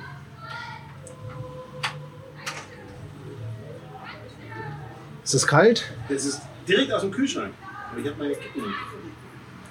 So, aber weißt du, was ich dann machen würde? Ich würde mal ganz schnell aufs Klo gehen. Das Problem ist, wenn man einmal anfängt, Ja, ich kenne das. ist das alle 10 Minuten. Ich habe voll die Mädchenblase. Dann erkläre ich kurz, ähm, der liebe Marcel hat mir Allgäuer Stolz übrigens mitgebracht. Ein helles, wahrscheinlich aus dem Allgäu. Jetzt muss aber auch ein bisschen gehen. Ach, ich soll schon. Ja, natürlich. Okay. Ähm, macht dabei ein bisschen Werbung für diese Brauerei aus Isny. Das finde ich sehr schön. Also ein Sixpack Allgäuer Bier und außerdem, den werden wir nachher noch verköstigen in unserem letzten Abend. Einen Heuschnaps kannte ich auch noch nicht. Direkt aus dem schönen Kempten. Ähm, so, und jetzt mal weg wieder von diesen Themen. Ich habe keine Ahnung, wie die Hintergrundgeräusche wirklich in der Aufnahme sind. Aber ich finde es total schön. Also ich direkt gegenüber von meinem Büro, ich habe ähm, Räume im ersten Stock und direkt gegenüber ist eben ein sehr gutes Restaurant und die haben vielleicht jetzt eh schon ein paar Tage, aber ich war ähm, abends, die haben nur abends offen, ähm, die letzten zwei Wochen nicht hier. Die haben wirklich ihren kleinen Gastgarten wieder offen und ich bin gerade vor allem sehr glücklich, passt so ein bisschen vielleicht zu dem, worüber wir zwei gerade gesprochen hatten, ähm, dass es das überhaupt noch gibt. Gabelspiel heißt das in Giesing. Ähm, hat tatsächlich einen äh, Michelin-Stern seit zwei oder drei Jahren. Ähm, und ich freue mich einfach vor allem, weil es ein ganz äh, junges Team ist, die hier was aufgebaut haben. Und ich freue mich vor allem, dass es das jetzt wirklich noch gibt. Also, dass die hier einfach noch sind und, und das geschafft haben, durch die Zeit zu kommen. Ähm, so wie ich mich für jeden anderen freue, weil das Blöde ist ja gerade in der Gastronomie, hat man das ja gar nicht mitbekommen. Also wir wissen ja noch gar nicht, welche Restaurants eigentlich schon gar nicht mehr existieren oder äh, nicht mehr da sind, nur weil die Räume noch da sind, aber halt noch nicht wieder verpachtet oder so. Und deswegen freue ich mich einfach über jeden, der aufhat, über alle, die da glücklich gerade rauskommen. Es gehen gerade ein Schwung in die Taxis rein. Ähm, und ich drücke allen die Daumen, dass es gut geht oder dass sie rechtzeitig den Weg in eine andere Ecke packen, damit sie überhaupt nicht ähm, ja, zu stark noch länger belastet sind, als sie es ohnehin sind. Weil auf Dauer macht es keinen Spaß. So vor der ich kenne das selber gut genug. Ich stand auch schon mal beruflich vor verschiedensten schwierigen Situationen, auch als Selbstständiger. Ähm, das ist, ist nicht gut, wenn man Existenz und Geld die ganze Zeit im Kopf sich drehen muss. Und der Marcel ist zurückgekommen, Ja, sichtlich erleichtert. ähm, aber ich fürchte auch, dass unsere ähm, Solo-Unterbrechungen wahrscheinlich jetzt häufiger werden. Aber das ist Teil des Spiels. Wir haben ja noch lang genug Zeit. Du warst so im Ansetzen vorhin, ähm, bevor ich raus bin, um ein neues Bier zu bringen. Prost. Prost. Ich, Muss das später auch noch probieren. ja, unbedingt. Jetzt muss ich erstmal den Rosé hier. Mm, Du hast über Gastronomie gesprochen. Haben die gerade dicht gemacht? Ich weiß nicht, ob dicht, aber da sind so die letzten gegangen. Ja, ich glaube. Und jetzt gerade eine Kellnerin springen, oder Kellnerin würde es wahrscheinlich mm, untertreiben, sehr freudig wieder in den Gastgarten zurück. So, aber du hattest vorhin auf jeden Fall irgendwie so, du, du wolltest so ansetzen. Bei was? Das weiß ich nicht. Aber Nee, du hast ich auf deinen Zettel geschaut Nee, ich glaube. und hast ähm, so, so vor dich hingenickt und irgendwas da drauf gelesen oder so getan zumindest. Auf der Rückseite ist übrigens auch noch was geschrieben. Ich weiß. gesehen. Das wird eine Überraschung ne? Ah. zum Schluss. Nee, jetzt weiß ich es wieder. Ich habe dich unterbrochen. Du hast gesagt, da kam ich jetzt auf diese ganzen, auf diese, unser Werte- und Entwicklungsrat für den Tourismus, kamen wir irgendwie drauf. Was sollen die machen, die, wie kann man die motivieren? Aber ich glaube, das war noch gar nicht die Zielfrage. Ich dachte, dass wir fertig gewesen wären. Ach, waren wir damit fertig? Ich, ich dachte schon. Ich dachte, dass du gesagt hast, du holst ein Bier. okay, nee, ich dachte, ich hätte ein Zwischenthema aufgemacht, wo wir dann da gelandet sind. Ich Okay. dachte, dass wir fertig Nee, waren. dann ist, dann ist Ich kann leider nicht zurückspulen. Oh, das wäre jetzt auch ein bisschen. Nein, dann ist ja in Ordnung. Aber, aber du hast diesen Zettel immer noch so, so wissend in der Hand gerade. Liegt dir noch was auf dem Herzen? Das steht jetzt aber nicht auf deinem Zettel. Nee. Du weißt, dass du einfach gerade keine Ahnung, was du da ablesen kannst. Nee, ich Ähm, habe halt so ein paar Also, Punkte, die ich also aber bist du durch? Ne, ne, weil unser Konzept heißt ja, wir fragen uns immer wieder mal, ob wir eigentlich äh, alles gesagt haben. Also ich habe eher so ein paar Sachen, die ich eher an den Schluss setzen würde. Das sind keine Sachen für zwischendrin. Ich finde, das passt nicht. Aber wann ist denn der Schluss? Ja, weiß ich nicht. Ja, das Ende Okay. ist der Anfang. Der Dann sage ich jetzt das Ende, oder? irgendwas. Aber ich, ich könnte, ne, ich schaue hier auf die Mhm. Folgen gerade. Ähm, ich lass mir vor, wie, weil, ah, oh, hahaha. Also, mein Vorschlag gerade. Ich würde jetzt gerne noch mal mir diese 23 Folgen, die wir also seit April 2020 aufgezeichnet haben, Nochmal anhören. wir hören die jetzt live in diesem Podcast.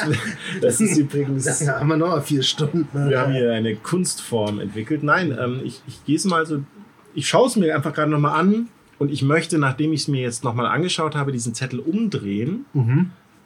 und gut sein lassen. Mm, für mich. Nicht mehr über die Folgen sprechen.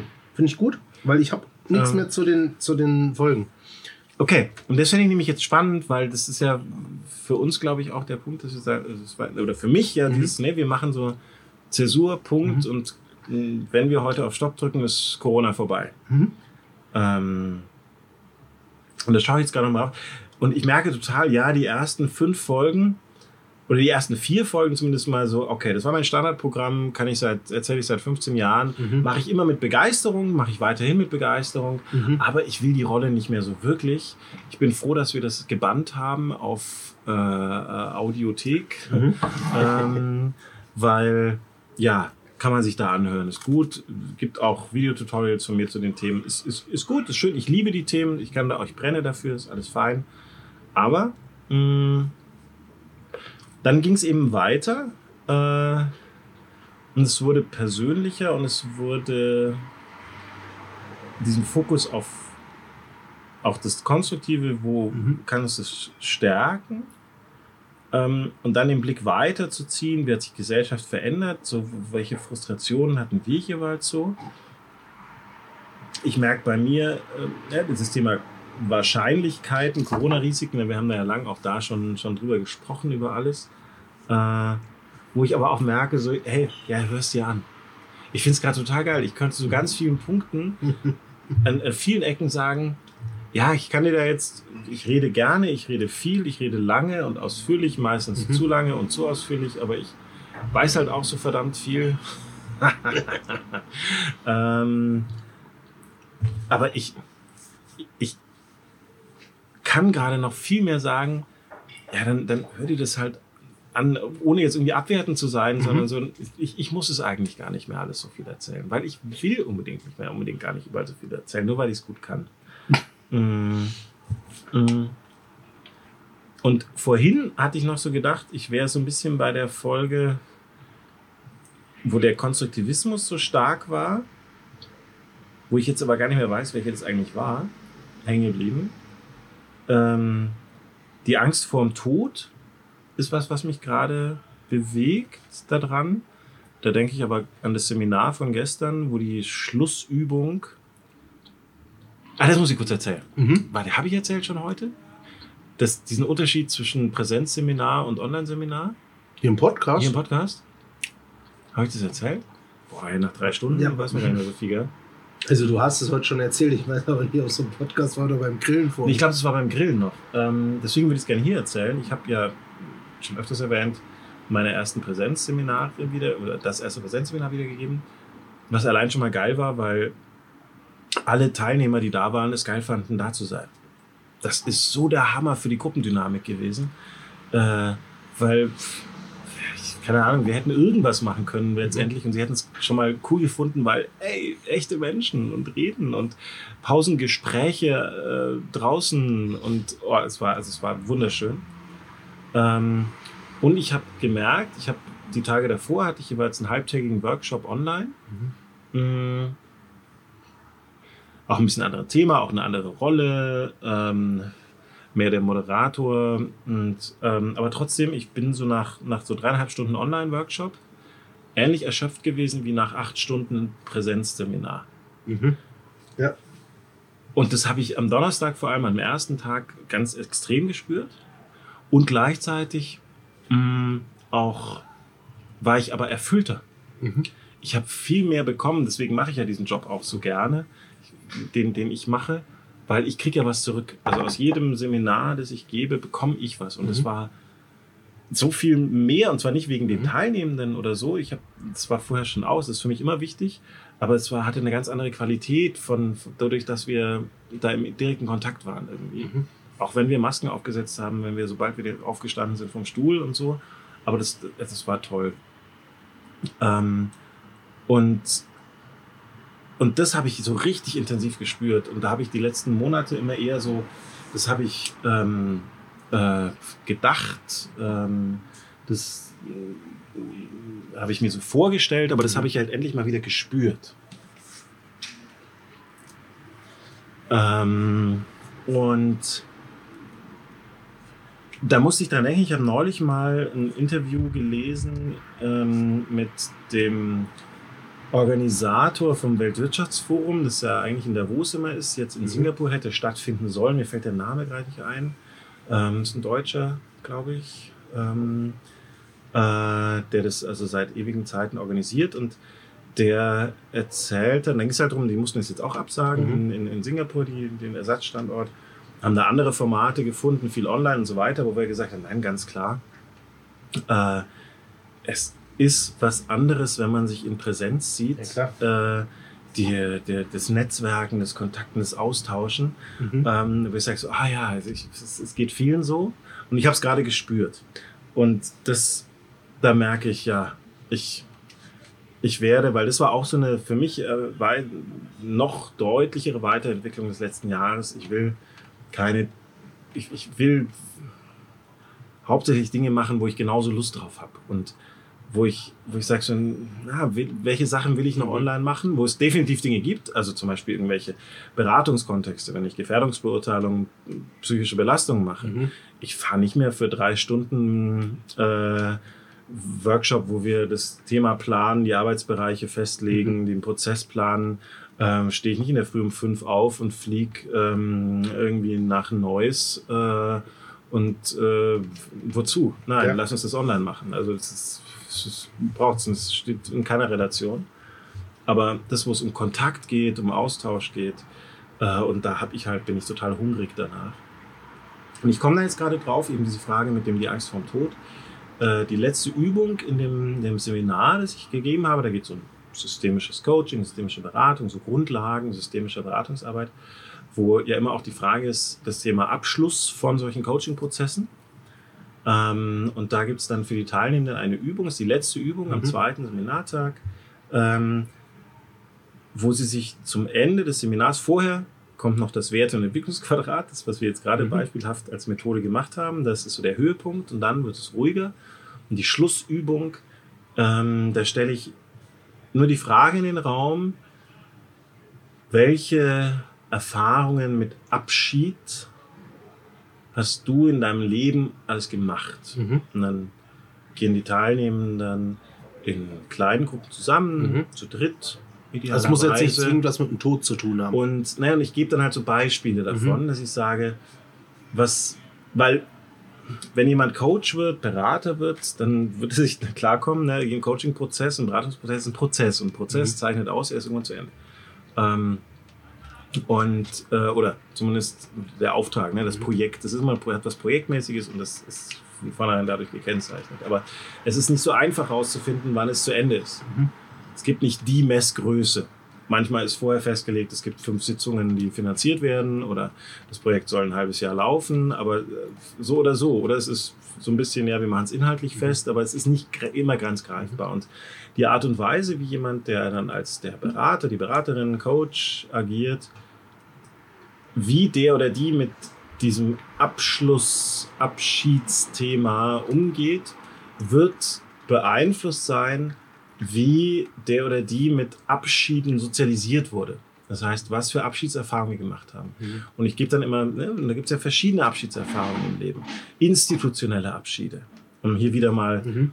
die, die Momente klar zu machen. Dein letzter Tag im Kindergarten. Mhm. Ich weiß noch, ich war, zeige ich dir gerne nachher, wenn wir irgendwann fertig sind und rausgehen gegen, schräg gegenüber links ist eine Eisdiele. Mhm, Habe ich schon gesehen. Von, und ja. als ich meinen letzten, es war nicht der letzte Tag, schätzungsweise, aber ich, es ist so ja Kindergartentradition, mhm. leider auch das in den letzten zwei Jahren, auch mein Sohn wird es nicht bekommen, war immer der Klassiker, einmal übernachten im Kindergarten. Mhm. Und als ich in meinem Kindergarten übernachtet habe, waren wir dann in dieser Eisdiele ein Eis essen.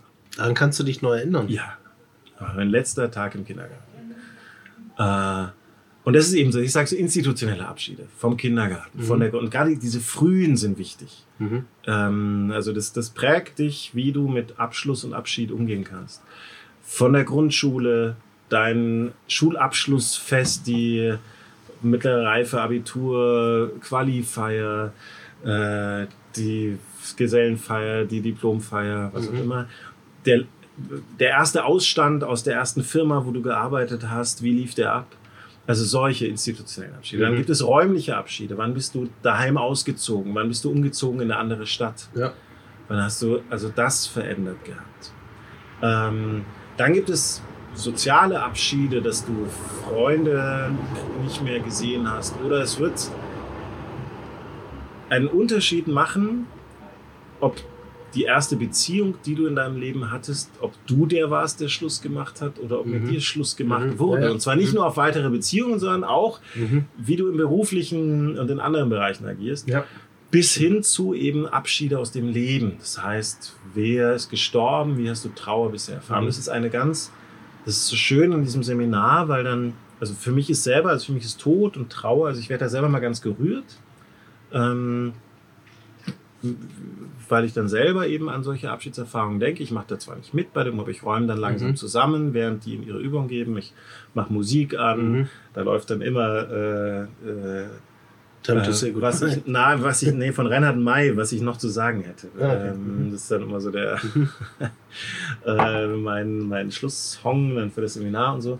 Ähm, und, und das ist eine total und das habe ich auch in den, ich habe dieses Seminar online gegeben, ein bisschen abgewandelte Form natürlich, mhm. du kannst es nicht eins zu eins übertragen, aber diese Reflexion, die man auch, kann ja auch Gruppenräume online machen, es geht da auch gut und ich habe da auch schöne mhm. und, und sehr emotionale Rückmeldungen auch von den Online-Varianten bekommen, aber gestern war das nochmal ganz, ganz anders, wie die Leute und ich selbst, wie wir dann da rausgehen, wie wir danach dieses Seminar abschließen, diese, mhm. wo jetzt das so was Besonderes, outstanding war, dass wir hier wirklich zwei Tage miteinander hatten, ähm, wo, wo es mich selber sehr berührt, immer, aber hier war das nochmal ganz besonders. Und da musste ich jetzt gerade dran denken, als ich auf diese Folge Angst vorm Tod, die du das ja auch gehighlightet hattest, äh, geschaut habe. Dann sehe ich auf die ähm, meine ne, Start der dritten Staffel, Simons persönliche Corona-Erfahrungen, mhm. zwei Teile, wo ich denke, boah, krass, ist das weit weg. Und gleichzeitig aber so selbstverständlich, ja, ich hatte Corona, ja, die Eltern auch, hey, wir haben es gut geschafft. Meine Schwester hat den Laden geschmissen, als ich dann raus war und hat das noch viel länger durchgestanden, mhm. wo ich sagen muss, es ist so krass, was sie da noch gepackt hat, noch länger als ich. Und ja, und also fand ich viel heftiger als ne, ich hatte Corona. Ja, ich musste halt dann liegen zehn Tage und war dann noch eine Woche schlapp. Ähm, die goldenen Zwanziger hast du auch noch markiert. Der Traum von goldenen Zwanzigern. Mhm. Ich habe in den letzten 12, 16 Monaten einen ganz guten Presseschnitt gehabt. So, ich hatte ein bis zwei Interviews, Zeitungsartikel mit mir, von mir, im Schnitt im Monat, Radio. Das war echt, das lief, gut, lief ganz gut. Mhm. Und was mich, und viel ging halt Angst, Corona, Psychologie erklären und so weiter. Und von all dem gab es ein, es gab einen wunderbaren, deswegen, ah, wer, jetzt sind wir bei dreieinhalb Stunden, wer aber eine Stunde mit mir nochmal hören will, es gibt einen ganz tollen Podcast von Kathi Kleff auf Antenne Bayern. Da war ich im Dezember zu Gast.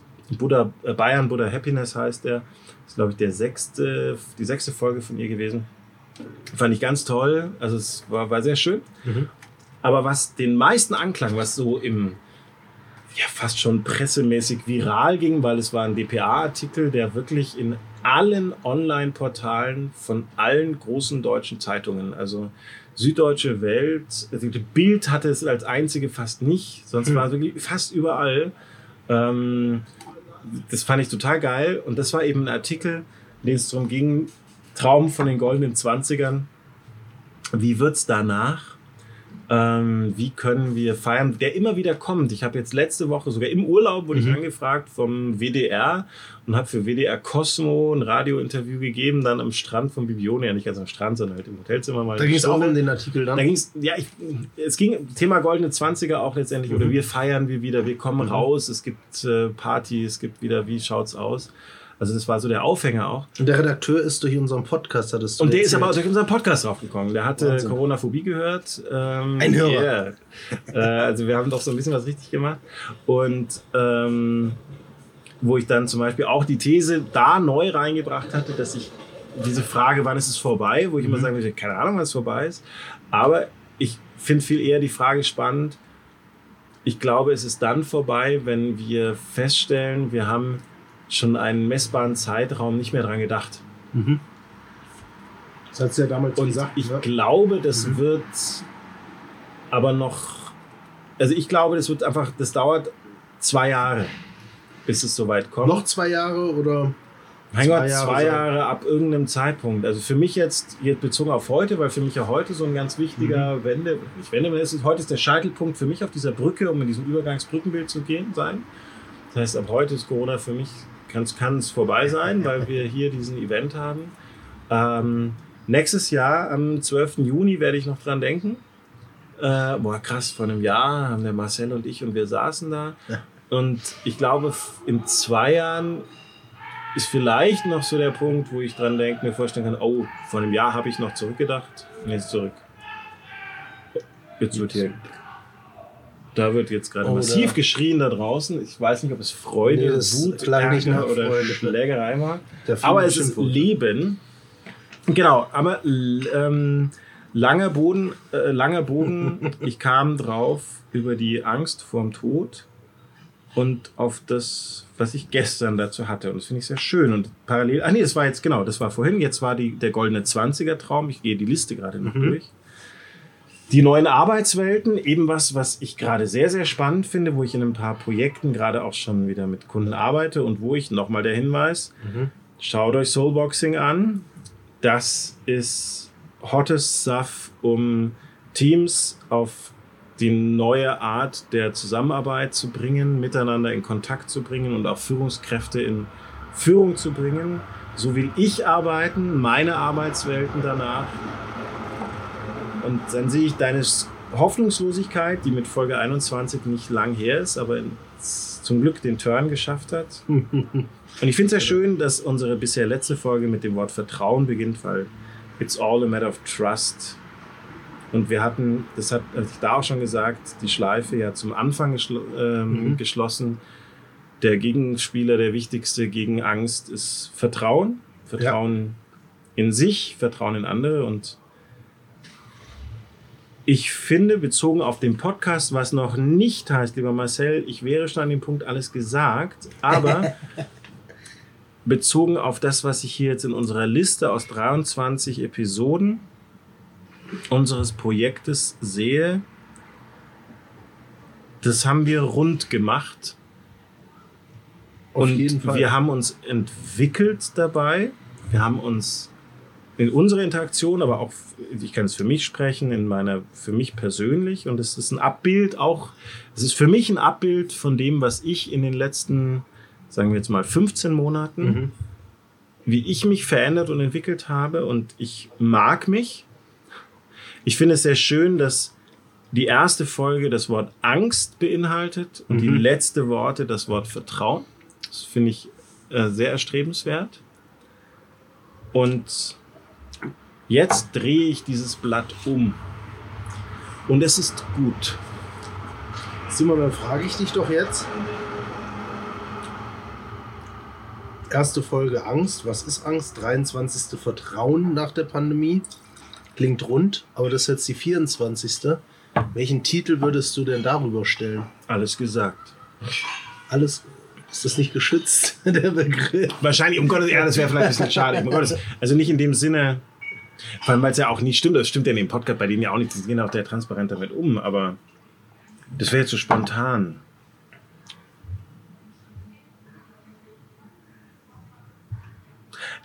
Nee, es passt für mich aber tatsächlich. Ich meine, bei Gott, der Titel heißt so, ja, das kann nicht geschützt sein. Keine Ahnung, ja, dann soll uns halt der Rechtsanwalt von, vom Zeitmagazin äh, einen Brief schicken. Wäre es mir auch wert, dann nennen wir es halt um. Die die acht Zuhörer, die länger als eine Stunde durchgehalten haben. Wir müssen uns nicht schlechter machen, als wir sind. Nein, das stimmt, das stimmt. Oh Gott, es ging uns auch nie darum.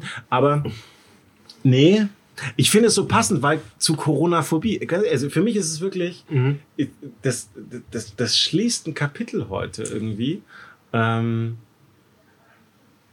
und zudem, zum jetzigen Zeitpunkt, zu diesem Kapitel Corona und Phobie und macht uns. Da hätte ich nämlich auch Bock drauf, weil da merke ich schon, hey, ich habe keine Lust mehr. Nicht, nicht, ich habe keine Lust mehr, nicht keine Lust auf dich und so weiter, aber ich, ich mag nicht mehr über Corona reden. Es ist, ist oder nee, nicht mal mehr dies. Ah, stopp, nicht mal mehr das. Ich mag nicht mehr. Das hatte ich schon seit mhm. einem Jahr sondern es ist gut. Es ist gut. Und mit der Vorstellung, alles gesagt, kann ich für mich stehen, sagen können, nee, es ist, es ist gut.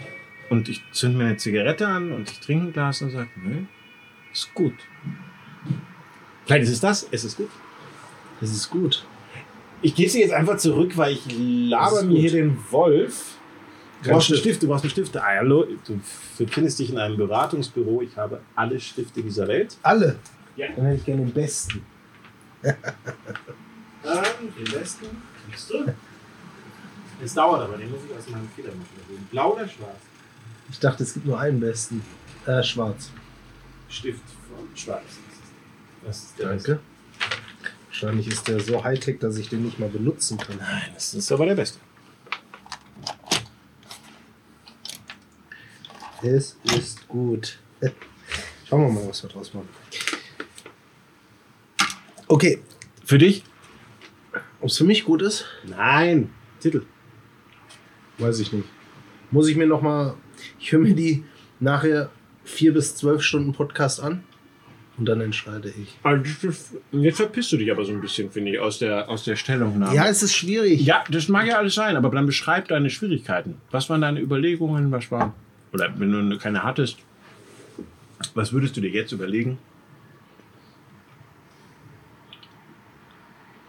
Ich will, also es ist ganz klar, dass das die letzte Folge ist unseres Projektes.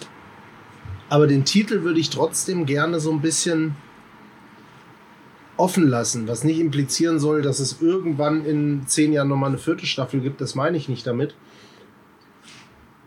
Aber ich glaube, ich tue mich schwer zu sagen, es ist gut oder alles gesagt. Weil, so wie ich dich jetzt verstanden habe, in deinen Gedanken, auch wenn die Pandemie nicht vorbei ist, ist das heute für dich der Punkt, wo du sagst, du möchtest Corona weit weg von dir schieben, oder? Nein, nein, nein, nein, nein, nein. Eben nicht. Das nicht, okay. Sondern ich gehe noch einen Schritt weiter. Weit weg von mir schieben, da war ich so, wäre ich so, war ich so zwischendurch in den Überlegungen nochmal bei dem, hey, ich habe keinen Bock mehr darüber zu reden. Mhm. Hey, komm. Ja, wenn du wissen willst, was ich darüber denke, hör mir einen Podcast an, so, mhm. nee. Nee, da bin ich, ich merke, ich komme darüber hinweg und das finde ich schön, weil ich mag mich ehrlich gesagt auch nicht rückblickend in dem, ich mag mich nicht, wenn ich sage, oh, ich kann es nicht mehr hören. Weil ich mag, mhm. ich, ich mag mich nicht als Jammerer.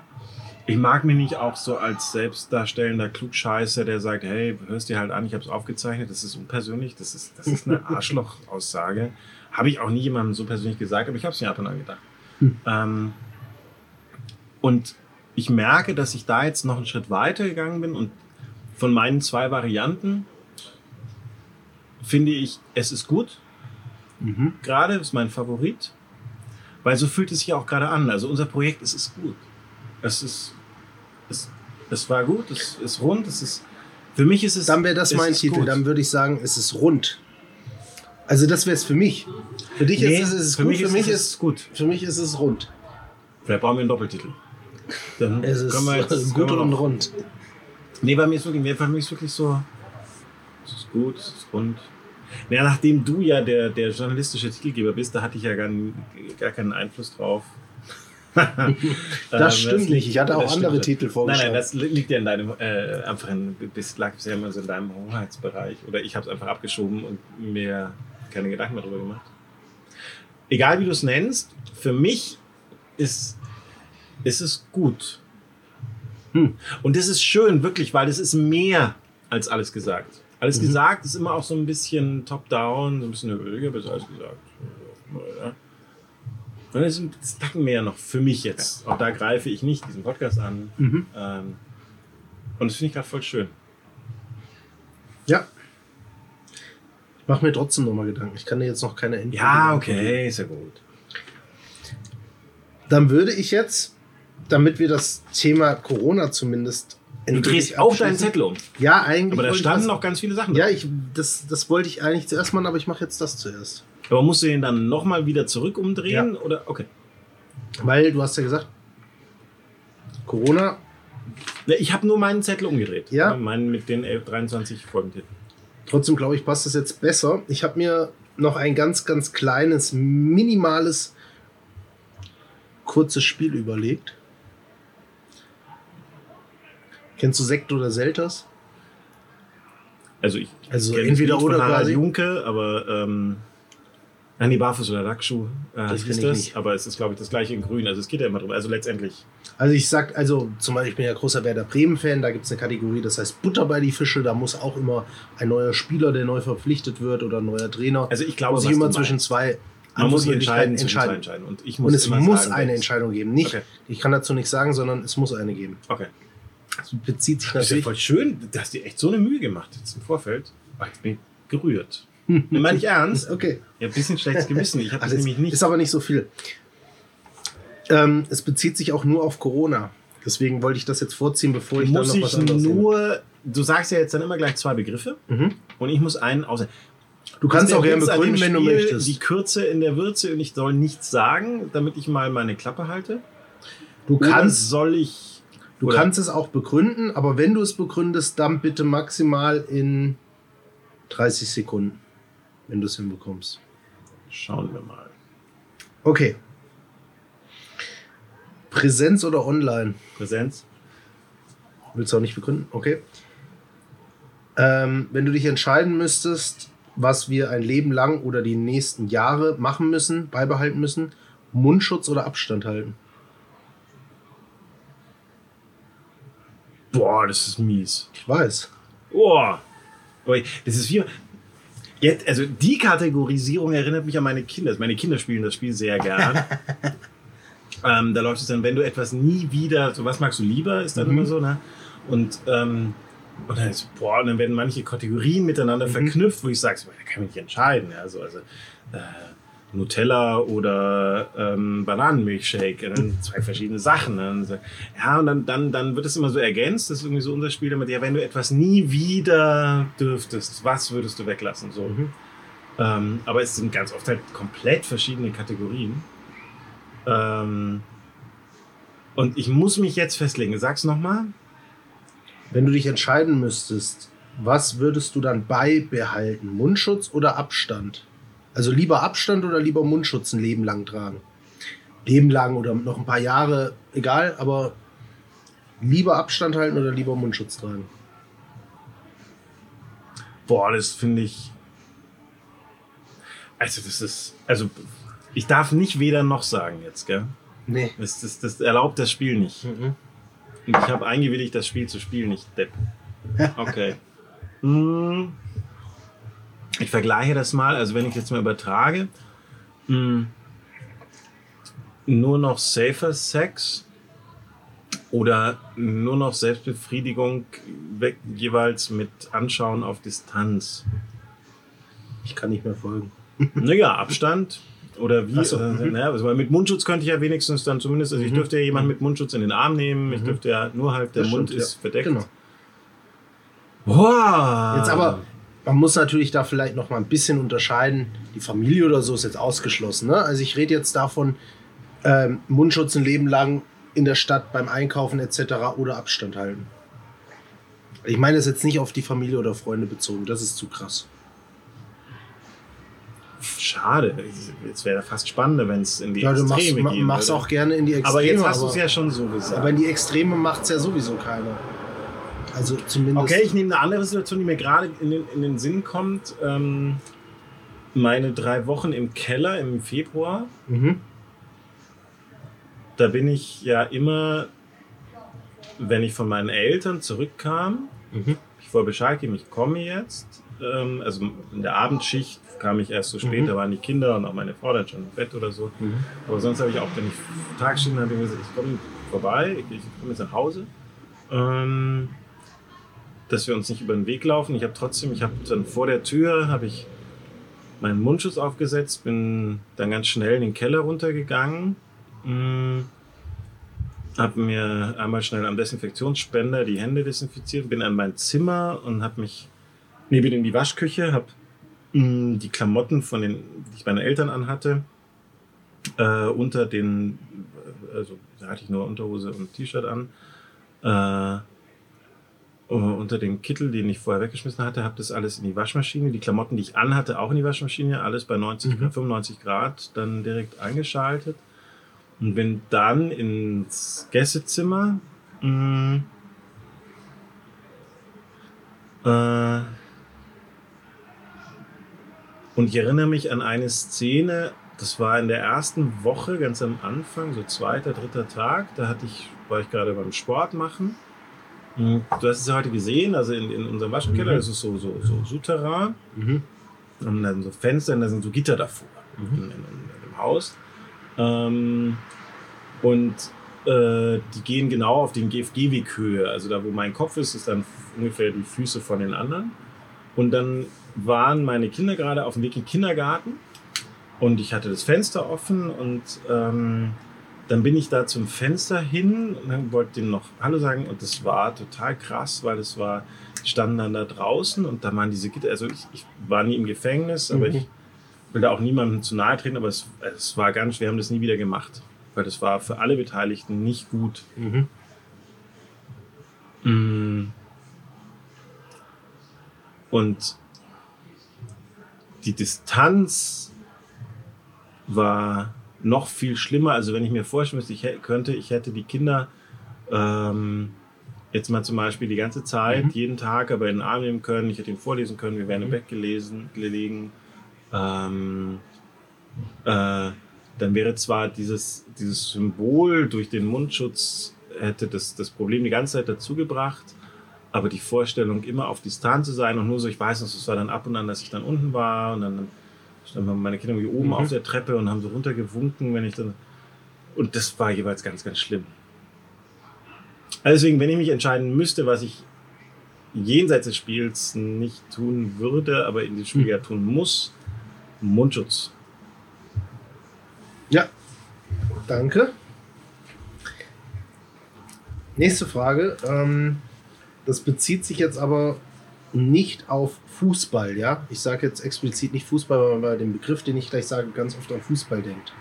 So, es kann auch, können auch. Okay, weil Fußball habe ich Können auch Konzerte oder beitragen. irgendwas sein.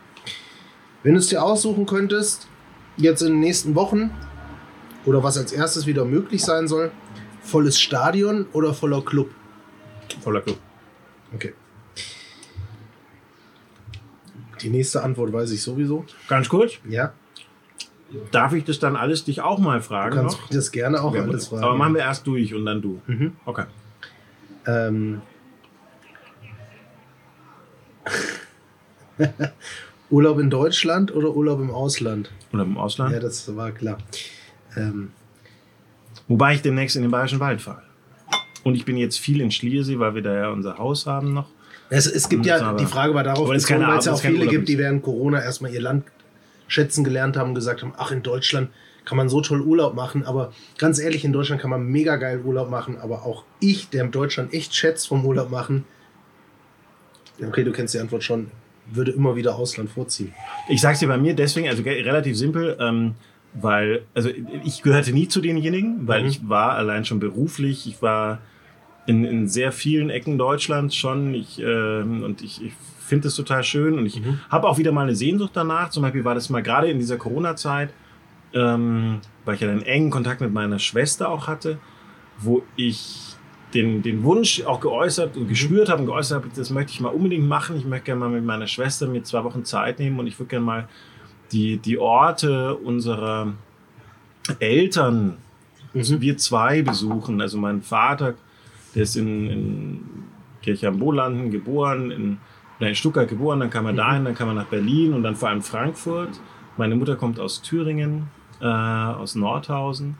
Und ich würde gerne mal eine Deutschlandreise mit meiner Schwester machen äh, zu diesen Orten. Also wir haben zum Beispiel, als meine Oma gestorben ist 2000, ähm, haben wir da schon gesagt, bei der Beerdigung, wir wollen da mal hin und mal ein, ein Picknick auf dem Grab von der Oma machen.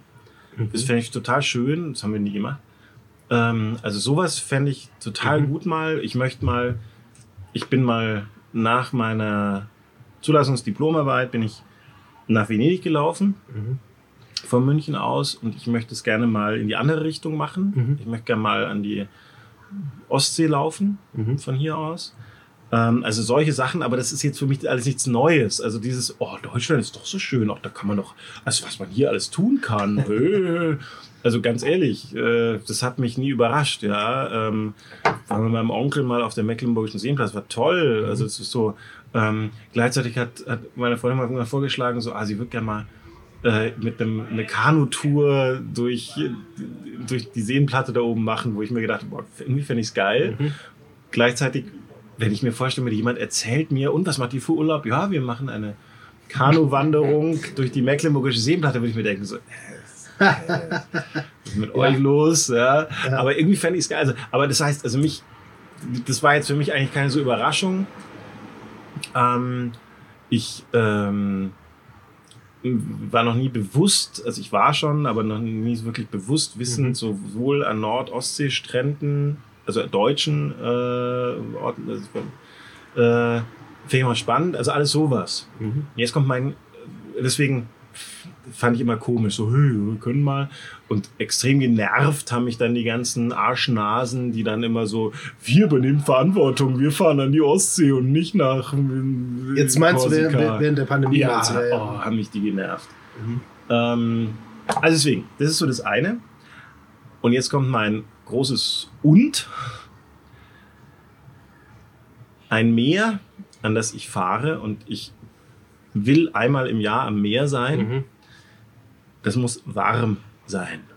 Kann Ich will warmes Ja, ja, Meer. Genau, ja. Und ja, ich bin ein Warmduscher und ja, es ist aber für mich was anderes. Und äh, wenn ich mal an die Ostsee oder Nordsee will, ich will da unbedingt mal Urlaub machen, aber im November oder so. Ja, das ist für mich so klar, ich will da viele, ja, ja. tagelang spazieren, ist super, aber hey, im Sommer, nein, ich will ans Mittelmeer, ich will mal, ich war noch nie in der Karibik, ich möchte da mal hin, ich will unbedingt mal wieder nach Thailand. Ähm, äh, alles sowas. Ja, das muss warm sein und ich will da den ganzen Tag rein wollen, weil es so geil ist. Ich will einen Sandstrand, wo es schön ist. Ich liebe zum Beispiel, wo wir jetzt letzte Woche waren, die Adria, weil sie beides hat. Sie hat wunderbar flache, schöne Sandstrände und dahinter, aber das ist das, was mir da immer ganz wichtig mhm. ist, diese melancholischen Lagunenlandschaften, wo ich nehme mal eine Radl mit oder gehe laufen, wo ich also viel auch bin, wo so ein bisschen so diese diese melancholische Abgewracktheit, es riecht so ein bisschen irgendwie nach Tod überall und gleichzeitig, das ist so, so nah beieinander, das finde ich, finde ich total abgefahren, aber das Meer ist warm und deswegen klare Entscheidung, müsste ich sie treffen. Ausland. Okay. Ja. Und übrigens auch ähm, keinerlei Flight Shame.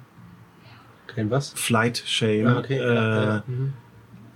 Wenn ich es dann irgendwann mal hinkriege, wenn wir es irgendwann mal hinkriegen, ein bisschen weiter weg, ähm, was jetzt nicht zwingend sein, aber wo ich mich jetzt schon mal mhm. darauf freue, wie ich werde es vollkommen genießen und überhaupt gar kein schlechtes Gewissen dabei haben, sondern ich sagen, ja, es ist genau richtig. Ich muss es auch nicht rechtfertigen, ich muss nicht sagen, ich habe es mir verdient, sondern mhm. nein, es wird genau richtig und gut sein. Sehr schön. Letzte Frage. Lieber spazieren gehen oder puzzeln? Spazieren gehen, ganz klar. Okay. Also ganz einfach. Ich, aber das ist bei mir relativ. Ich, war noch nie der Puzzler. schon selber. Das waren halt so die zwei Hobbys, weißt du? Ja, ich weiß, schon. Uns. ich weiß schon. Ich war noch nie so groß der Puzzler. Ich bin viel zu ungeduldig und einfach auch wirklich, ich bin da echt schlecht. Mhm. Also waren meine Kinder mit zweieinhalb besser als ich. und schneller. Also ja. die haben so ein 20-Teile-Puzzle für zwei Plusjährige mhm. oder keine Ahnung, was keine Chance. Also es war ähm, und so, äh, groß. Also ich ist so. Also ich, ich finde es bewundernswert, wenn jemand wie so einen, eine, eine zen-buddhistische Ruhe auf sich benehmen kann, so ein 100 tausend Teile Puzzle oder so. Aber es hat mir jetzt nie so die, die Erfüllung gegeben, deswegen ist das leicht. Plus auf der anderen Seite auch, ich bin schon immer ein Geher. Mhm. Ich gehe wahnsinnig gern. Wie gesagt, ich bin mal nach Venedig gegangen. Ähm, das Schönste, ich vermisse die Zeit, als meine Kinder äh, im Kinderwagen waren und ich jeden Tag mit denen stundenlang gehen konnte. Ich weiß es längst, ich bin mit meiner Tochter mal vormittags dreieinhalb Stunden und dann nochmal viereinhalb Stunden nur draußen gewesen und ich hatte nur, nur wir sind mhm. halb München gegangen. Ich, ich, ich liebe es zu gehen, wenn ich irgendwo unterwegs, wenn ich irgendwo im Urlaub, ich, ich finde das ganz toll. Ähm, und was, um das kurz, was ich sehr schön fand, Beispiel kurzer Bezug Corona, als ich die die äh, Kellerisolation im Februar beendet hatte, hat sich mein Sohn vor allem von mir gewünscht, Papa, wenn du jetzt dann auch wieder ganz fit bist, dann möchte ich mit dir mal mindestens drei Stunden spazieren gehen. Okay. Ähm, das macht er auch total gern. Also das findet er voll schön. Aber das Zeitgefühl für drei Stunden? Nee, das ist halt, nee, der ist sechs. Er wollte halt einfach ja, drei Stunden ist lang. Ja, mhm. also ist nicht kurz, wäre eine mhm. Viertelstunde. Ein Tag ist ein Tag, also es ist lang. Also ein, ein langer, eine, eine lange Strecke mhm. gehen. Weil wir das zum Beispiel auch jetzt im Urlaub, das ist bei uns so, denn leider Kinder, die immer sehr, sehr früh aufwachen. Und ich habe mich dann irgendwann schon mal, äh, also gerade im Urlaub, dann äh, gerne eher um halb sieben äh, sogar oder um sechs schon, so zum Sonnenaufgang oder sowas.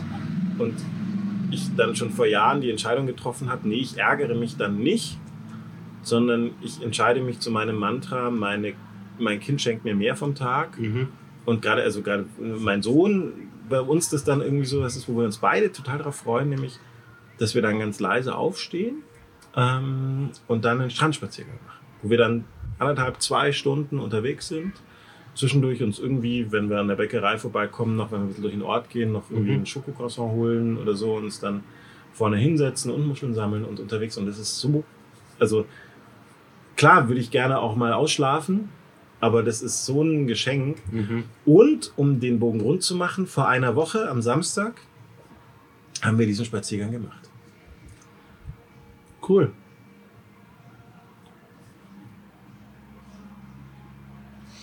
Ja, Wahnsinn. So, jetzt darf ich so. Oh, du brauchst ein neues Bier. Ja, Das ist ja deswegen leer. zeige ich das nicht. Ich wollte anstoßen. Ach so, ich dachte, du hast mir den Auftrag gegeben, dass ich hier ein sehr nachlässiger Gastgeber bin. Ich mache das gleich. Ich habe aber noch ein Glas, das trinke ich erst aus. Hm. Ich brauche jetzt deinen Zettel zum Spicken, Ja, weil diese Fragen, ich, äh, mal kurz, also machen wir das zurück. also da steht einmal, damit du nicht durcheinander Ich das kommst, schon, ey. weil da Ich steht noch das schon. oder Scheiben, aber das habe ich rausgelassen, weil Ja, ja, ja, ja. Scheiben sind nicht so wichtig wie Ja, ja, Abstand ja, ja, oder. Maske. Präsenz oder online? Präsenz. Mundschutz oder Abstand? Mundschutz Ah, oder Leben lang, ja, Leben lang behalten. Mundschutz. Ja, brauchst du eine Begründung? Nein, nein, nein, nein. Ich, ich fand es sehr schön. Du hast es auch mir überlassen. Ich, lass, ich schaue dich jetzt dann einmal noch zurück und konnte Mhm. so, so von wegen, ne, magst du was sagen? Mhm. Ich, ich, ne, magst du was sagen? Volles Stadion oder voller Club? Auf jeden Fall volles Stadion, Ach, egal ob Fußball oder Musik oder was auch immer. Weil ich habe in den letzten Jahren auch schon vor Corona gemerkt, Club war für mich immer etwas, wo ich gern hingegangen bin, wo ich noch Single war. Seitdem ich in der Partnerschaft bin, fand ich Club nur noch ätzend. Voll stickig, ganz viele ja, ganz viele. Es ähm, passt gerade sehr gut. Ich muss kurz mal. ich Solche, glaube, man hört- genau, Ich weiß nicht, solche. ob man das hört gerade. Also ich würde gerade. Ähm, genau, genau solche voll wie, wie ein Haus und geht definitiv im Zickzack. Und gerade da drüben ist er. Inzwischen kommt so ein, ein rausgegröltes 60 Fußball. Oh, ja, ja. Hey, Alter, da ist eine Strambahn. Pass auf, wo du hinläufst. Hey, ist der voll. Der ist voll. Ja, okay. Ähm, also gut, äh, wir mussten Nee, aber kurz genau- die Situation erklären. Und du schmeißt meinen Bergkristall ins runter. wo war denn der? Auf der Box. Einfach nur so. Einfach nur dahin gelegt oder gestellt. Ja. Aus wie. ähm, ein, Ein Pimmel. Penis. Äh, genau, aber äh, volle Clubs, weil ich habe das, hab das schon eigentlich nie gemocht, dass, wenn irgendwann der Alkoholpegel steigt, man auch von so vielen Typen einfach aus eigenem Stolz, aus irgendwie Reviermarkierung oder warum auch immer angerempelt wird und dann guckt man angeblich doof und wird dumm angemacht. Das fand ich noch nie cool, aber ich habe es halt immer in Kauf genommen, weil für mich war halt immer ein voller Club, auch Frauen kennenzulernen und das gibt mir nichts mehr. Ich gehe richtig gern, wenn der ganze Scheiß vorbei ist, wieder in volle Kneipen und so. Mega gerne. Aber in Clubs, boah, ich glaube, da zieht mich nichts mehr hin.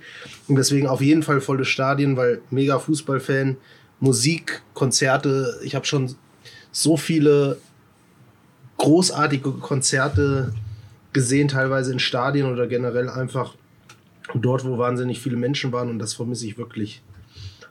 Tote Hosen, Foo Fighters, das waren so Highlights. Das wäre schade, wenn das nicht mehr mit 15, 20, 30.000 Menschen möglich ist. Deshalb unbedingt volles Stadion. Cool. Ich, ich freue gerade diese, diese Begeisterung dafür. Und ähm, da gehe ich jetzt, wenn ich ins Detail. Äh, ich habe an eine besondere Art von volle Clubs gedacht, wo es diese Aggression beim Tanzen eben gerade nicht gibt, sondern wo sehr, sehr viel Akzeptanz.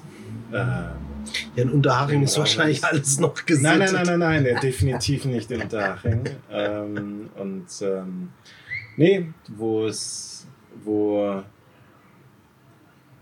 eine Akzeptanz und Anerkennung und Liebe Ja, da allen gegenüber. Aber das, ähm, Aber das würde ich gerne noch kurz Kontext. aufgreifen, weil da gibt es natürlich Ausnahmen. Es gibt auch Clubs, wo es, wo es angenehm ist und so, aber zumindest die, die ich in den letzten Jahren besucht habe, die waren halt meistens eher aber negativ leider, behaftet. Ich, wo bei mir eher so eine Frage ist, so, ah, also da wird wieder was kommen, ich bin gespannt, ob und wie. Aber so, also der mit Abstand großartigste Club der Welt, an den ich denke, ist das KitKat in Berlin. Mm. Jetzt Corona-Testzentrum. Und wo eben genau das nicht passiert, weil ich habe wann noch und, und, und ähnliche Veranstaltungen oder ähnliche Clubs, es gibt da leider nicht viel, mm, wo ich noch nirgends irgendwo war, wo da wird ja durchaus viel viel Alkohol und Drogen konsumiert von vielen Menschen, ähm, aber es so unglaublich friedlich und respektvoll und null aggressiv gefeiert wird. Das waren Clubs, an die ich dachte. Und auf die freue ich mich aber echt schon. aber das wird ein bisschen länger dauern vielleicht. Aber na gut, mal schauen, was übrig bleibt. Volle Stadien. Welche Band? Wenn du jetzt so die Wahl hättest, ich, greife, ich weiche kurz ab, es war ja deine äh, Idee. Ich habe eben gerade schon gesagt, also, also ich Hosen war schon bei Fighters? Toten Hosen und Foo Fighters bei riesengroßen Wenn du es dir aussuchen könntest jetzt so... Äh, Von also den beiden? Nee, nee, nee, nee, nee. Generell? Von, und zwar egal, ob es sie noch gibt oder nicht. Oh. So, das wäre, und es wäre das Olympiastadion in München mit 70.000 Leuten voll und...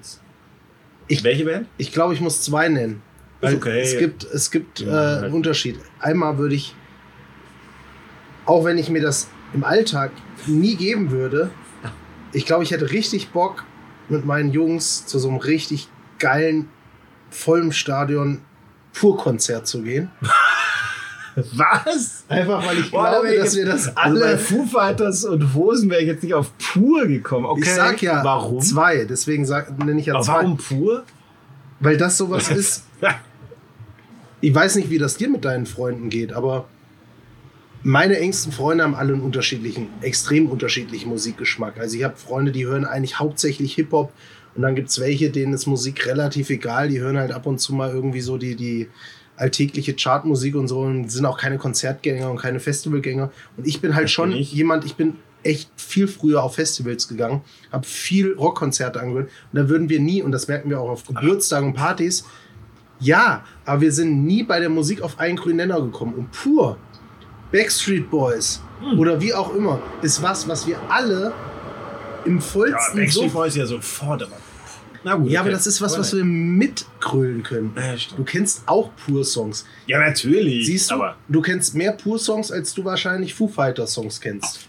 Also du weiß ich jetzt nicht, aber viele meiner Freunde halt. Ja, könnte sein. So. Ja, ich würde sie nicht unbedingt zuordnen. Und deswegen wäre das jetzt was, was mir sofort eingefallen ist, wo ich gesagt hätte, okay. das ist der kleinste, größte, kleinste, größte gemeinsame okay. Nenner. Okay. Von mir ist auch Backstreet Boys. Ja, und das andere Konzert wäre auf jeden Fall irgendwas, was richtig reinkracht, was mich musikalisch catcht und ja, ja, schwierig. Also wenn, wenn ich jetzt wenn ich mal vom Deutschen weggehe, dann auf jeden Fall Foo Fighters, ja. Hm. Da war ich das letzte Mal 2012 auf einem Konzert am Chiemsee. Das war so krass, es hatte 35 Grad und die Organisation, die war so katastrophal, dass die einen einzigen Zug von diesem Konzert am Chiemsee zurück nach München organisiert hatten.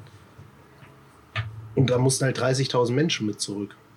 In allein in dem Abteil, wo ich war, keine Ahnung, wir standen halt so eng da drin zusammen. Die Fenster gingen natürlich in diesem Regionalexpress nicht auf. Allein in dem Abteil, wo ich war, sind bestimmt 50 bis 60 Leute kollabiert. Da ging nichts mehr, gar nichts mehr.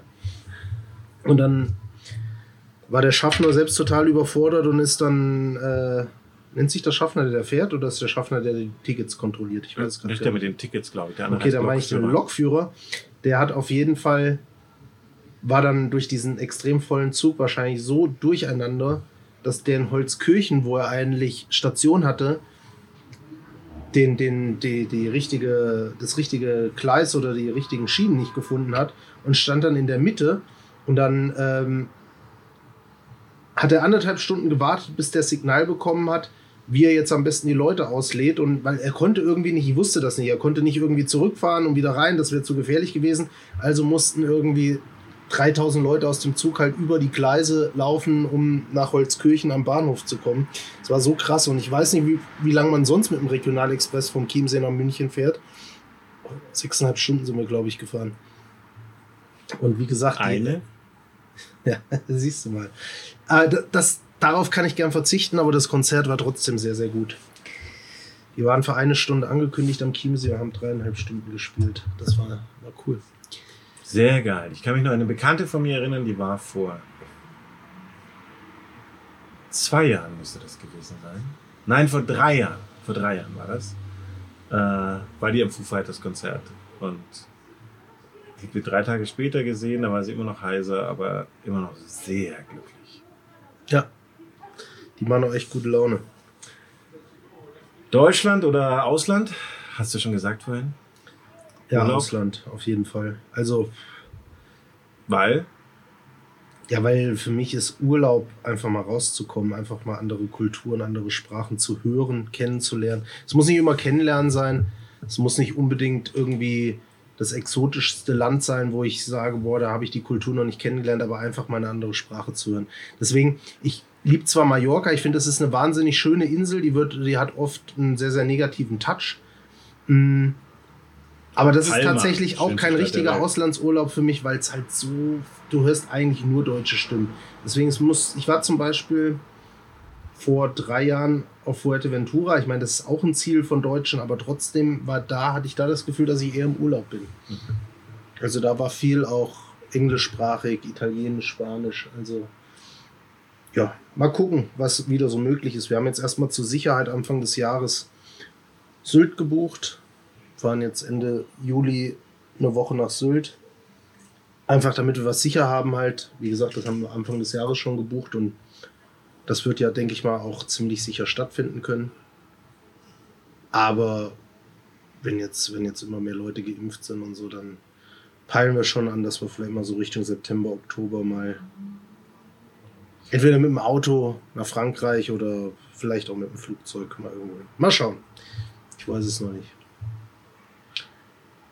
Spazieren oder puzzeln? Hm.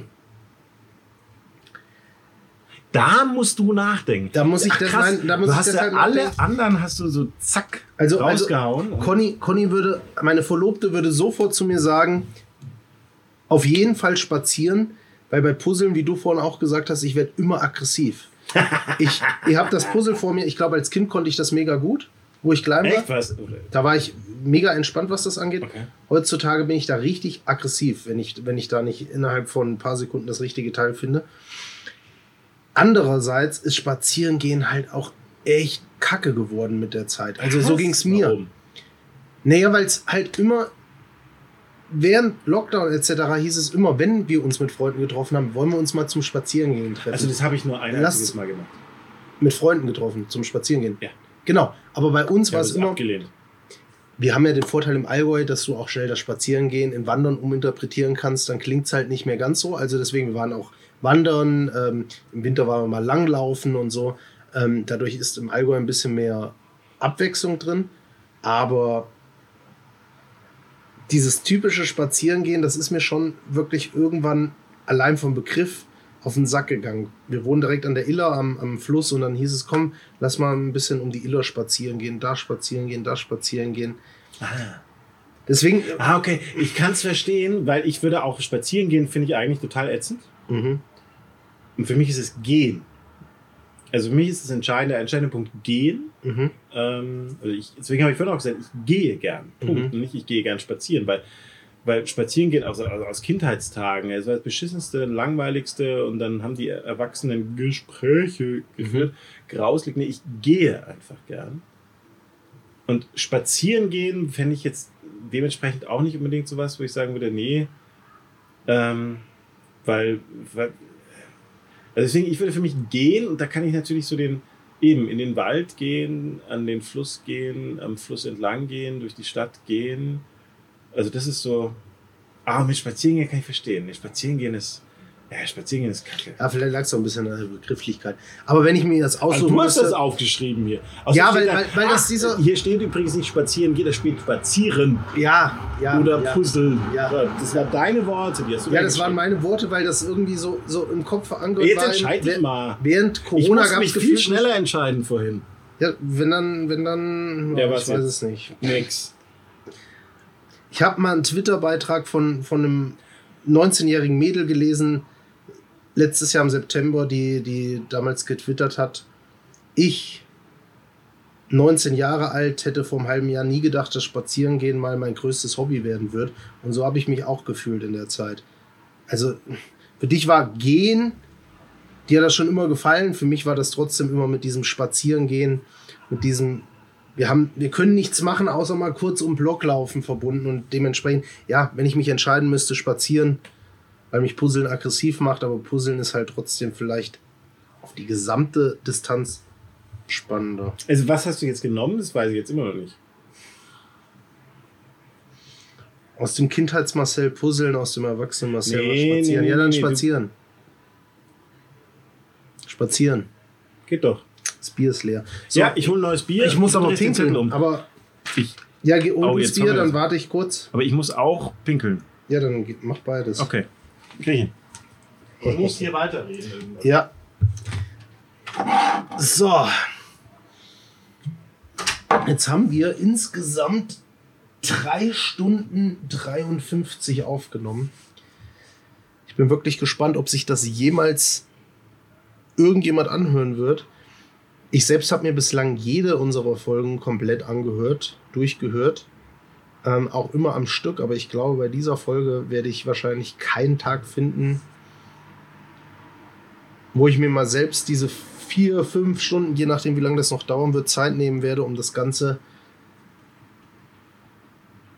mir in aller Ruhe und Sorgfalt anzuhören. Also ich glaube, das wird auf jeden Fall auch ein kleiner Marathon, der abschnittsweise vonstatten gehen muss. Vielleicht werde ich mir mal am Montagmorgen eine Stunde anhören und dann am Dienstagabend eine weitere Stunde. Schauen wir mal. Wenn ich jetzt hier so aus dem Fenster schaue, hier sind ja vorne, ist ja vorhin, hat man ja vielleicht in der Aufnahme öfters gehört, alle zehn Minuten eine Tram vorbeigefahren, die ordentlich Krach gemacht hat, die man bestimmt auf der Aufnahme immer viel mehr hören wird als unsere Stimmen. Mittlerweile ist es relativ ruhig geworden, aber man hört immer noch in der Nachbarschaft auf jeden Fall einige Geräusche und fröhliche Menschen. Das tut schon auf eine gewisse Art und Weise echt gut.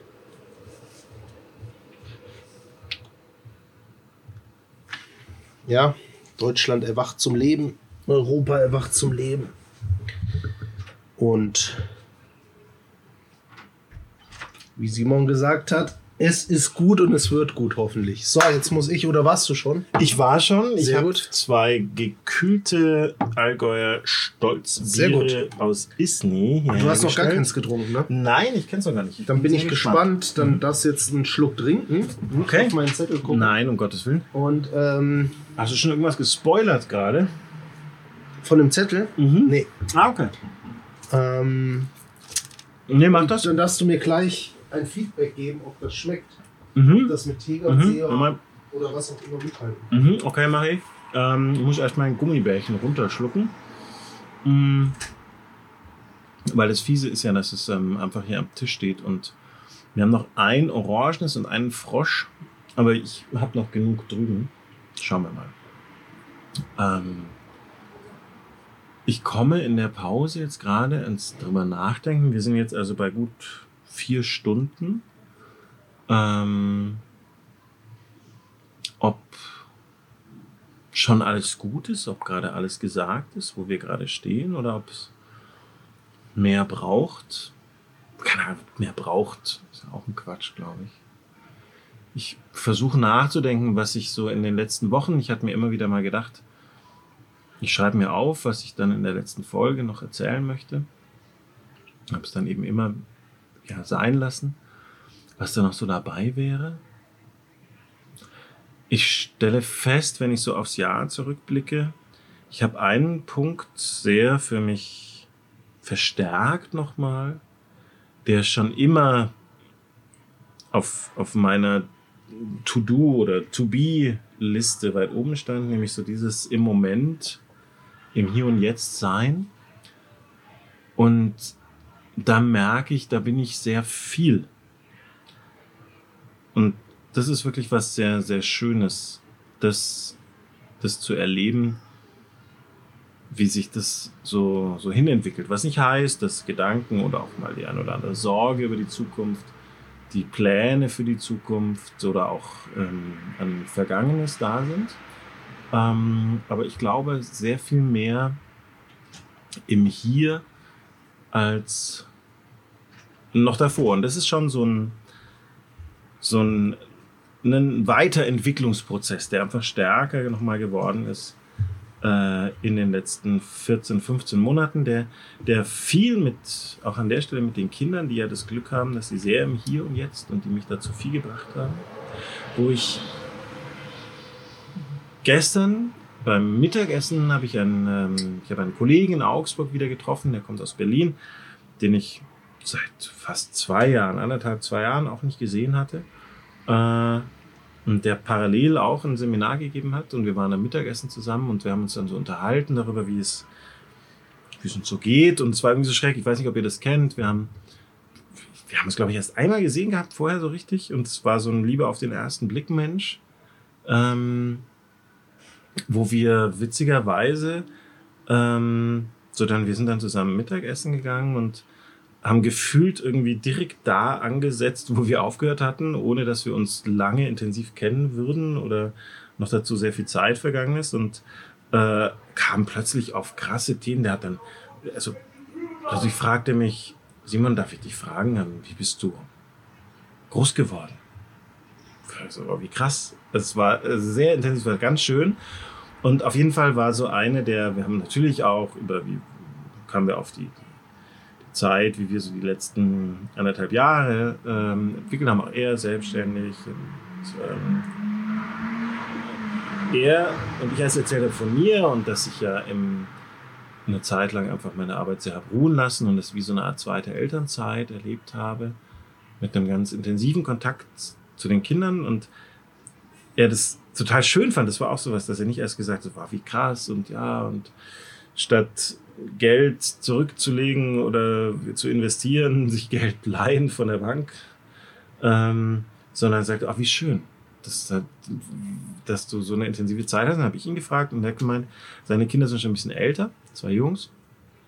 Und er hat gemeint, er ist einfach wahnsinnig viel unterwegs. Ähm, und er hat gemeint, er hat seine Kinder kennenlernen können, so richtig und war wahnsinnig und hat das und war einfach nur gestrahlt, dass es so eine intensive, schöne, enge oder so eine enge Zeit war. Nicht alles schön daran, aber dass sie sich so, dass er so seine Jungs kennenlernen konnte und das fand ich, fand ich sehr berührend. Und ich weiß nicht mehr, wie ich auf diese Geschichte jetzt kam, aber ich wollte sie fertig erzählen, auch wenn Marcel schon seit vier Minuten wieder mir gegenüber sitzt, wieder sichtlich erleichtert und mit einer frischen halben in der Hand. Und jetzt bin ich gespannt. Ähm, ich habe noch nicht getrunken. Ich wollte Hast du noch nicht getrunken? Nein, ich wollte mit dir anstoßen natürlich. Das gehört sich doch so, oder? Prost. Prost, Allgäu Stolz. Ich muss zugeben, ich bin ein großes Marketingopfer und ich fand oh, da ich. das Logo damals so cool, aber ich finde, es schmeckt auch wirklich lecker. Aber in München gibt es natürlich noch ein paar mehr Alternativen, als es vielleicht im Allgäu gibt. Wobei wir auch nicht so wenig brauchen. Ich würde nicht von mir behaupten, dass ich ein ähm, Connoisseur oder Feinschmecker des Bieres wäre, aber ich, würde, ich kann einfach nur persönlich sagen, ich bin da überall, entweder schmeckt oder schmeckt nicht. Das schmeckt sehr gut. Das ist gut. Und ähm, um niemanden. Doch, das schmeckt sehr gut. Allgäu Stolz, das ist schön. Vielen Dank für das Mitbringsel. Sehr gerne. Wobei das ja jetzt. Äh, du hast schon mehr getrunken als ich. Das stimmt. Ah, gut so. Ich, Blieb äh, mir mehr am Anfang. Ich schicke nochmal eins per Post zu. Ne, das glaube ich nicht, sondern wir sehen uns nochmal in diesem Leben. Marcel hat seinen Zettel wieder umgedreht, wo auf der Rückseite ähm, dieses ähm, schöne Spiel war, das er vorbereitet hat, ähm, was ich, wie gesagt, als sehr wertschätzend mhm. äh, empfinde. Und jetzt hat er wieder umgedreht und schaut da drauf. Ich habe gerade schon, ja. als du in die Pause gegangen bist, erzählt, dass ich mir gerade als ich in die Zwischenpause mhm. gegangen bin, überlegt habe, hm, ist eigentlich jetzt alles gesagt? Ist es gut? Ist es nicht? Ich habe immer noch nicht so wirklich das Gefühl dabei. Ich werde ruhig, merke ich. Wir haben gut vier Stunden. Ähm, ja. äh, und ich finde es vor allem auch hier weiterhin sensationell, dass wir das genau so machen, wie wir es heute machen, dass es uns vollkommen am Arsch vorbeigeht, ob irgendjemand diesen Satz, den ich gerade sage, jemals hören wird oder nicht. ob wir nehmen das halt einfach auf und stellen das dann halt irgendwo online und packen das und dass uns das aber eigentlich eigentlich gar nicht darum geht. Und gleichzeitig ist aber schon auch ein Projekt, das wir sagen müssen, so, hey, äh, könnte sich rentieren. Aber deine, das, das, das ist so mein, mein aktueller Stand. Ja, wobei ich tatsächlich nicht mal weiß, ob unsere Hosting-Plattform, worüber wir unsere Podcasts einspielen, Spotify, Apple und Co., ob die ein Limit hat, was die Folgenlänge anhat. Da habe ich mir vorher ja, gar keine Gedanken gemacht. Halt keine Ahnung. Notfalls halt muss ich fünf Folgen hochladen. Ja. Äh, schauen wir mal. Nee, ich habe tatsächlich, vielleicht ändert sich das auch noch danach, aber ich habe tatsächlich nur noch vielleicht eine Sache, wo ich sage, die möchte ich, will ich sagen, preisgeben. Und danach wäre von meiner Seite aus, Stand jetzt, alles gesagt. Aber es kann sich noch ändern. Krass. Und das ist eigentlich was, was ich ganz am Anfang unserer Folge sagen wollte, also vor vier Stunden. Und jetzt ist es zum Schluss übrig geblieben. Ähm, 23 Folgen haben auch oder bringen auch eine gewisse ähm, du hast vorhin von Kennzahlen gesprochen. Bringt auch so eine Statistik mit hervor und ich finde es eigentlich immer ganz spannend, mal zu gucken, wie viel, nicht unbedingt wie viel haben uns gehört, das habe ich auch dabei, aber wer hat uns eigentlich gehört? War total gespannt gerade. Also du hast hier zwischendurch, haben wir mal so ab und an, wobei ich ja immer zurückhaltend war, weil ich kenne mich, also mhm. äh, einfach aus eigener Erfahrung heraus. Ich bin, das ist so bei mir so eine blöde Mischung. Ich Deswegen, ich habe ja vor kurzem, ah, übrigens News, ich habe endlich meinen eigenen Insta-Account gestartet. Simon, Hahn, äh, Simon Hahnzog, also ihr könnt mich bei Insta finden. Ähm, äh, und da merke ich es auch schon ein bisschen, aber bisher kriege ich es gut hin. Ich, ich, so dieses Nachschauen, oh, wie viele, ähm, wer und da, das hat so ein Suchtpotenzial für mich schon. Ähm, weiterhin bin ich echt gespannt. Also, äh, äh, ja, also nee, es geht nicht hier über Insta, aber so, dieses Suchtpotenzial danach und gleichzeitig, aber das ist immer auch eher so ein, so ein Unzufriedenheitspotenzial danach. Mhm. Also zum Beispiel, ich kenne das bei Seminaren, ganz ehrlich, ich bin so durchevaluiert seit 15, 18 Jahren, weil im Hochschulbereich, bei Seminaren, also es ist ganz klar, mhm. es gibt am Schluss einen Feedbackbogen und ich ich habe selber, als ich studiert habe, ich weiß noch, wir haben einmal ein Wintersemester, zwei Monate die Ludwig-Maximilians-Universität dicht gemacht, um ein Recht auf Dozentenevaluation reinzubringen. mm, ähm, wobei ich aber merke, ja, ich hole mir eine Evaluation und zwar immer am Schluss eines jeden Seminars oder in Vorlesungen, die ich gehalten habe, auch, dass ich frage, mhm. Wie geht's dir? Was lässt du hier? Stimmt, was nimmst ja. du mit? Mhm. Das ist ganz wichtig. Ähm, das ist meine Form und in die Evaluationsbögen wiederum. Und ich mache dann doch immer wieder den Fehler reinzuschauen. Und das ist zum Kotzen. Ich krieg es nicht raus. Ich, ich, ich kriege sehr, sehr positive Rückmeldungen auf meine Seminare. Ähm, und es ist immer so, natürlich gibt es auch etwas zu kritisieren oder Kritik ist ja für mich ein neutrales Konstrukt, Konstrukt also was hätte vielleicht anders gepasst, was waren Bedürfnisse, die nicht erfüllt wurden und so weiter.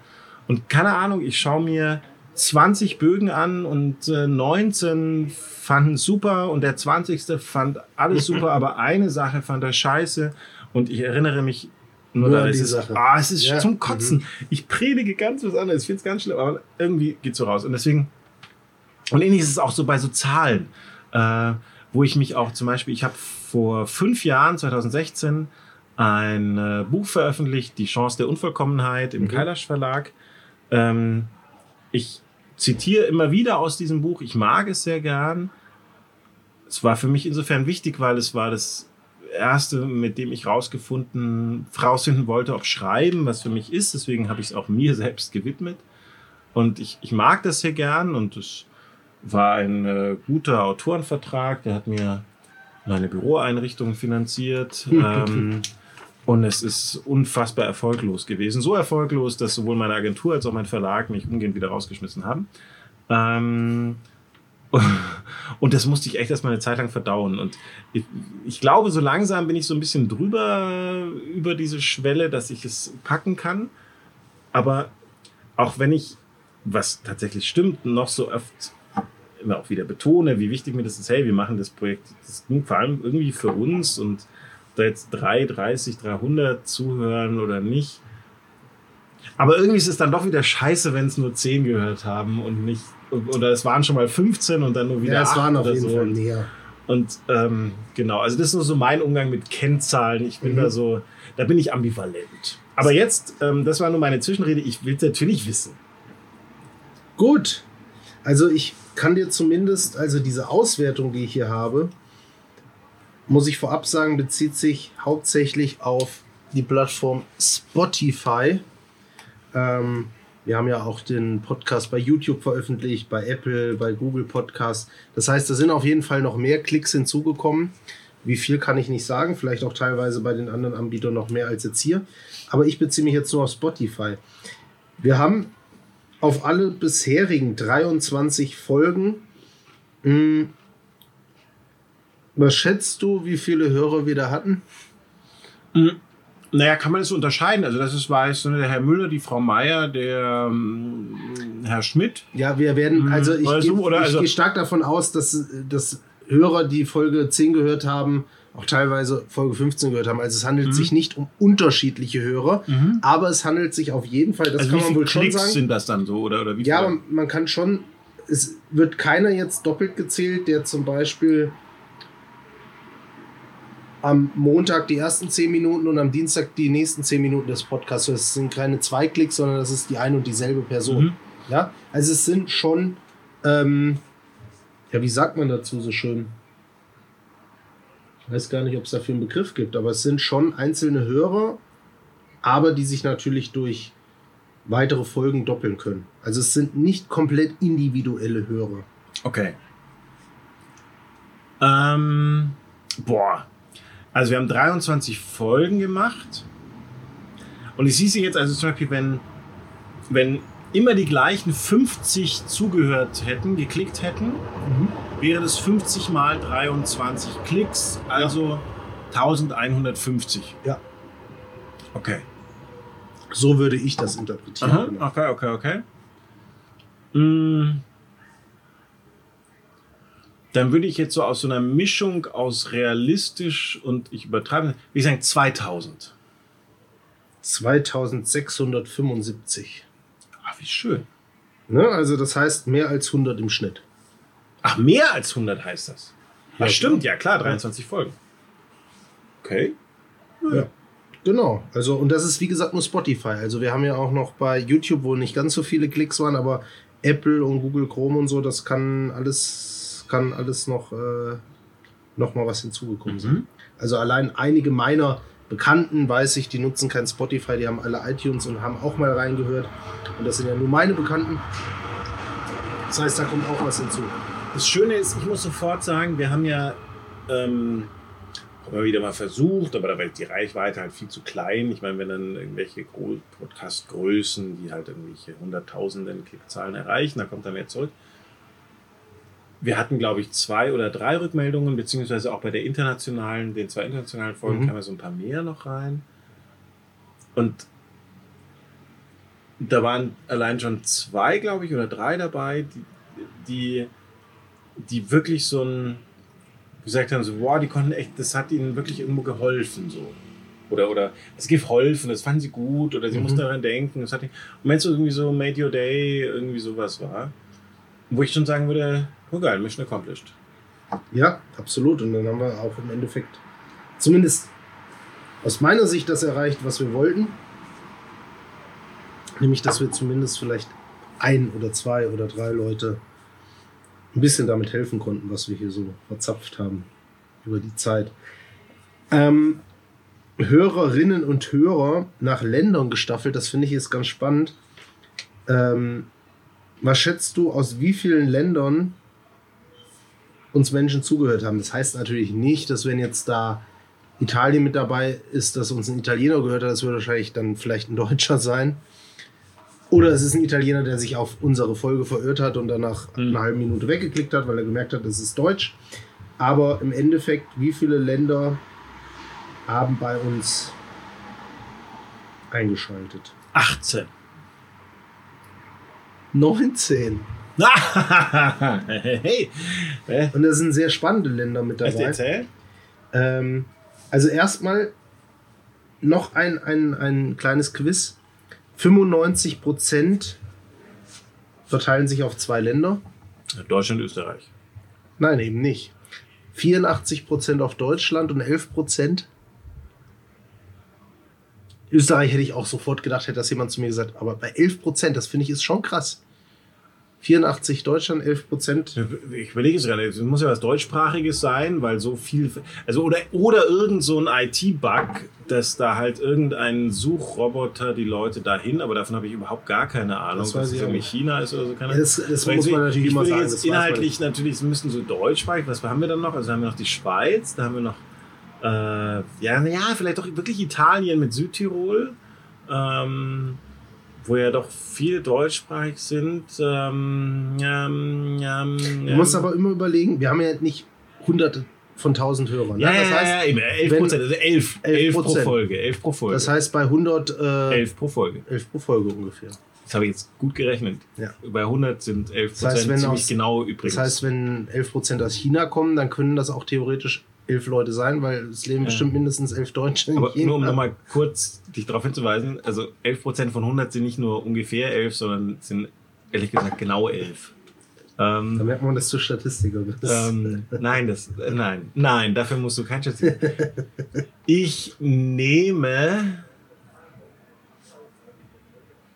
Ah, oder es ist dann doch vielleicht. in- Nee, ich muss. Das ist ja eine reine Raterei. Äh, boah, jetzt könnte ich irgendwelche historischen Kamellen aufmachen, so Argentinien ähm, oder so. ich nehme die Schweiz.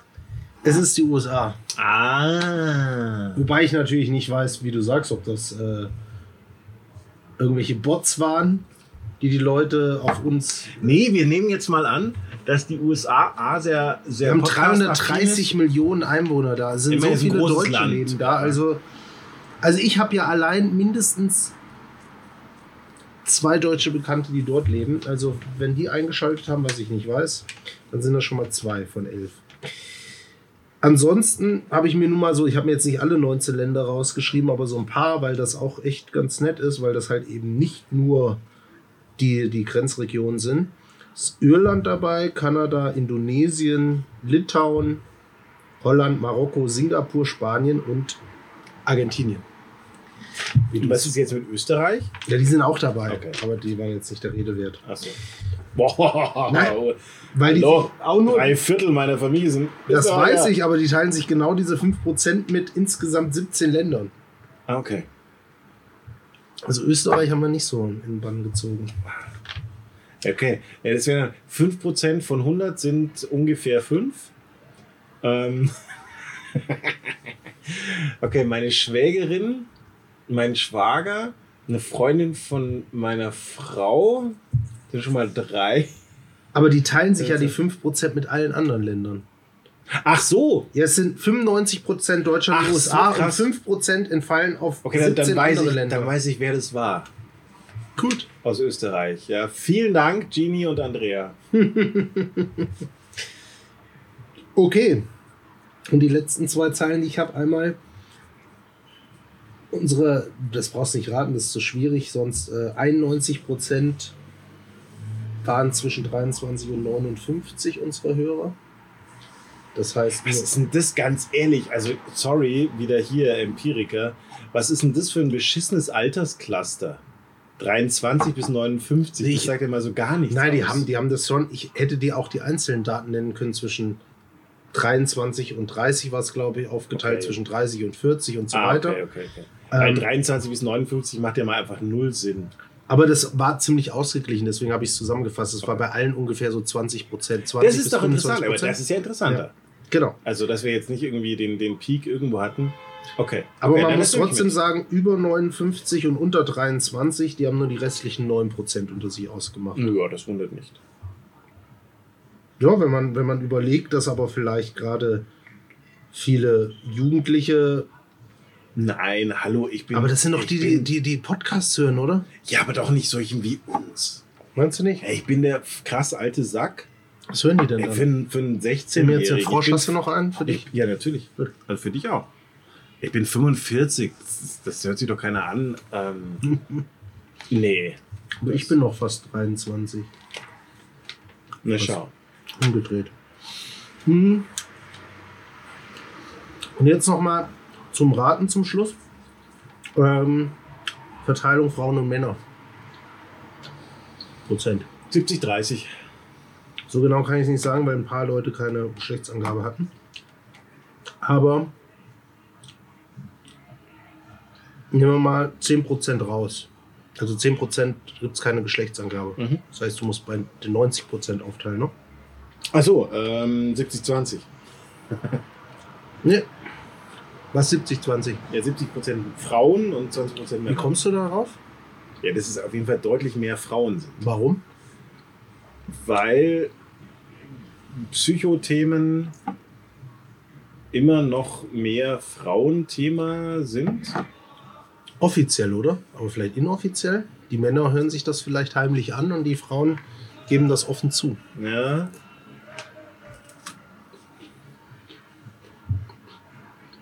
Ja, ich bleib dabei.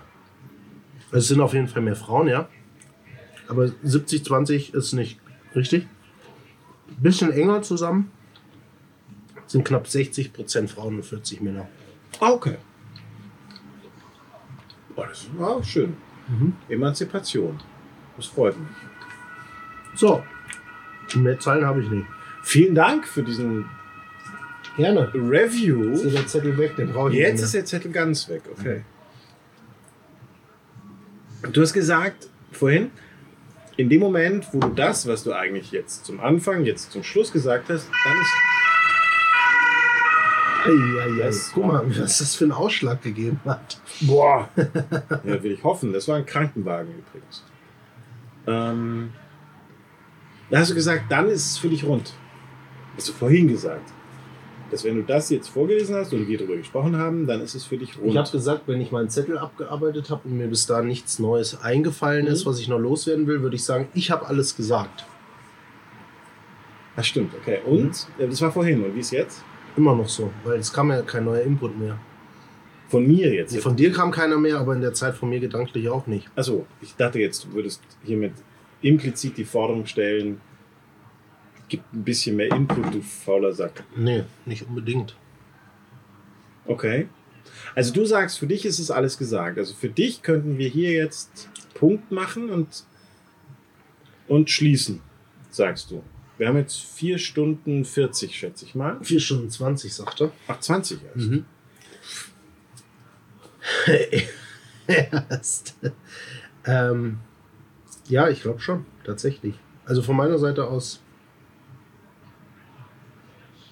Ja. Ich bin gerade so am, am, am Überlegen. Geht es um das Thema noch was sagen, also noch was beitragen? Gibt es irgendwas,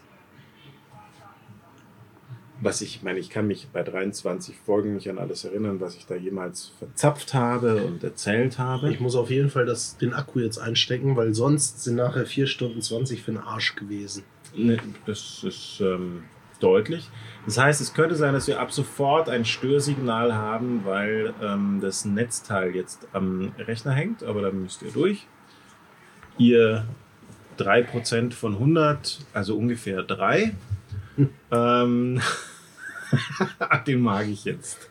Das, das wird der liebe Marcel sich noch in 20 Jahren anhören dürfen. ähm, Meinst du, die Österreicher hören bis zum Schluss durch? Nee, das waren ja von allen. Das waren ja, mir sind nur zwei eingefallen. Achso, okay. Ähm, und ich weiß, dass sie zumindest ab und an mal gehört haben. Ähm, nein, also ich überlege gerade, es ist so. Also das eine ist ja dieses alles gesagt. So, so, so habe ich. Es ist mir noch was wichtig, wo ich so das Gefühl habe, das, das geht gar nicht. Weil ich über so viel und zwar vor allem viel Schönes, gerade in den letzten Wochen. Also ich denke, das merke ich gerade, ja, doch über vieles, was beschissen war, haben wir geredet, aber gerade die letzten Wochen, gerade die letzten vier, fünf Wochen seit der letzten Folge, war wirklich viel Schönes. Zum Beispiel, dass, als ich in Italien war, das Schönste war, dass es so normal war. Im Vorfeld war es so mhm. strange und, und seltsam. Hey, zwei Ländergrenzen passieren und dann wirklich dahin fahren. Und es war dann da, ja, es ist so wie hier, was, was das, das Schutzthema betrifft. Und es war okay. Mm. Und das, das Bedeutsamste für mich aber wirklich so war dieses, nee, es war so normal. Und zwar nicht im Sinne von altes Normal, neues Normal, sondern es war, ne? Mhm. Es ist gut. Was? Dann denke ich jetzt gerade an die letzten Abende. Ich habe vorhin schon gesagt, so dieses, ah, mal wieder Menschen zwischen 16 und 30 geballt gesehen, was schräg war, aber auch mal wieder, äh, wir, wir saßen dann in einer sehr schönen ähm, offenen Bar ähm, und man konnte mal wieder lästern. Das war so geil und wir hatten ein super Kino am Nebentisch, weil da saßen so zwei Rechtsanwältszahnärzte Mitte 50. Was sind denn Rechtsanwälte? Rechtsanwaltszahnärzte sind Rechtsanwaltszahnärzte. Stereotype. Also eins Mitte, von beiden. Ende 50, ja, irgend sowas halt. ähm, äh, mit ihren ja, deutlich, wo ich überhaupt kein Problem habe, um Gottes Willen, die waren so stereotyp. Also die, die, die äh, Frauen dazu waren, waren deutlich jünger und deutlich attraktiver als auch die Herren dazu, aber es war deutlich, dass das ähm, finanzielle Potenzial bei den Herren lag. Ähm, mh, wo ich alles, da ist alles in Ordnung. Dann haben wir natürlich auch drüber, dann haben wir lange darüber geredet und so weiter, aber das ist für mich eigentlich ist alles so in Ordnung auch und aber es war so, man konnte mal wieder so, ja, mal wieder so, ah, schau mal da, und es war Kino pur, weil sie haben wirklich alle Stereotype dieser mhm. Paarkonstellation erfüllt. Also es war wirklich, ähm, es musste die Flasche Champagner sein. Das waren, also es war, es war wirklich, es war die Herren beide, die, die, Männer, die waren, also der, der eine war durchaus noch recht, recht attraktiv. Das der Geile ist, Simon, so, bei mir entsteht gerade so ein dermaßen großes Kopfkino. Ich kann mir das, ohne dass ich dabei ja. war, komplett und, vorstellen. Und, und, die Männer hatten natürlich Sakkos an, ja, ja. wo ich mir, warum so, ja, es war, es war die, die, die, durchaus attraktiven, aber die eine war zum, zum äh, Frauen dazu, die zeichnen sich wirklich sehr, sehr lange Beine aus und es war so, also sie haben so alles und wie sie sich begrüßt haben, also die einen, die, die ersten, das erste Paar war so ein 20 Minuten vor den anderen da und es war wirklich ein reines, ich hatte mal ein Wort der Woche, das war das Bussi. Mhm. Wo ich explizit gemacht habe, ich meinte nicht das Bussi Bussi, was in ja. München sind. Und das war Bussi Bussi pur. Es war wirklich dieses Mua, Mua, wirklich, wo wir denken so, hey, das, das könntet ihr aber auch auf drei Meter Distanz mit Mundschutz. Also dafür brauche ich keinen, also das geht auf Distanz. Ähm, wo das so, so, so, so, ah, es war, ah, wie, wie lange hatte es? Es war wirklich, es war Kino pur, wo wir dann danach erst festgestellt haben, dass ich in der exaltierten Position war. Ich konnte immer hinschauen. Ähm, äh, und es war, wie, wie lange hatte ich das nicht? Ach, das war, war, war irre. Dann musste ich dran denken, ich hatte, ähm, es gab in München, oder gibt es immer noch, das, das Türmer München Projekt. Mhm.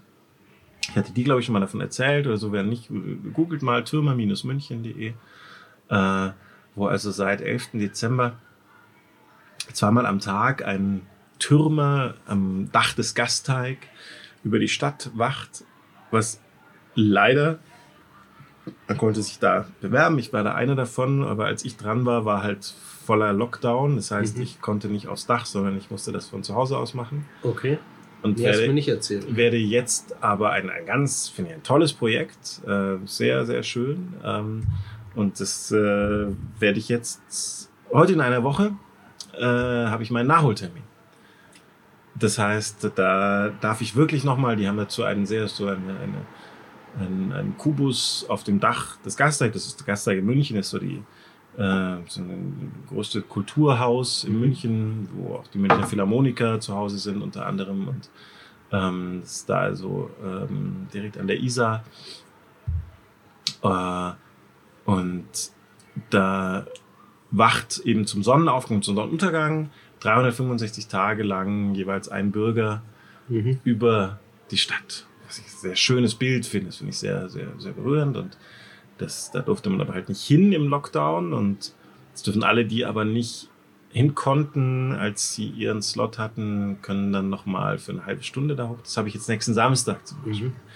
Was auch nochmal so irgendwie das, das, das so rund macht. Ähm, äh, und ich habe gerade, als du in der letzten Pause warst, so kam ich irgendwie bei mir auf den Gedanken, dass ich ich für mich im letzten Jahr sehr stark so im Hier und Jetzt, dieses im Hier und Jetzt Sein intensiviert habe, was ich sehr schön finde und auch sehr erstrebenswert finde. Gleichzeitig aber schon Gedanken über Zukunft, wo ich gerade aber merke, oder auch da immer gemerkt, so die ist die mit hoher Zuversicht, mhm. nicht nur Hoffnung, sondern ähm, und wo ich jetzt die Tage gemerkt habe, ich habe das letzte Jahr genutzt für drei Projekte, um die weiter teilweise fertig zu entwickeln. Soulboxing habe ich erzählt, PGA habe ich erzählt, von Gemara habe ich noch nichts, glaube ich, erzählt gehabt. Das wird auch noch kommen. der virtuelle Trimmlichtpfad, geh mal raus, gemara-health.com sollte uns irgendwer, der vielleicht ein Prozent von 100 noch zuhören, dann google das mal. Ähm, und dass jetzt in den nächsten Wochen alles so weit kommen wird, dass es dann wirklich marktreif ist, wo ich merke, krass, da wird sich für mich Arbeit noch mal weiter umstellen. Und ich habe es aber ganz gut gepackt mhm. durch, durch die Pandemie, wo ich auch wieder was hergeben werden muss, was ich, was ich schön finde. Ähm, und ich schaue so, ja, so dieses Hier und Jetzt und Zukunft und das ist was sehr Versöhnliches in die Vergangenheit und ich zum Glück, wo ich wahnsinnig dankbar bin, ich bin eben nicht so, natürlich, um Gottes Willen, ich habe krass gelästert über Politik, über Medien, über sonst wo, wo ich mir denke, hey, ihr macht Scheiß, ihr macht es ist doch nicht okay. Aber ich habe zum Glück für mich äh, definitiv das Glück. Andere würden jetzt sagen, oh, du hast, bist eingeknickt, du bist nicht standhaft geblieben, wie auch immer. Mhm. Ich ähm, bin gut, gut durchgekommen. Es ist okay für mich. Und ich, ich glaube, so ein paar Defizite werden erst noch deutlich werden, aber es ist in Ordnung. Und ich bin eben nicht, mm, nicht so ein Gefühl der Machtlosigkeit, wie das, glaube ich, viele, die vor allem in diese Verschwörungsquernummer reingelaufen sind, ja. haben. Das habe ich nicht. Ähm, sondern ich habe mich sehr auf meine eigene Selbstwirksamkeit fokussiert auch und habe das, was ich gestalten kann, gemacht. Ähm, das sind alles so Gedanken, die mir jetzt gerade so durch den Kopf gehen. Aber das war ja eigentlich die Frage, für dich ist alles gesagt. Bin ich einfach, habe ich nur zu viel Schiss, wenn wir jetzt sagen, nee, ist alles gesagt dass wir stoppen und du dann Weil dann ist Punkt. Nee, kann ich, ja, dass ich gar nicht mehr, mhm. sondern dann ist halt wirklich gut. Weil, weil, weil, weil ich ja auch immer so, du hast ja, ja, vielleicht mal in zehn Jahren noch für die Stadt. Für mich ist, nee, das Projekt ist, ist, ist, ist gut, weil es ist dann auch, es ist gut. Mhm. Ich, ich verstehe das schon, ja. Ich glaube, ja. Für, dadurch, dass ich mich halt zumindest ein bisschen vorbereitet habe auf heute, ja, was ja, keine ja, Kritik ja, ja. Nein, natürlich nicht. Ähm, habe ich halt ungefähr diesen Bogen für mich gespannt, wie ich mir das heute ungefähr vorstelle. Und hab, bin halt alles losgeworden, was ich sagen mhm. wollte. Mhm. Und deshalb, klar, ich, ich persönlich kann mich jetzt natürlich noch tot denken und auch überlegen, boah, gibt es das eine oder andere, was ich gerne noch dazu sagen will. Bei mir ist es halt jetzt stand jetzt nicht der Fall. Ja, vielleicht kommt in zwei, drei Stunden noch mal was, dann habe ich halt Pech gehabt. Nee, aber das wäre ja auch in Ordnung. Das ist ja mhm. auch, glaube ich, so, weil dann, ja, weil es ist ja jetzt gut. Mhm. Mir fällt gerade noch was ein. Vorher deine mh, Sekt Selters Fragen. Ähm, wo ich jetzt gerade noch nachdenken, Präsenz oder digital? Mhm. Oder online, hast du gefragt? Wo ich enorme Gewinne aus dem Online hat, äh, eben mit dem, ich fahre nicht mehr von drei Stunden Meeting durch die halbe Republik oder mhm. man kann so, ich bin in einer, einer Fachgruppe aus dem Psychologenverband zur Gefährdungsbeurteilung psychischer Belastung wo wir so ein bisschen zur Tugend, Not zur Tugend gemacht haben, dass wir uns, wir uns sonst mal zweimal im Jahr getroffen und dazwischen hat nichts stattgefunden. Mhm. Und jetzt äh, haben wir aber auch in, in sehr kleine, teilige, kurze, mhm. anderthalb Stunden Meetings, so alle ein, zwei Monate mh, online, ja. mhm. wo wir durchaus dadurch mehr bewerkstelligen.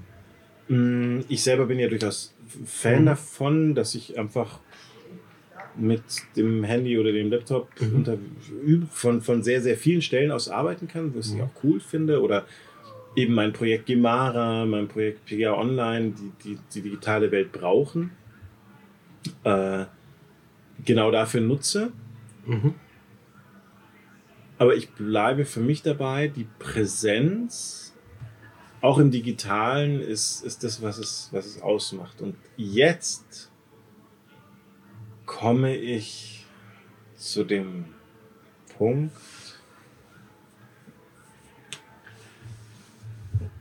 wir sind präsent. Wir sitzen am 12. Juni 2021 einander gegenüber.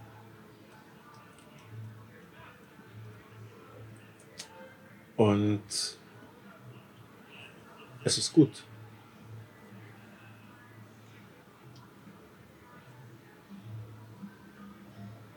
Gut, Simon. Jetzt hast du noch was gesagt, wo ich trotzdem noch eine Sache ergänzen muss, die ich sonst nicht mehr gemacht hätte. Das mit Präsenz von online. Sowohl du als ich auch, wir haben vorhin extrem schnell reagiert und haben beide sofort Präsenz gesagt. Und ich sehe das auch so. Online hat viele Vorteile.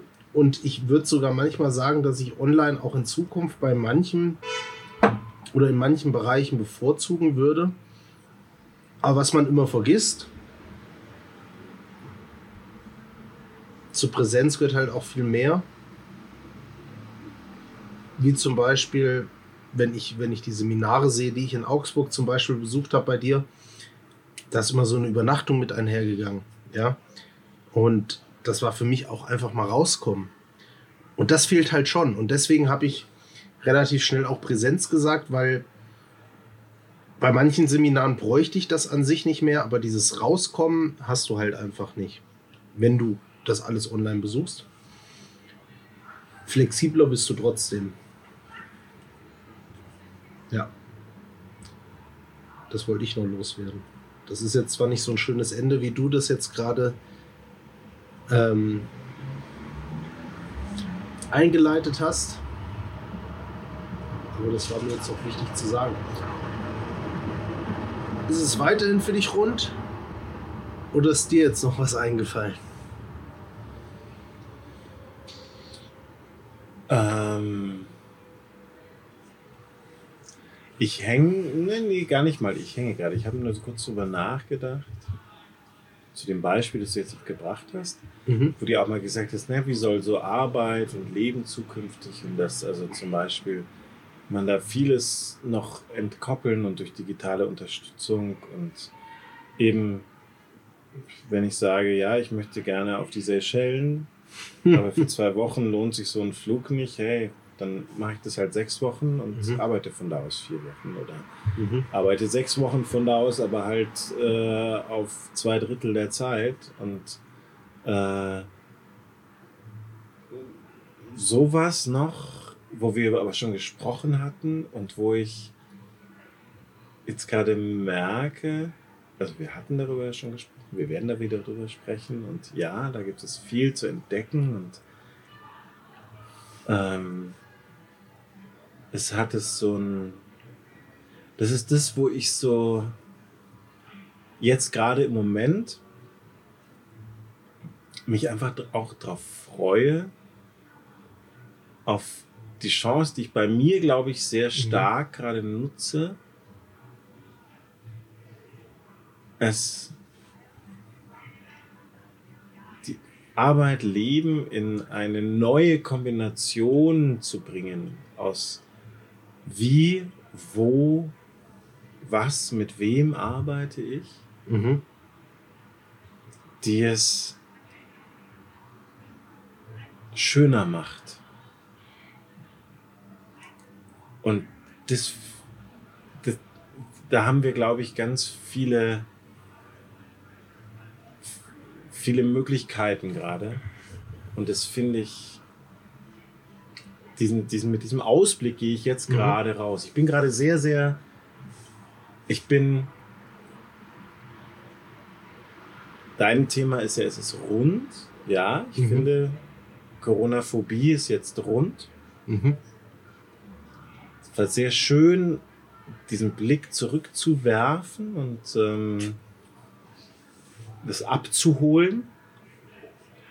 Ja, nicht nur unsere Folgen, sondern letztendlich auch nochmal, das ist mir ja total wichtig. Ich hatte das, weiß nicht, wie ich das mal erzählt hatte. Silvester zum Beispiel ist mein wichtigster Feiertag im Jahr. Silvester oder Neujahr? Silvester. Okay, nee, hast du nicht erzählt. Ja. Okay. Und alle, die mit mir mal Silvester gefeiert haben, kennen es dann von mir. Ich brauche dann immer an nach Silvester, also am, so, so gegen eins, halb zwei irgendwie, brauche ich eine Stunde für mich. Dann schnappe ich eine Flasche Champagner, gehe, wir waren jahrelang immer irgendwo in den Bergen oder ist vollkommen egal, mhm. also ich ziehe mich ganz dick an, gehe 100 Meter weiter, setze mich in den Schnee auf die nächste Bank, wo auch immer, wo ich für mich bin und lasse das vergangene Jahr Revue passieren. Mhm. Nehme teilweise wirklich meinen Kalender auch mit und schaue Monat für Monat erstmal durch. Also ich mache das meistens erstmal so, ich schaue Monat für Monat und dann schaue ich so, lasse ich so äh, assoziativ das Jahr Revue passieren. Mhm. So, von welchem Inhalt komme ich auf den nächsten, wo komme ich weiter? Und das ist wahnsinnig wichtig für mich, mhm. um so das Dankbare fürs, vom letzten Jahr, auch das Anstrengende, auch das Belastende und mhm. dann so ins nächste Jahr zu kommen. Äh, das ist, ist essentiell, also ist für mich wirklich ganz, ganz, ganz was Wichtiges. Und das Gefühl, wie ich an Silvester seit vielen, vielen Jahren immer mir, und vorher wird gefeiert und getrunken und gegessen. Da geht der Simon um zwei und, weg und ähm, alle denken sich, hey. Ja, das wissen die, das wissen die von mir. Äh, und, ähm, und es ist ein super Abend und danach ist dann aber meistens noch immer irgendwie entweder Party, ich war jetzt also am vorletzten Semester, Silvester, dann mhm. Habe ich dann, dann noch wirklich bis, mir dann noch eine Stunde echt ganz krass getanzt, wo ich noch Nackenschmerzen drei Wochen später hatte. So ungefähr, das war Headbanging dann, oder? ähm, und, und so geht es mir jetzt gerade auch. Mhm. Also so dieses, diesen Rückblick nochmal zu haben, um es abzuholen, um es rund zu machen und voller oder, oder frohgemut und zuversichtlich auf das, was dann kommt, zu schauen. Das tue ich mhm. gerade auch. Und deswegen, das war jetzt die lange, lange Antwort, die ich für mich nochmal gebraucht habe, habe ich gemerkt, um es für mich nochmal zusammenzufassen. Ich sage nicht, bleib dabei. Mhm. Mm. Es ist gut. Vielen Dank für 24 Folgen. Ja, kann ich nur zurückgeben. Vielen Dank, dass wir das heute hier verwirklichen konnten. Das war echt cool. Also auch so mit dem ganzen Ambiente. Also wirklich mit allem. Also mit dem Biergarten Michelin-Stern gegenüber. Äh, mit der Tram, die zwischendurch vorbeigefahren ist. Mit äh, dem, was du hier vorbereitet hast. Hm. Tatsächlich habe ich es mir genau so, also jetzt ohne Tram und Biergarten gegenüber, aber im Endeffekt habe ich es mir genauso vor knapp anderthalb Jahren, ey, so krass, anderthalb Jahre sind es noch nicht ganz, aber klingt noch ein bisschen krass. Aber so vor 14 Monaten habe ich mir das schon so vorgestellt, dass wir irgendwann zusammensitzen, ein Bierchen trinken, ein bisschen was snacken. Und genau das haben wir jetzt gemacht. Und deswegen bin ich sehr dankbar, dass diese, ja, diese Hoffnungen erfüllt worden sind. Das klingt jetzt vielleicht auch wieder sehr pathetisch, aber im Endeffekt ist es so, weil vor 14 Monaten wusste noch keiner von uns, wo es hinführt. Das wissen wir vielleicht auch nach wie vor nicht, aber jemand wie ich, der oft auch ein bisschen pessimistisch ist, wenn der jetzt schon anfängt, positiv zu denken. Ich glaube, dann ist viel gewonnen. Simon? Prost, ich habe fast nichts mehr drin, aber der letzte Schluck gebührt dir. Vielen Dank. Prost. Prost, Marcel. Corona-Phobie, der Podcast mit Dr. Simon Hanzog und Marcel Schmidt.